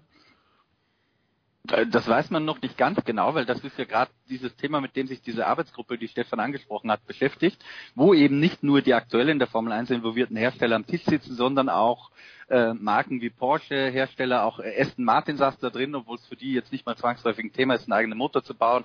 Da saßen auch Zulieferer drin wie, wie AVL, da saßen unabhängige Hersteller drin wie Cosworth, äh, Mario Ilian mit, mit seiner Firma. Also ganz viele, die da an einem Strang ziehen die Richtung, in die es geht, die lässt sich schon ein bisschen absehen. Also man, man wird am V6 festhalten, am V6-Konzept, man wird am Turbo festhalten. Äh, den Weg zurück zum Saugmotor, den gibt's nicht mehr. Das hat auch Ross Brown sehr, sehr klargestellt. Ähm, es wird auch eine Hybridkomponente voraussichtlich bleiben, die aber irgendwie in der Technologie entschlackt und äh, vor allem verbilligt werden soll. Und man wird sich sehr genau damit auseinandersetzen, wie kann man mit dieser Grundarchitektur des Motors ein bisschen mehr Sound generieren, weil da gibt es schon Möglichkeiten, weil momentan wird ja die Energie, die aus dem Auspuffrohr kommt, äh, geschluckt von, von den Generatoren und in Energie umgewandelt. Ähm, und dadurch sind diese Motoren so leise. Und da gibt es schon Möglichkeiten, äh, dass man zum Beispiel diesen Energiegenerator, der eben am Auspuff sitzt, äh, entfallen lässt zum Beispiel äh, oder sich auch mit Frequenzen, mit Auspufflängen, also das ist ein sehr komplexes Thema, wo es auch um Schwingungskurven geht, die sich überlappen, da blicke ich ehrlich gesagt auch selbst nicht hundertprozentig durch, aber es gibt Möglichkeiten, wie man lauter werden kann mit dieser Architektur und das ist so die, die Grundrichtung, wo es hingeht. Also V6 Biturbo, der ein bisschen lauter ist, mit nach wie vor Hybrid, aber ein bisschen billiger, so vereinfacht gesagt. Und Hauptsache es macht Krach, oder? Genau. Stefan, sieht das auch so? Das sehe ich auch so. Also ich vermisse seit 2014 tatsächlich die Soundkomponente. Da bin ich ja nicht der Einzige in unserer Gesprächsrunde hier. Pete ist ja da auch immer gern dabei und sagt, das muss einfach einen Lärm machen. Und ich kann mich noch gut dran erinnern, ich war 2014 beim ersten Test der, der neuen Hybridmotoren am Start in Jerez und habe mir das angehört, stand in der Boxeneinfahrt, als die da reingekommen sind und ich war einfach nur fassungslos und enttäuscht, weil das Ding hat einfach keinen Sound im Vergleich zu den früheren Dingern. Und äh, ja, das ist was, da muss die Formel 1 definitiv nachbessern. Also plakativ kann man es quasi direkt am Rennwochenende erleben. So war es zumindest bisher, dass die Rahmenserien lauter waren als die Formel 1 und das passt irgendwie nicht zusammen. Die Formel 1 muss einfach Lärm machen und ich glaube, das haben sie inzwischen verstanden. Das Kuriose ist ja an der Formel 1 oftmals, ähm, dass sie solche Sachen nicht von Anfang an verstehen, aber inzwischen hat man offenbar erkannt, ja, die, die Soundkomponente ist tatsächlich eine wichtige und da muss gehandelt werden und spätestens aller spätestens 2021 kriegen wir da auch wieder einen besseren Sound. Die Königsdisziplin muss also auch König im Krach sein. Äh, die Formel 1 überlegt Christian, ob man nicht nach Argentinien zurückgeht. Anscheinend hat es da jetzt Gespräche gegeben und eine Streckenbesichtigung. Man war in den 90ern zuletzt dort, will aber auf der Strecke fahren, die auf einer Strecke fahren, die eher in den 70ern gefahren wurde, weil ähm, da fiel wieder dieser Begriff Mickey Mouse Strecke. In den 90ern ging da, war da wohl relativ wenig Action. Ähm, wenn ich den Rennkalender sehe, das heißt ja dann im Grunde genommen, wenn Argentinien reinkommt, muss irgendwer rausfliegen, oder? Das ist gerade eine Diskussion, die ein bisschen breiter angelegt ist, weil Liberty wird sich ja in der perfekten Welt einen Rennkalender mit 25 Rennen wünschen. Äh, mit, mit jedem Grand Prix lässt sich ja auch Geld verdienen. Umgekehrt gibt es natürlich Widerstände von Seiten der Teams, die sagen, wir sind mit unseren Mechanikern äh, und mit unseren Crews vor Ort dermaßen am Anschlag, dass die jetzigen 21 Rennen schon so ziemlich das Limit sind, was wir irgendwie verkraften können. Ähm, wenn nicht aufgestockt wird, und das wird mit Sicherheit ein bisschen tauziehen werden in den nächsten Monaten und vielleicht sogar Jahren, äh, wird es natürlich zwangsläufig heißen, dass der eine oder andere Grand Prix rausfällt. Wer das sein wird, äh, weiß ich nicht genau. Wäre Bernie Ecclestone noch am Ruder, hätte man gesagt, am akutesten gefährdet sind die Traditionsstrecken wie Monza, wie Deutschland, weil die am wenigsten profitabel sind für die Formel 1, was jetzt das rein finanzielle angeht. Ich glaube aber, dass Liberty verstanden hat, dass diese Strecken zwar nicht unmittelbar Geld reinbringen, aber für das gesamte Standing der Formel 1 sehr wichtig ist. Das, das heißt, ähm, entweder wird man den Kalender nochmal aufstocken müssen, dann wird man sich mit Sicherheit mit ein paar Widerständen auseinandersetzen müssen, oder es gibt vielleicht der ein oder andere Grand Prix, ähm, die jetzt nicht so beliebt sind bei den Fans, die aber wahnsinnig viel Geld einbringen. Und das ist natürlich auch eine schwierige Entscheidung, weil dieses Geld, damit verdient ja nicht nur Liberty, sondern das wandert ja auch zu, zu ungefähr zur Hälfte äh, an die Teams weiter. Also das, das ist eine ganz schwierige politische ähm, Diskussion, die da hinter den Kulissen stattfindet und die ergebnisoffen von uns beobachtet wird in den nächsten Wochen. Ist natürlich kein Vergleich zu Nesca, Stefan, wo ja irgendwie so von äh, Februar bis November jede Woche durchgefahren wird, aber da ist die Formel 1 noch weit von entfernt, wahrscheinlich auch wegen der, wegen der, der Reisestrapazen, ne? Ja, die Entfernungen sind natürlich in Nesca Amerika ein bisschen andere, plus da kommt dazu, die haben zwar 36 Saisonrennen, plus dazu noch ein paar Highlight-Rennen, ähm, die außerhalb der Wertung gefahren werden, aber da werden teilweise auch Rennstrecken einfach zweimal besucht. Das kann natürlich in der Formel 1 nicht sein. ähm, also insofern, es sind jetzt nicht 36 unterschiedliche Rennstrecken, die da gefahren werden, sondern eher im Bereich von 20 liegt das. Und dann sind wir im Prinzip auf dem Niveau der Formel 1. Und ich bin da beim Christian dabei. Ähm, es kann natürlich gut sein, dass dann tatsächlich aktuell existierende Rennen, von denen man weiß, naja, da ist der Fanzuspruch jetzt nicht unbedingt so da und irgendwie hat sich der Effekt auch dort ein Rennen auszutragen vielleicht ein bisschen ja, versandet. Ich denke da zum Beispiel an Shanghai in China, das war damals ein großer Aufschlag, als es 2004, 2005 zum ersten Mal gefahren wurde. Da waren die Tribünen voll, weil die Regierung die Tribünen voll gemacht hat. Seither sind die, äh, sind die Tribünen einfach abgedeckt, weil kein Mensch kommt. Ähm, und das wäre zum Beispiel ein Rennen, ich glaube, das könnte man jetzt im Prinzip verschmerzen. Und so gibt's halt noch ein paar, wo man denkt, naja, die müssen unbedingt dabei bleiben, weil es einfach Klassiker sind, die gehören dazu. Monaco wird niemand streichen. Das ist äh, zum Beispiel ein Fakt, genauso wie Monza, gehört einfach dazu, sind die großen Klassiker und da gehe ich mit Christian mit, der sagt, ähm, Liberty hat verstanden, diese klassischen Rennen, wo die Fans auch sagen, hey, das gehört in den Rennkalender, die werden die nicht anfassen. Und dann wird man vielleicht eher sehen, dass da einige der neuen Rennstrecken aus dem Kalender verschwinden. Und da meine ich wiederum, ja, in manchen Fällen wäre das nicht unbedingt schade. Malaysia, wenn ich das vielleicht ergänzen darf, ist ja auch schon durch. Also Malaysia äh, ist aus dem Kalender langfristig raus. Ja, also dieses Jahr zum letzten Mal, oder wie? Genau, ich glaube dieses oder nächstes Jahr. Stefan, das weißt ich du glaub, jetzt vielleicht besser als ich. Dieses Jahr ist das letzte. Die konzentrieren auch, sich ja. dann anschließend auf MotoGP. Okay, gut. Dann die Frage nach den Highlights am Wochenende. Stefan, du warst ja letzte Woche, letztes Wochenende in Italien. Äh, ich nehme an, dass das Wetter war dort besser als hier. Wie verbringst du jetzt dein Wochenende? Also du wirst lachen, aber ich war ja in Apulien unten und ähm, da hat es zum ersten Mal seit einem halben Jahr geregnet.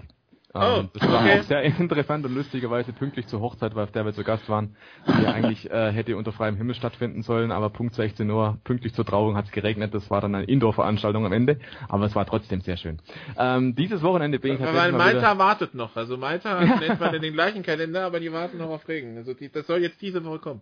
Ja, das kommt vielleicht in einem Aufwasch dann mit, zieht noch runter.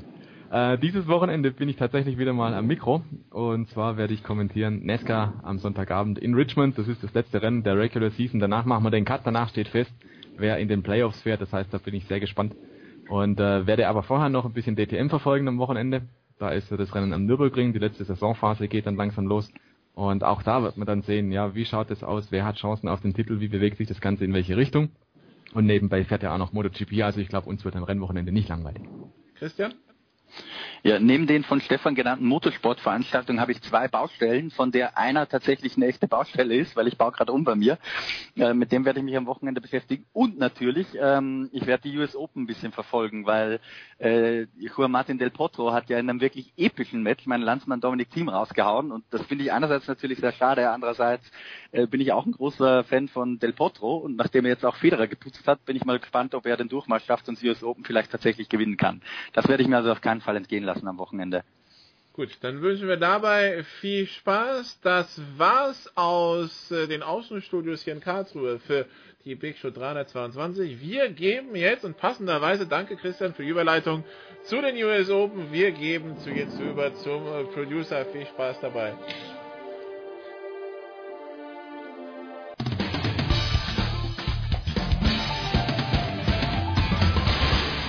Oui, bonjour, c'est Henri Lecomte. Vous, vous écoutez la radio 360.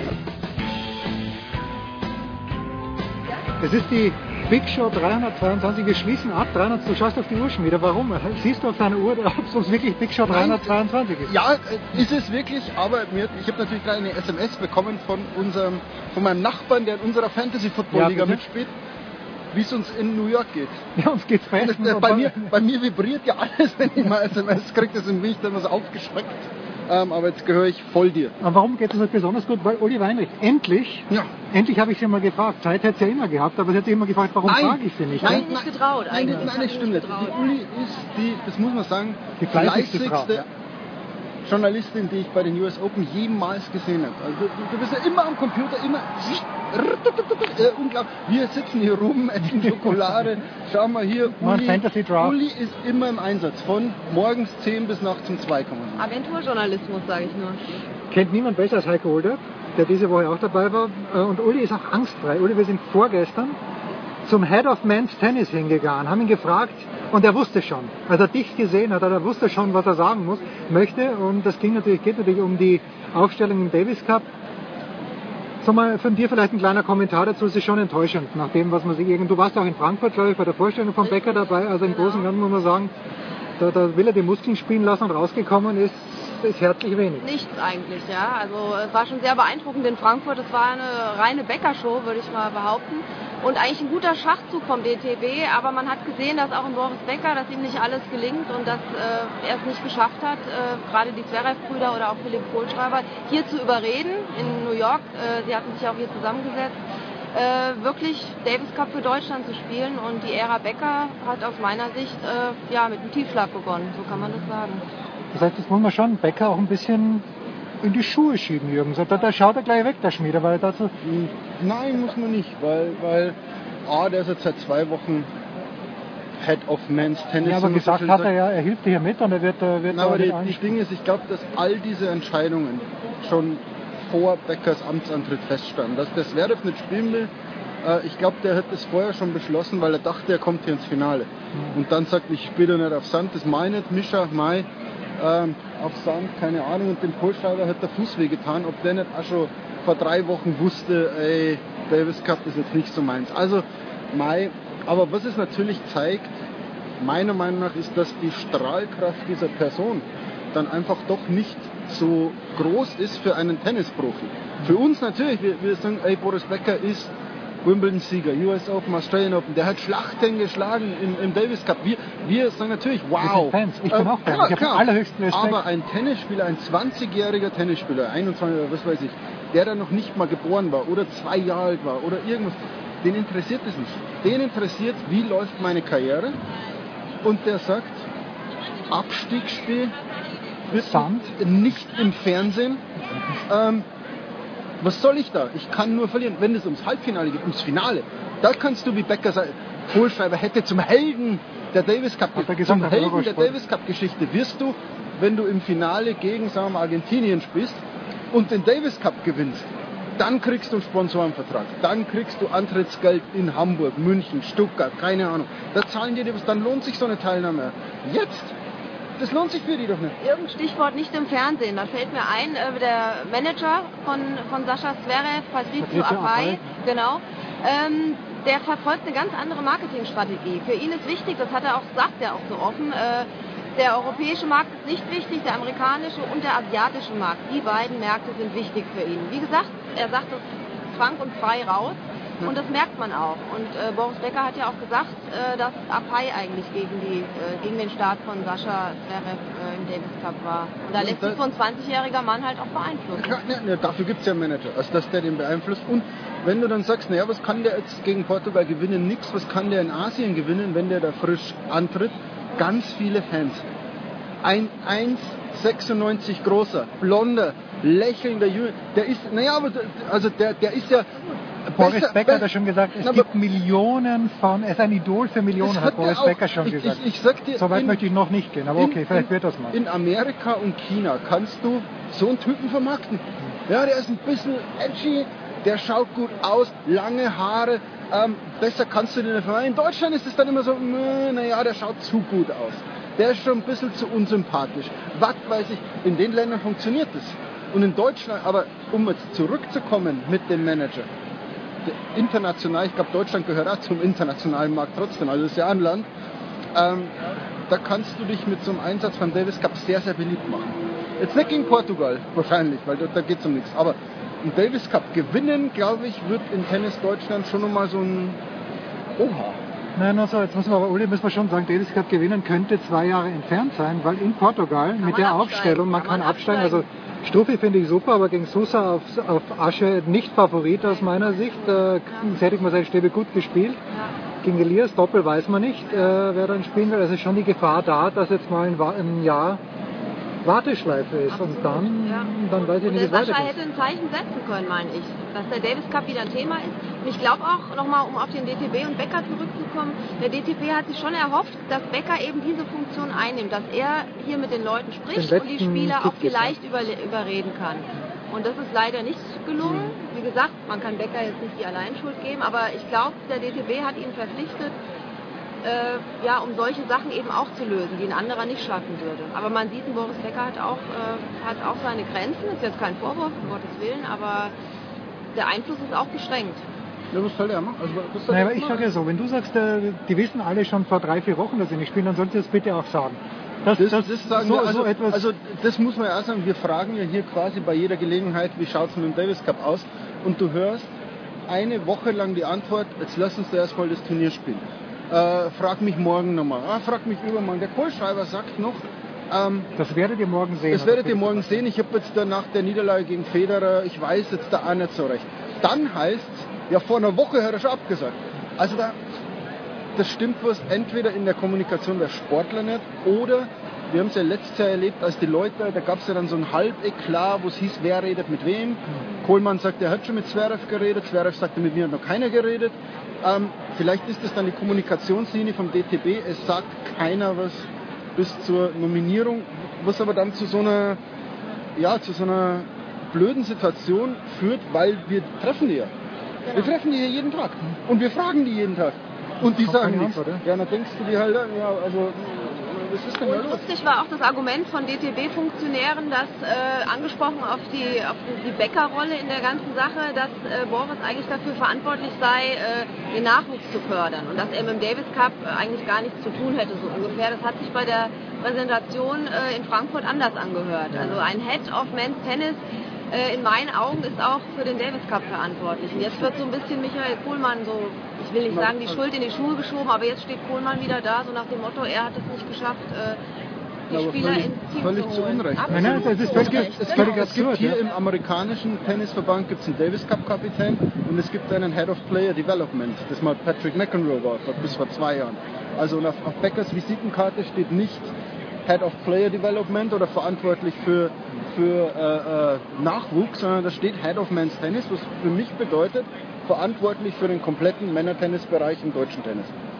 Und damit ist er vielleicht nicht in erster Linie, aber auch verantwortlich für das Davis. Ja, auch weil Becker vor einer Woche noch gesagt hat oder so, er wird dann in, in Portugal die Krücken schon weglegen können und einfach spielen können. Und ich meine, und wenn ich, wenn ich höre Jugendarbeit, wenn sich dort jemand auskennt, dann ist es natürlich Michael Kohlmann, der seit zehn Jahren oder vielleicht nicht seit zehn Jahren, aber seit fünf Jahren mit den Jugendlichen auch arbeitet in Oberhaching, alle kennt, jedes Ergebnis kennt. Also mit dem Michael, wer da redet, der weiß äh, jeden Spielverlauf von einem Match. Das ist natürlich Wobei man sagen muss, dass das Format des Davis Cups natürlich auch ein großes Problem ja, ist. Ne? Jetzt nach so Grand Slam Turnieren direkt die nächste Woche auf Sand dann, dann Davis Cup zu ja. spielen.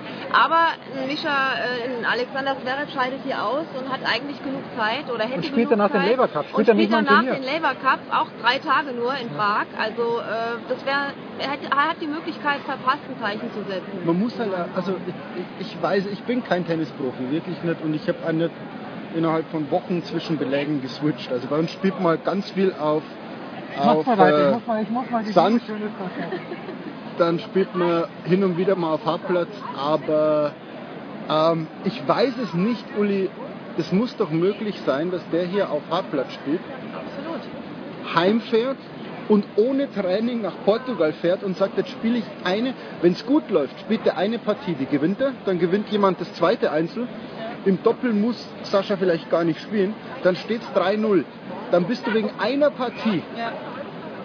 also man muss sich doch nicht, ist doch nicht so, dass man da drei Wochen Vorbereitung braucht. Oder? Und verwirrend war auch die Aussage von Mischa auf der PK, wenn du dich erinnerst, äh, nach seinem Aus im, im Achtelfinale gegen Query, dass er gesagt hat, er fliegt jetzt nach Monaco und trainiert auf Sand. Auf Sand, ja. ja. Also, also die trainieren also, ja auch auf Sand. Also ich, ich verstehe so diese Begründung, es, es darf ja jeder behaupten, ich mag nicht. Der Kursschreiber kann ja gern sagen, pass auf, auf Asche fünf Sätze mit meinem Ding, traue ich mir nicht zu. Es darf ja jeder sagen, ich fahre nach China, weil ich will mich da für London qualifizieren, will da einen guten Platz in der Setzliste haben und Mischa sagt mir zwickt die Schulter. Alles gut. Aber dann sollen sie doch nicht immer so diese Ausreden oder in Anführungszeichen Ausreden, Belag und, und schwierige Umstellung. Das ist es doch nicht. Spiel doch einfach ein Tennisspiel gegen die Nummer 400, ich weiß nicht, was der zweite in Portugal ist, Nummer 400. Ja, ja, also den muss ich, gegen den muss ich ja Aber war es nicht immer so im Davis Cup? Davis Cup war immer so ein bisschen problematisch. Wenn ich so die letzten fünf bis zehn Jahre zurückblicke, wohl dieser Skandal in Frankfurt mit Haas, keiner wollte das vierte Einzel spielen. Also war immer ein bisschen... Äh, aber nur in Deutschland. Nur in Deutschland. Also man, man, man Wenn sagt ich die ja, Franzosen sehe, die Spanier. Jens Hulber ist natürlich am kräftig, kräftig am Flirten gerade. Ja. Weil sonst könnte er natürlich nicht sagen, äh, mit Babsi, äh, ich weiß nicht, was er ausmacht, vielleicht den Rückflug, ja, aber genau. also heftig am Flirten, der Producer, aber jetzt ist er da. Nein, ich liebe ähm, Babsi Schett, darf ja, ich das sagen? Ich liebe Babsi Schett. Das ist eine sehr nette. Ähm, aber wir haben, grad, wir haben gerade gesprochen, dass, dass es im Davis Cup immer Probleme gibt. Und da habe ich gerade gesagt, aber anscheinend nur in Deutschland. Weil in der Schweiz sagt dann der Federer, das spielt nicht. heute, heuer nicht, nächstes Jahr doch mal. Und dann ist es aber klar. Und jetzt schau mal, der Dominik Thiem spielt fünf Sätze gegen Del Potro, fährt heim und was macht er? Spielt Davis Cup. Ja, okay, da müssen wir uns jetzt aber auch wieder kurz beruhigen. Ja, das ist ein Heimspiel gegen Rumänien. Und äh, Nein, ich hab, aber ich hab, ja, ja, diese Probleme im deutschen Davis Cup Team, das ist ja schon fast Tradition irgendwie. Also ja, gut, also ja, ich muss auch sagen zum Federer, der Federer hat so lange gespielt, bis er einmal gewonnen hat in dem Jahr und dann hat er gesagt, das war jetzt mein Ziel und ich spiele nicht mehr. Ja, damit das ist aber okay. Freundet euch damit an. Ja? Also dann, wenn, So. wenn, der, wenn der Zverev, der kleine Zverev, jetzt sagt, Jungs, ich bin ein Einzeltennisspieler, ich spiele keinen Davis Cup mehr, weil das bringt mir nichts, ich will die Nummer 1 der Welt werden, ich will Grand Slam Turniere gewinnen, ich finde, Davis Cup hält mich zurück, dann sage ich, okay, that's it, alles gut, spiel nicht, ich feuer dich weiter an, dann ist das aber eine klare Aussage. Mit der kann der Kohlmann umgehen. Dann kann er sagen, okay, mit dem plan ich nicht mehr. Alles gut, ich schaue mich um, wo ich was anderes kriege. Aber der Kohlmann, der ist ja die ärmste Sau hier. Genau. Der läuft hier rum, Der muss hat zu den schwarzen. Peter auch. Der ist absolut. Also, ja. Spielst du? Na, spielst du nicht. Muss ich zum nächsten. Wenn der weiß, Zverev spielt nicht, spart der sich, glaube ich, 30% seiner Energie, weil er sagt, hinter dem brauche ich nicht herlaufen. Zumal Da Sascha ja schon zugesagt hatte. Sascha hat gesagt, ich spiele Davis Cup. Ja. Vor ein paar Wochen. Und es hat sich für mich angehört, als sei das äh, in Ja, es ist dann halt immer so, es ist halt keine Zusage, sondern keine Absage. Und das wird dann immer gesagt, ich habe nicht abgesagt und das wird Aber dann warum immer gibt es diesen Zirkus? Ja, ich verstehe es gibt's auch bei nicht. uns wirklich, wenn man, wenn man mal guckt, betrachtet, die letzten zehn Jahre Davis Cup, gab es einmal im Jahr Ärger. Ja. Beim Ja, Fed Cup in Team war das Argentinien, nicht so. Der Del Potro, der schleppt sich wahrscheinlich mit 40 Grad Grippe nur zu den Argentiniern. Ja, und was ist das Resultat? Die gewinnen den Davis Cup.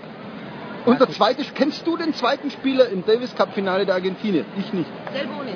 Ja. Federico Del Bonis, der Guido Pella war, glaube ich, aber- auch dabei aber letztes Jahr. Das ist dann Aber aber jetzt auch keine Del Potro, weil letztes Jahr auch kein Top-5-Spieler. Ja? Nein. Der kam gerade zurück und, hat mal gesagt, und die gewinnen den Davis Cup. Jungs, du kannst dieses Turnier, weiß ich nicht, ob man das Turnier nennt oder Wettbewerb, keine Ahnung, den kann man gewinnen. Mit Sascha Zverev, mit Kohlschreiber, mit Mischa Zverev. Daheim, wenn du den Belag wählen kannst, spielst auf einem einigermaßen schnellen Belag, kannst du den Cup gewinnen. Und dann stimmt die Aussage von Boris, da werden Helden Ja, geboren. natürlich. Und dann gewinnst du in Deutschland den Davis Cup jetzt, jetzt, nur 2018. Was glaubst du? Da wird jetzt nicht so viel los sein wie bei einer Fußball-WM. Aber das, ich schwöre euch, da sitzen Leute vom Fernseher. Wenn Deutschland gegen Argentinien Davis Cup Finale spielt. so, aber um diesen Teil abzuschließen, Deutschland gegen Belgien im März in diesem Jahr, Sascha Zverev, Philipp Kohlschreiber, Mischa Zverev. Kohlschreiber verliert gegen Dassis ein Match, das er niemals verlieren darf und Zverev verliert dann auch gegen Dassis am dritten Tag, weil er vielleicht ein bisschen müde war vom Doppel. Also ganz so einfach ist es nicht, aber es stimmt natürlich, das hat Boris ja auch gesagt, äh, mit Zverev, gut, der Molleker ist, dauert noch lang, bis der soweit ist. Äh, Nikola Kuhn, wenn er jemals für Deutschland spielen sollte, dauert auch noch. Natürlich sind das geile junge Leute. Zverev ist da, Molleker ist auch Deutscher. Bei Kuhn werden wir schauen. Der Porto ist angesprochen worden, wir machen eine ganz kurze Pause und dann sprechen wir tatsächlich auch über die US Open.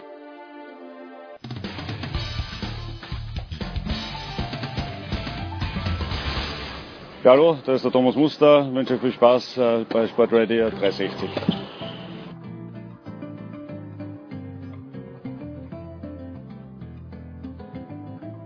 So, es ist immer noch die Big Show 322. Uli Weinig vom SED ist am Start und äh, Jürgen Schmieder von der Süddeutschen Zeitung. Uli, wir haben gerade einen unfassbar dominanten Rafael Nadal gesehen. Haben wir den so dominant gesehen, weil der Nadal so stark ist oder weil Rublev erstes Viertelfinale vielleicht ein bisschen aufgeregt nicht ganz so da war oder eine furchtbare Kombination aus beiden? Deine Instant-Analyse des dritten Viertelfinals bei den Herren. Ja, muss man so sagen. Rublev hat ja vorher gesagt, Nadal äh, sei, war sein Idol immer schon und das hat man auch wirklich gemerkt. Also es war wie die, das Kaninchen vor der Schlange so ein bisschen, aber äh, ist auch kein Wunder. Also Nadal spielt jetzt äh, in den letzten zwei Runden, hat er keinen Satz abgegeben, sehr dominant. Und so kann man hier gewinnen, denke ich, wenn man sich von Runde zu Runde steigert. Äh, ja, und ich denke, sein dritter Titel nach 2010 und 2013 ist hier absolut drin. Was mir immer auffällt bei Nadal, der Rublev knallt drauf auf die Kugel zweimal, dreimal und Nadal verteidigt sich unglaublich gut und beim vierten Ball dann spielt er ein bisschen schärfer zurück und geht in die Offensive. Das ist halt, jetzt macht er das seit 10, 12 Jahren. Das ist immer noch, Jürgen, unglaublich eigentlich zu beobachten. Ja, deshalb, man müsste es mal, man müsste es mal analysieren, wie schnell der tatsächlich von dem Punkt, wo er am Platz steht, zu dem Ball kommt damit steht der natürlich auch richtig. Also man müsste mal, das, das sind ja immer, man, man redet dann um Millisekunden, aber das ist ja genau die Millisekunde, die du brauchst, um aus einem total defensiven Schlag einen normalen Schlag zu machen und aus einem normalen, schon einem, wie du sagst, der vierte, merkt der Nadal, ah, jetzt musste ich nicht ganz so schnell laufen, jetzt komme ich im Ballwechsel zurück. Also man müsste das mal messen. Ich glaube, der, der sieht Schläge vorher. Also aufgrund, na, weil er es zehn Jahre so macht. Also es gibt ja durch diese Gewohnheit mit der Sehstärke, Nadal hat äh, 22, 20, also das sieht, normal. sieht 20, 20, also der sieht besser als eigentlich optimal. Aber Federer auch. Federer auch, also beide ein, ein unglaubliche Augen, damit an diese Koordination, damit sehen die aber auch, schon wenn einer ausschlägt, bevor der drüber zieht, merkt er schon, ob es nach links oder rechts geht. Wenn du heute geschaut hast, wie oft Pliskova ins falsche Eck gelaufen ist, bei, bei Angriffsschlägen von Wandewege. An, an, Anmerkung von mir dann gleich dazu, ja? Okay, bitte. Aber, aber das passiert dem Nadal fast nie. Der sieht, wohin der Ball kommt, ist unglaublich schnell dort. Also das, das müssten wir mal, ich weiß nicht, wie man das misst, wie schnell der dort ist. Und das ist natürlich eine Fähigkeit. Er hat, glaube ich, trotz Alter wenig eingebüßt an Schnelligkeit. Ähm, und damit holt er sich Ballwechsel zurück und damit wirst du natürlich als Rublev, wo du sagst, jetzt bin ich in den Ballwechsel drin, es läuft, und kommt wieder zurück. Aber ich finde, das ist auch ein guter Indikator bei Nadal, dass man sieht, er ist fit. Er ist körperlich topfit, wenn er so antizipieren kann und auch wirklich dann in den Ecken ist. Also das ist der Indikator für mich zu sehen, ob er fit ist oder nicht. Und er scheint sehr fit zu sein. Ja. Also ich möchte meine böse Anmerkung zu Pliskova nicht unter den Tisch fallen lassen, aber Pliskova bewegt sich deswegen so früh, weil sie sich schlecht bewegt. Die ja. muss die muss einfach äh, quasi raten, geht der Ball jetzt nach rechts oder nach links, weil sie sich so furchtbar schlecht bewegt, durch ihre Größe bedingt auch. Ja. Wobei sie, äh, Pliskova ist glaube ich kleiner als Nadal und ist ja. so, so deutlicher unbewegt, als wenn man sieht, wie seine Muguruza bewegt, auch wenn sie ausgeschieden ist.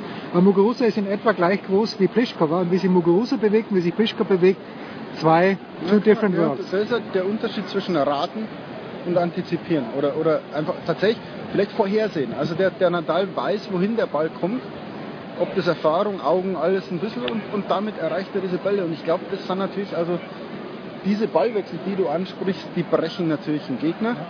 Und das sind natürlich ja die Ballwechsel, wo du dich selber in so ein Aufschlagspiel, wenn da steht 15 beide, wenn der Rublev den Ballwechsel macht, steht 30-15, alles in Ordnung. So steht der Rublev da, sagt, wie habe ich den Ballwechsel verloren, 15-30 und der Nadal steht hinten, klopft er auf die Brust und sagt, jetzt habe ich und, und dann hat er noch. Das, das, ja, aber das ist so. Das, ist aber nochmal zum Thema Pliskova. Ich meine, sie stand jetzt an der Spitze acht Wochen äh, und ich sage mir immer, derjenige, der da steht oder diejenige, die da steht, die hat es auch irgendwie verdient. Ja, ja, ja. Nein, nein, das war ja keine, keine Kritik an der Weltrangliste. Was ihr halt fehlt und äh, ich, diese Maulerei im letzten Jahr über Angie Kerber war ja groß, ja, weil viele gesagt haben, aber schauen wir mal, was Angie Kerber gehabt hat. Angie Kerber hat zwei Titel bei Grand Slam Turnieren und extrem konstant gespielt. Und jetzt schauen wir mal, wer noch keinen Titel bei Grand Slam Turnieren hat. Das ist Simona Halep, das ist Karolina Pliskova, das ist Elina Svitolina. Muguruza wird Nummer 1 werden am Montag. Da sage ich auch, das ist verdient, weil die hat schon immerhin zwei Grand Slam Titel. Vor allen Dingen bei, bei Angie war es halt super. Ähm, jeder hat ja nach dem Australian Open Titel im letzten Jahr gesagt, das ist eine Eintaktfliege. Und dass Angie dann nochmal so nachgelegt hat hier, das war wirklich, das ist Finale, kaum... Ju, äh, vergesst mir das Genau, Finale in Wimbledon. Finale. Rio, Finale, also, Olympische über, Spiele über und das drei, ist in drei nicht- nicht oder in vier von fünf bedeutenden Finals. Also Ja. Das war ja ein Jahr. Also ich fand das der US unglaublich. Open Titel im letzten Jahr, da hat sie wirklich noch einen draufgesetzt und hat wirklich bewiesen, dass das eine große ist. Ich glaube, man müsste jetzt mal nachschauen, war Boris Becker jemals innerhalb eines Jahres in drei Grand Slam Finals?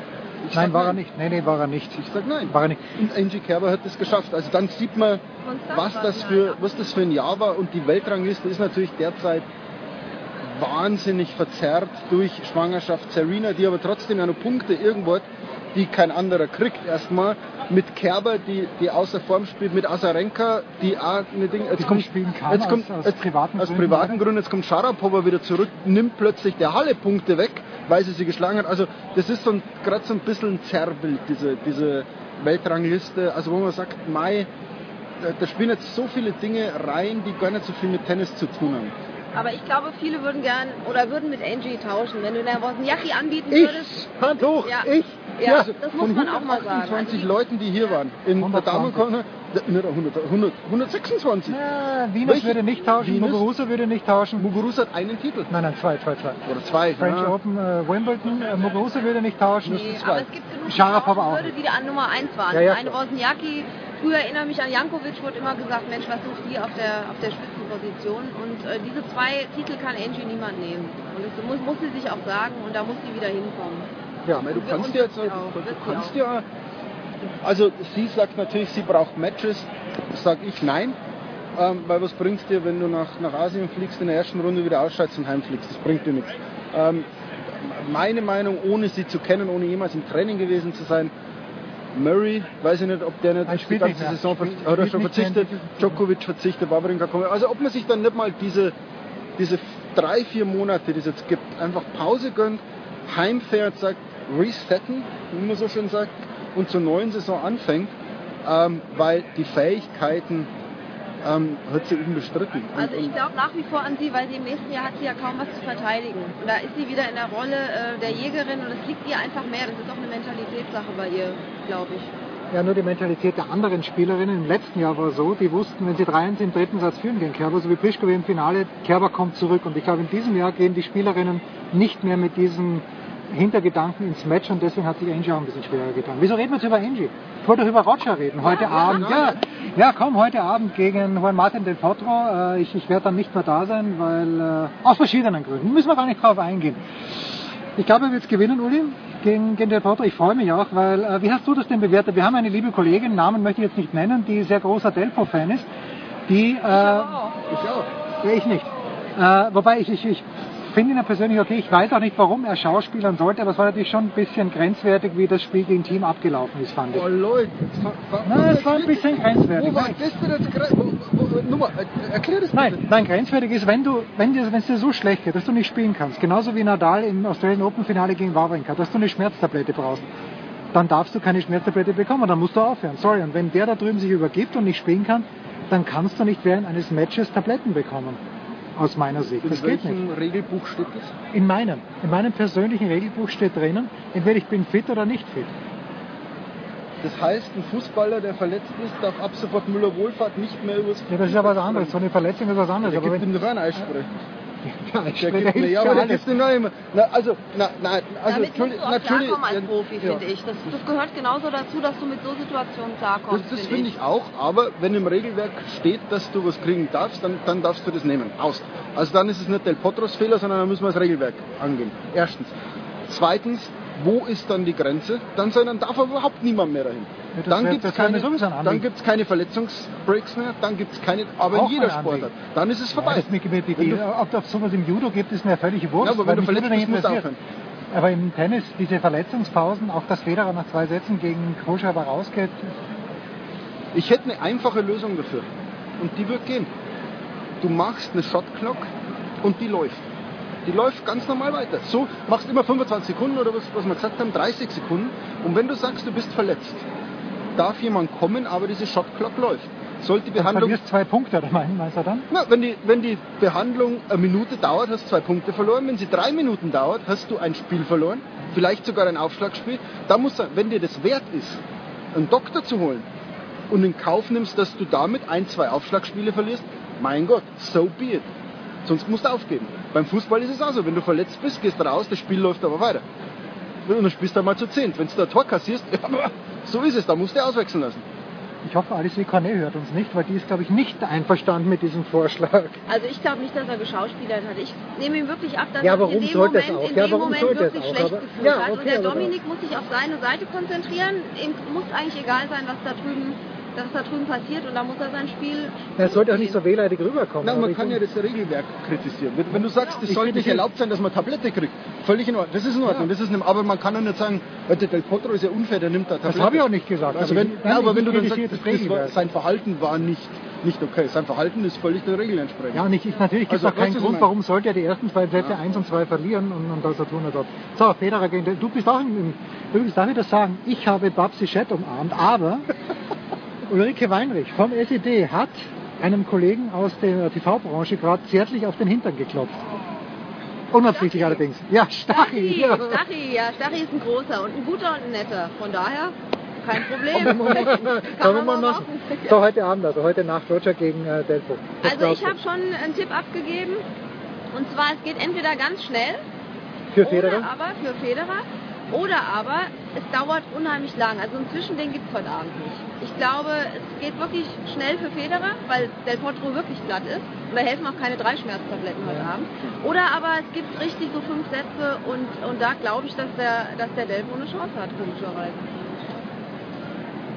Kann man nichts dagegen sagen. Na, genau so ist es ja. Ich, also ich finde den Del Potro irgendwie total sympathisch. Nein, er ist ja auch so, Nein, und nein, mit seiner Geschichte. Weil Nein, das ist ja voll, völlig in Ordnung. Und, und ich, ich weiß auch, dass in diesem Stadion von 23.000 Zuschauern ungefähr 80.000 für Federer sein werden.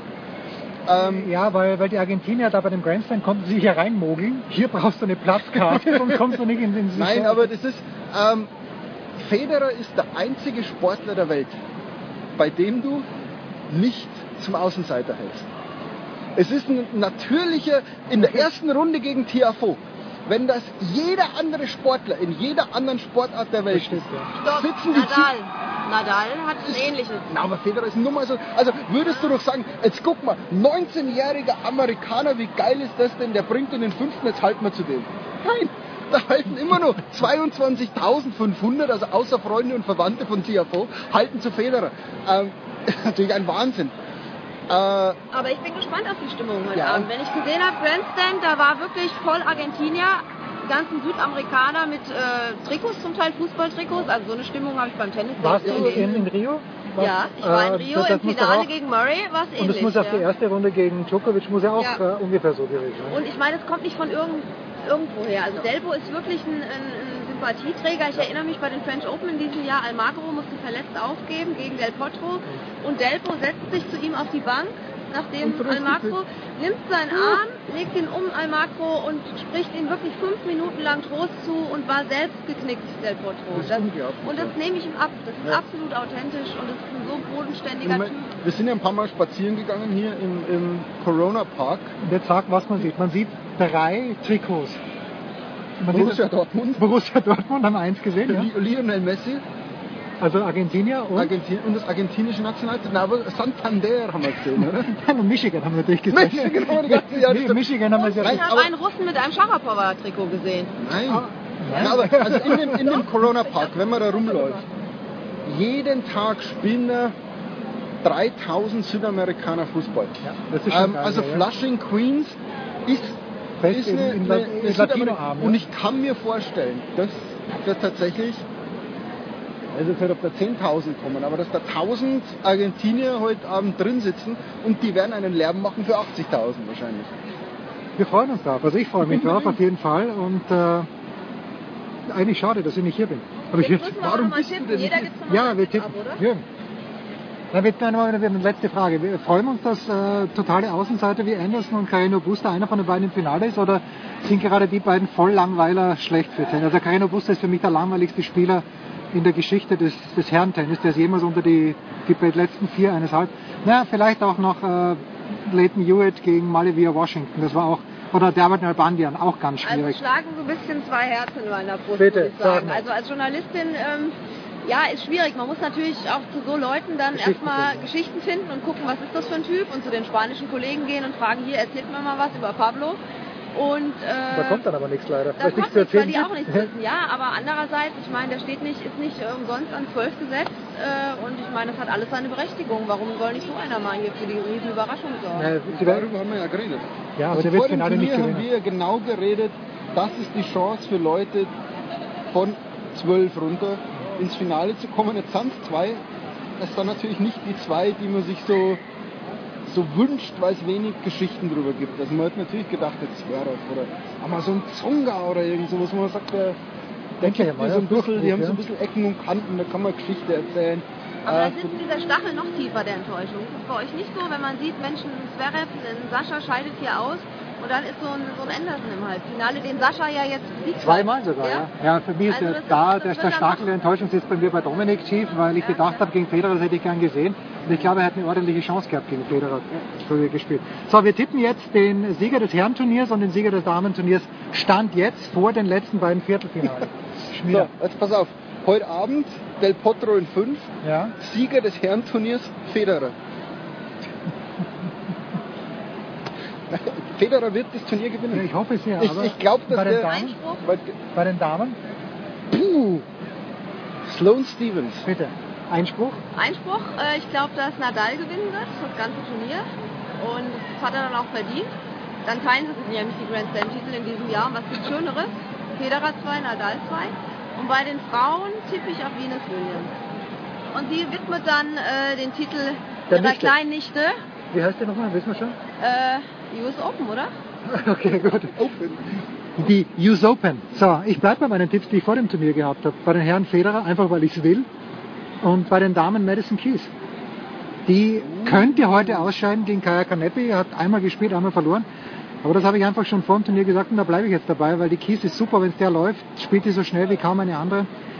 Das war die Big Show 322 mit dem großen Jürgen Schmieder, mit einem noch größeren Uli Weinrich. Nächste Woche bin ich wieder zu Hause in den David Alaba Studios.